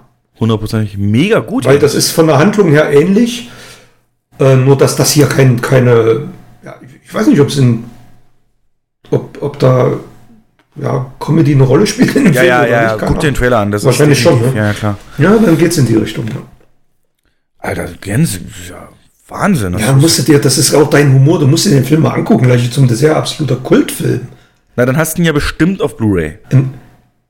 Ja, ja. Ja, damit Blu-ray weiß ich jetzt nicht, aber ich habe ihn definitiv. Ich muss dir noch. Ähm, ja, du musst dir das vorstellen, wenn ein blinder Butler und eine taubstumme Köchin sich miteinander unterhalten wollen. Schon alleine dieser Ansatz ist witzig. Würde das heute noch so durchgehen oder ist das. Äh, Keine ist das, Ahnung. Äh, klingt aber geil. Das ist schon so geil. Da kommt der blinde Butler, gespielt von Alec Guinness. Ach was, Ähm, jetzt hast du mich. ja, ja. Sag doch bloß den Ja. Namen. Die Haushälterin sitzt da, versteht natürlich keinen Ton, kann nicht sprechen und er brüllt sie an und sagt, äh, sie soll verschwinden, reißt die Tür auf, die bleibt natürlich sitzen und macht gar nichts, weil sie ja nichts versteht und dann schlägt er die Tür zu und ruft ihr hinterher, kommen Sie nie wieder und die Alte ist natürlich immer noch im Zimmer drin. Nice. Ey, unbedingt mitbringen. Ja, jetzt, jetzt, jetzt, jetzt habe ich da Lust drauf. Aber äh, ist aber trotzdem dein Kultfilm da spannend mit, mit, mit, ähm, will man schon wissen, wer es dann war am Ende, ne? Ähm, Oder verliert er das aus dem Auge, dass es darum geht? Das wird am Ende total crazy. Ja, verliert das nicht aus dem Auge, es geht schon darum. Okay. Obwohl die Auflösung ähm, crazy ist. Ja, solange es keine, was, was war's? Schildkröte aus dem Erdreich ist, ist alles gut. Ähm, Aus dem Paralleluniversum. ja. Da ist mir übrigens eingefallen, bei der Nebel haben sie auch das Ende umgeschrieben für Stephen King. Ähm, das ist, Ja. da hat Stephen King gesagt, das ist viel besser, als dass es er sich jemals hätte ausdenken können. Okay. Ähm, ja, da sitze ich auf jeden Fall drin. Dann neunte erste. Gibt es ein Reboot von der Grudge-Serie. Mhm. The Grudge, das Kaffeemaschinengeräusch. Ähm, boah. und ähm, interessiert mich halt Ja. null, weißt du, Horror. Null. Gähn, langweilig. Ganz äh, wieder ähm, auf die trashige Art lustig finde ich Underwater. Ähm, das ist im Prinzip, kennst du Apollo 17? Das war so ein Film, warum es halt die Apollo 17 Mission in Wirklichkeit niemals gab, weil man da eben in Kontakt ist mit Aliens gekommen und dann so ein bisschen Found Footage mäßig. Und das wird genau das gleiche, nur unter Wasser. Also da Mhm. ist dann so eine, das U-Boot geht kaputt und die müssen über selber dann so in Tauchanzügen die ganze Zeit und Kamera auf dem Helm und so. Ähm, dann gibt's da eben auch Wesen. Und ein Film mit deiner Lieblingsschauspielerin Melissa McCarthy, Hm. Super Intelligence. Genau. Hast du noch was anderes an dem Tag? Ähm, nur, nur den Disney-Film Vier zauberhafte Schwestern, aber das ist so ein Teenie-Familiending, der wahrscheinlich auch ganz gut laufen wird. Ja. Ja. Dann 16.01. Ähm, entführt uns James Mangold in den Ersten Weltkrieg, der sein, seinen ersten großen Auftritt mehr oder weniger als Setting in äh, kürzerer Zeit in, in, in, in Wonder Woman hatte und hier er diese Grabenästhetik und so weiter nimmt, um ja sein persönliches Soldat James Ryan dort zu drehen. Mhm. Genau das hat mir der Trailer versprochen, genau das werde ich wahrscheinlich kriegen, damit relativ. Erinnert mich auch stark an James Ryan, der Trailer. Ja, ist ja wirklich auch geht um eine Rettungsmission und, Ja. und in dem Fall, glaube ich, müssen sie Informationen überbringen bis zu einer bestimmten Zeit. Mhm. Aber dadurch, dass eben die Schlachtfelder so viel anders funktioniert haben damals im Ersten Weltkrieg, gehen wir zum Zweiten, könnte es schon sich anders auch ausgehen. Ähm, aber so wirklich Lust auf einen Kriegsfilm, full blown, habe ich gerade nicht. Nee, ich auch nicht. Da würde ich wahrscheinlich lieber in Bad Boys for Life sitzen, der da wieder startet. Oh ja. Wo der Trailer, der hat mich einfach geholt. Das ist durch, Jens. Das, das gucke ich mir an und grinse und bin glücklich. Erstmal in den Nachos. Nach den ganzen äh, Arthurs-Filmen äh, muss das einfach sein. Und ja. Ja. das ist, das, ich weiß genau, was ich da kriege. Es war nicht mehr Michael Bay tatsächlich, aber ähm, der Nachfolgeregisseur hat von ihm gelernt. Das sieht man im Trailer in jeder Sekunde und ja, fantastisch. Ja, also der Stil wird schon auf gravierende Art und Weise ähnlich beibehalten. Ne? genau. Also, aber es ist auch gut so, dass der, der, also da einen Stilbruch zu machen, das wäre fatal.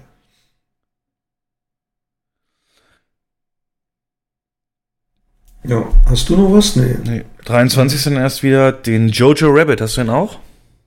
Jojo Rabbit habe ich. Am 23. habe ich aber den, den Klassentreffen Teil 2 als ersten. Ist das das die Til Til Schweiger Schweiger. Sache? Ja, ja, Hochzeit. Ach, die habe ich vergessen. Warte mal, natürlich mir Mhm. Der erste war ja jetzt bei weitem nicht der Erfolg, der sich versprochen wurde. Ähm, nee, so, so eine Million, knapp über eine Million hat er gemacht, glaube ich.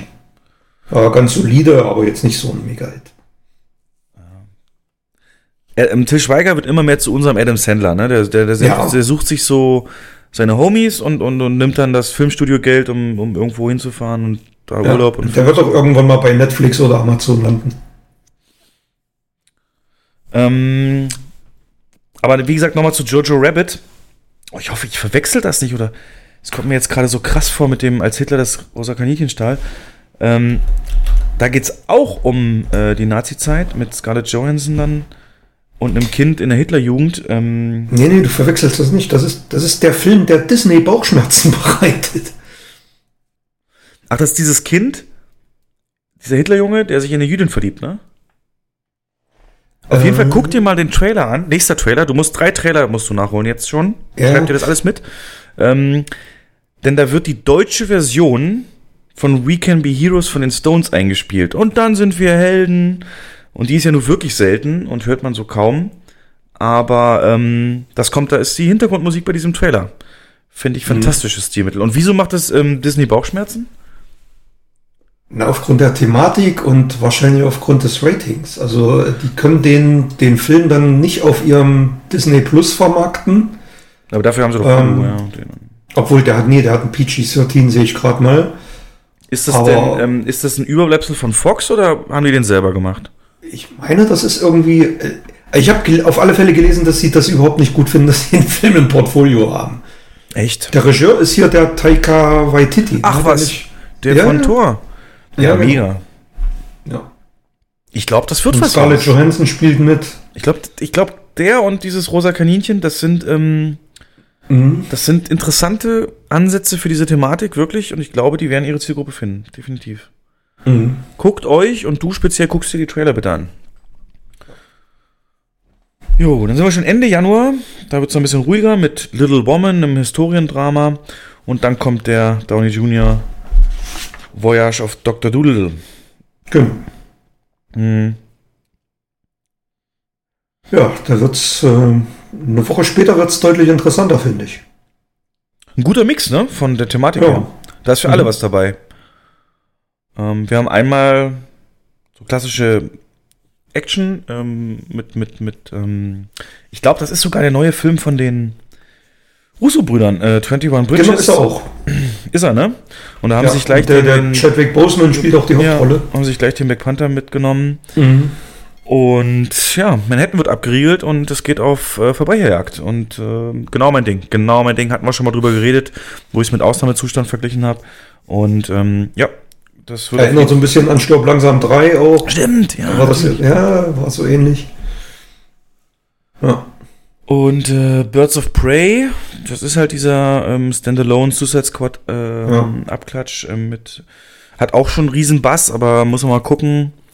Interessiert mich null. Ja, aber es wird ich weiß nicht, ob Suicide Squad mäßige Besucherzahlen machen wird. Das war ja gerade an der ersten Woche für uns doch schon überraschend viel. Oh ja, ähm, aber als ich das, ich mache ja bei der Sneak-Moderation, Sneak-Preview, habe ich eine Kategorie, ich weiß nicht, ob du die bei dir auch fortsetzt, ähm, äh, wo ich immer First Look Poster, also Poster, die wirklich ganz frisch rausgekommen sind. Mhm. Und als ich das gezeigt habe, gab es Applaus.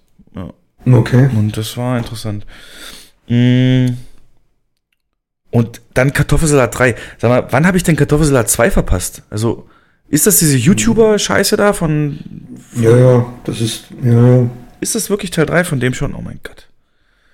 Oh Den mein ersten hatte ich ja doch mal als Special Screening irgendwie zwei, dreimal, ne? Kann das sein? Der lief doch ganz gut sogar. Ja, er, weil eben diese YouTube-Fans. Ja, ja, genau. Die, die YouTuber, die da, ja. Man sollte sich einfach nie, niemals zu sehr über irgendwas freuen, dann wird es nur noch schlimmer. Hat nichts mit einem Film zu tun, finde ich. So traurig. Ja. Aber Traurigkeit muss ja nicht schlecht sein, wie unser Kollege sagt. I don't believe in happiness. Because happiness is always just uh, a first stage of everlasting doom. So you can just skip it to get ahead. That's what I do to not waste time on joy. It's just an inconvenience. Der Werner, der Werner, der Herzer. Okay. Geil. Ähm, und dann, ich habe übrigens bei Valentinstag aufgehört, weil das ist so ein schönes, schöner Cut Richtung Frühling. Mhm. Habe ich also auch nur noch den 13.02., der sich übrigens, und das kann ich sogar krass sagen, Jens, Valentinstag hat sich, während ich im Kino arbeite, was äh, jetzt, ey, vor zwei Tagen, vor vier Jahren, war ich zum ersten Mal in Göttingen. Ach was. Ja, 15.10. Ähm, Jetzt hast du, jetzt hast du die Stadt verraten. ne? Muss ich wieder schneiden. Also das weiß eh jeder. Ich habe schon längst unser Ja, ja, Umbau klar. geteasert und so.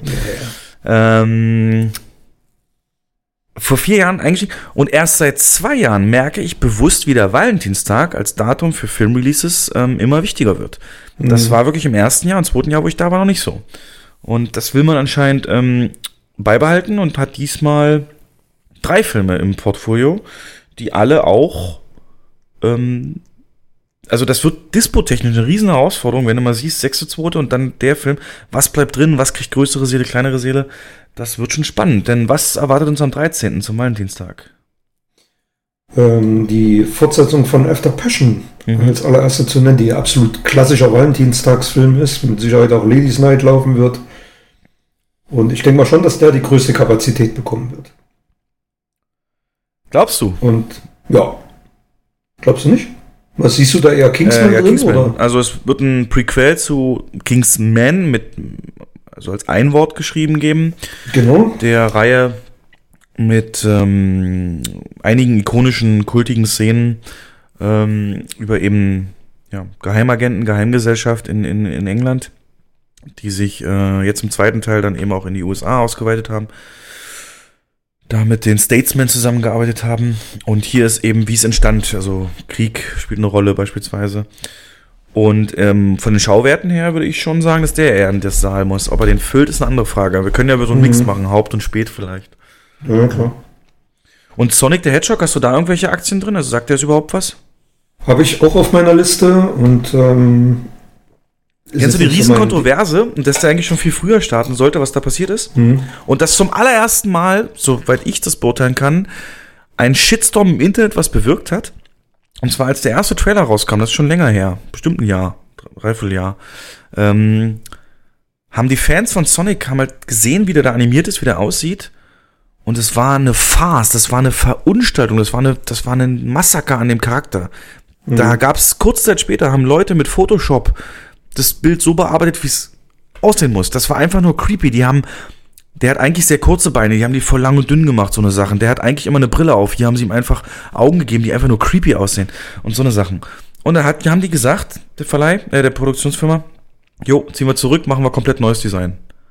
Okay. Und haben komplett den Hauptcharakter in Sonic ähm, äh, neu designt, genau. Und äh, demnächst. Also ich auch da, ähn- ich sehe da ähnliches Potenzial wie, ähm, was war das letztens? Ähm, Pokémon. Nee. Wird so in die Richtung Nein, gehen. nein, auf gar keinen Fall. Ähm, das Problem ist, was du hier nicht bedenkst, dass du nicht ähm, wie ich noch mit den jungen Leuten in Touch bist, sondern ähm, einfach weil Pokémon, siehst du ja, das ist jetzt noch, es ist einfach tages, tagesaktuell. Du hast dieses Pokémon Go, du hast ähm, die Serien weiterhin dazu, du hast ähm, die Spiele, die ständig in neuen Versionen auf die Switch und Nintendos Konsolen kommen.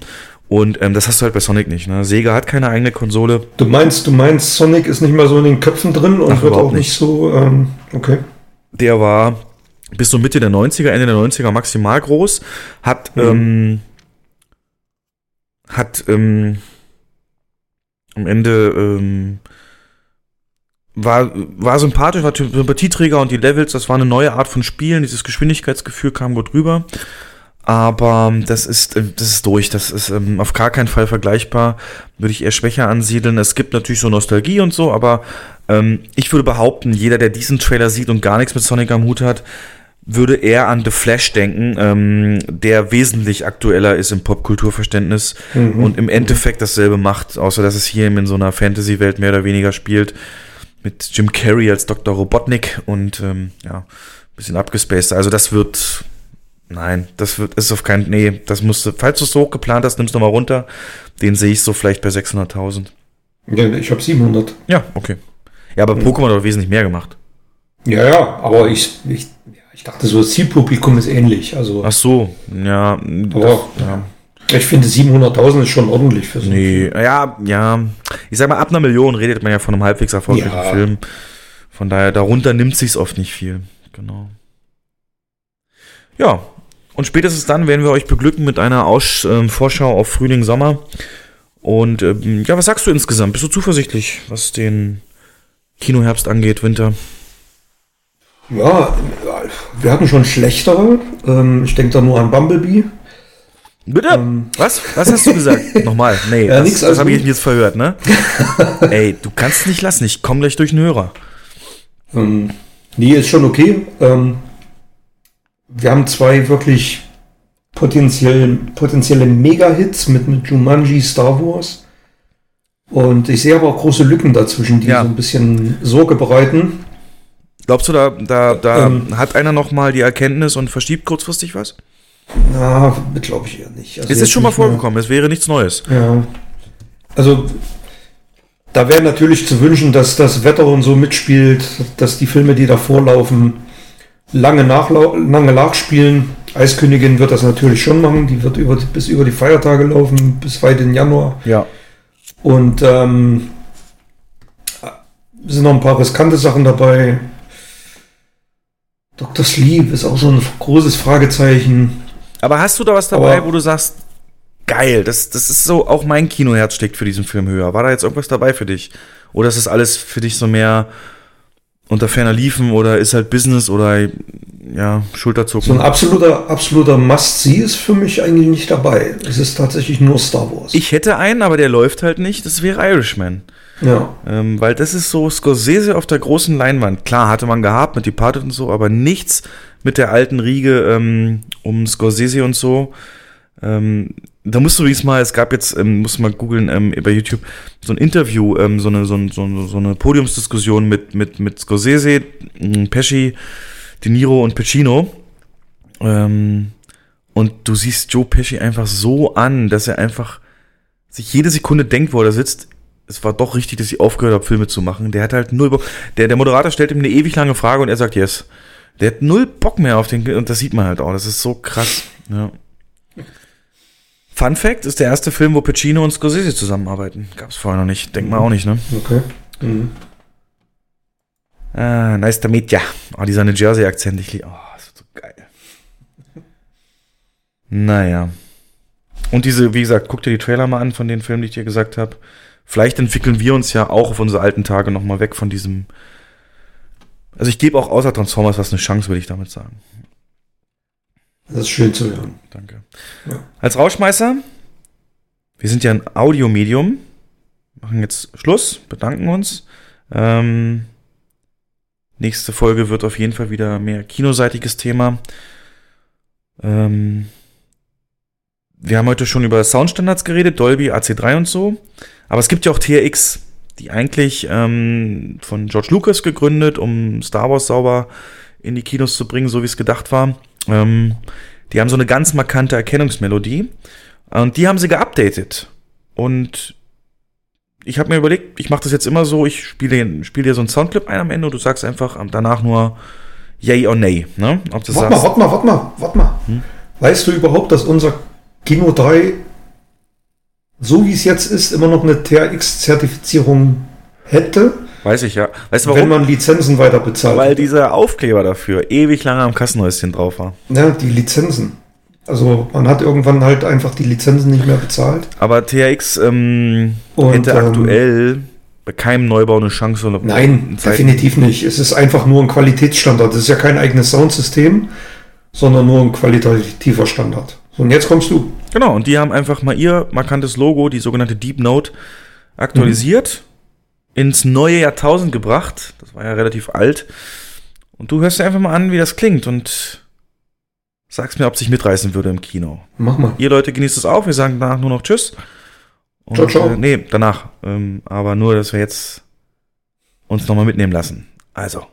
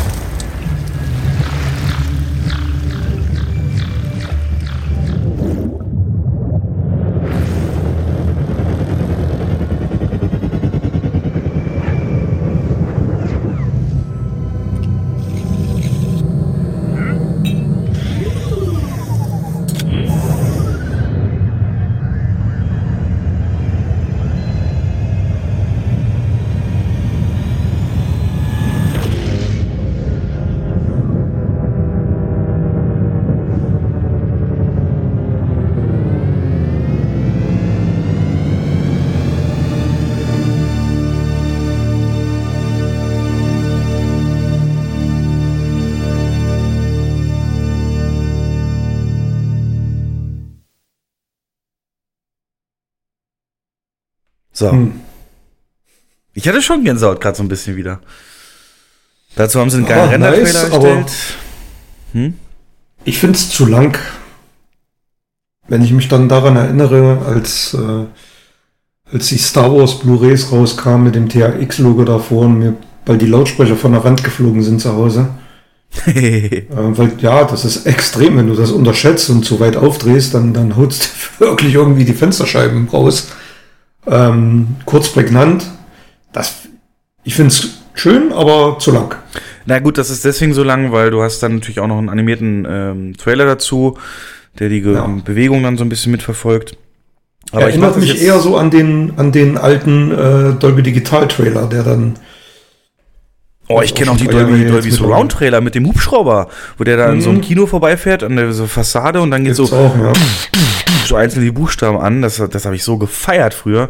Und so mache ich das mhm. jetzt aber immer. Ich werde jetzt ähm, in dem Podcast immer mal so, weil wir ja so ein Medium halt sind, ähm, ähm, äh, so Trailer oder, oder, oder Image äh, Musik von so ähm, Dolby Cinema und sowas einspielen, wo sie das natürlich simulieren wollen.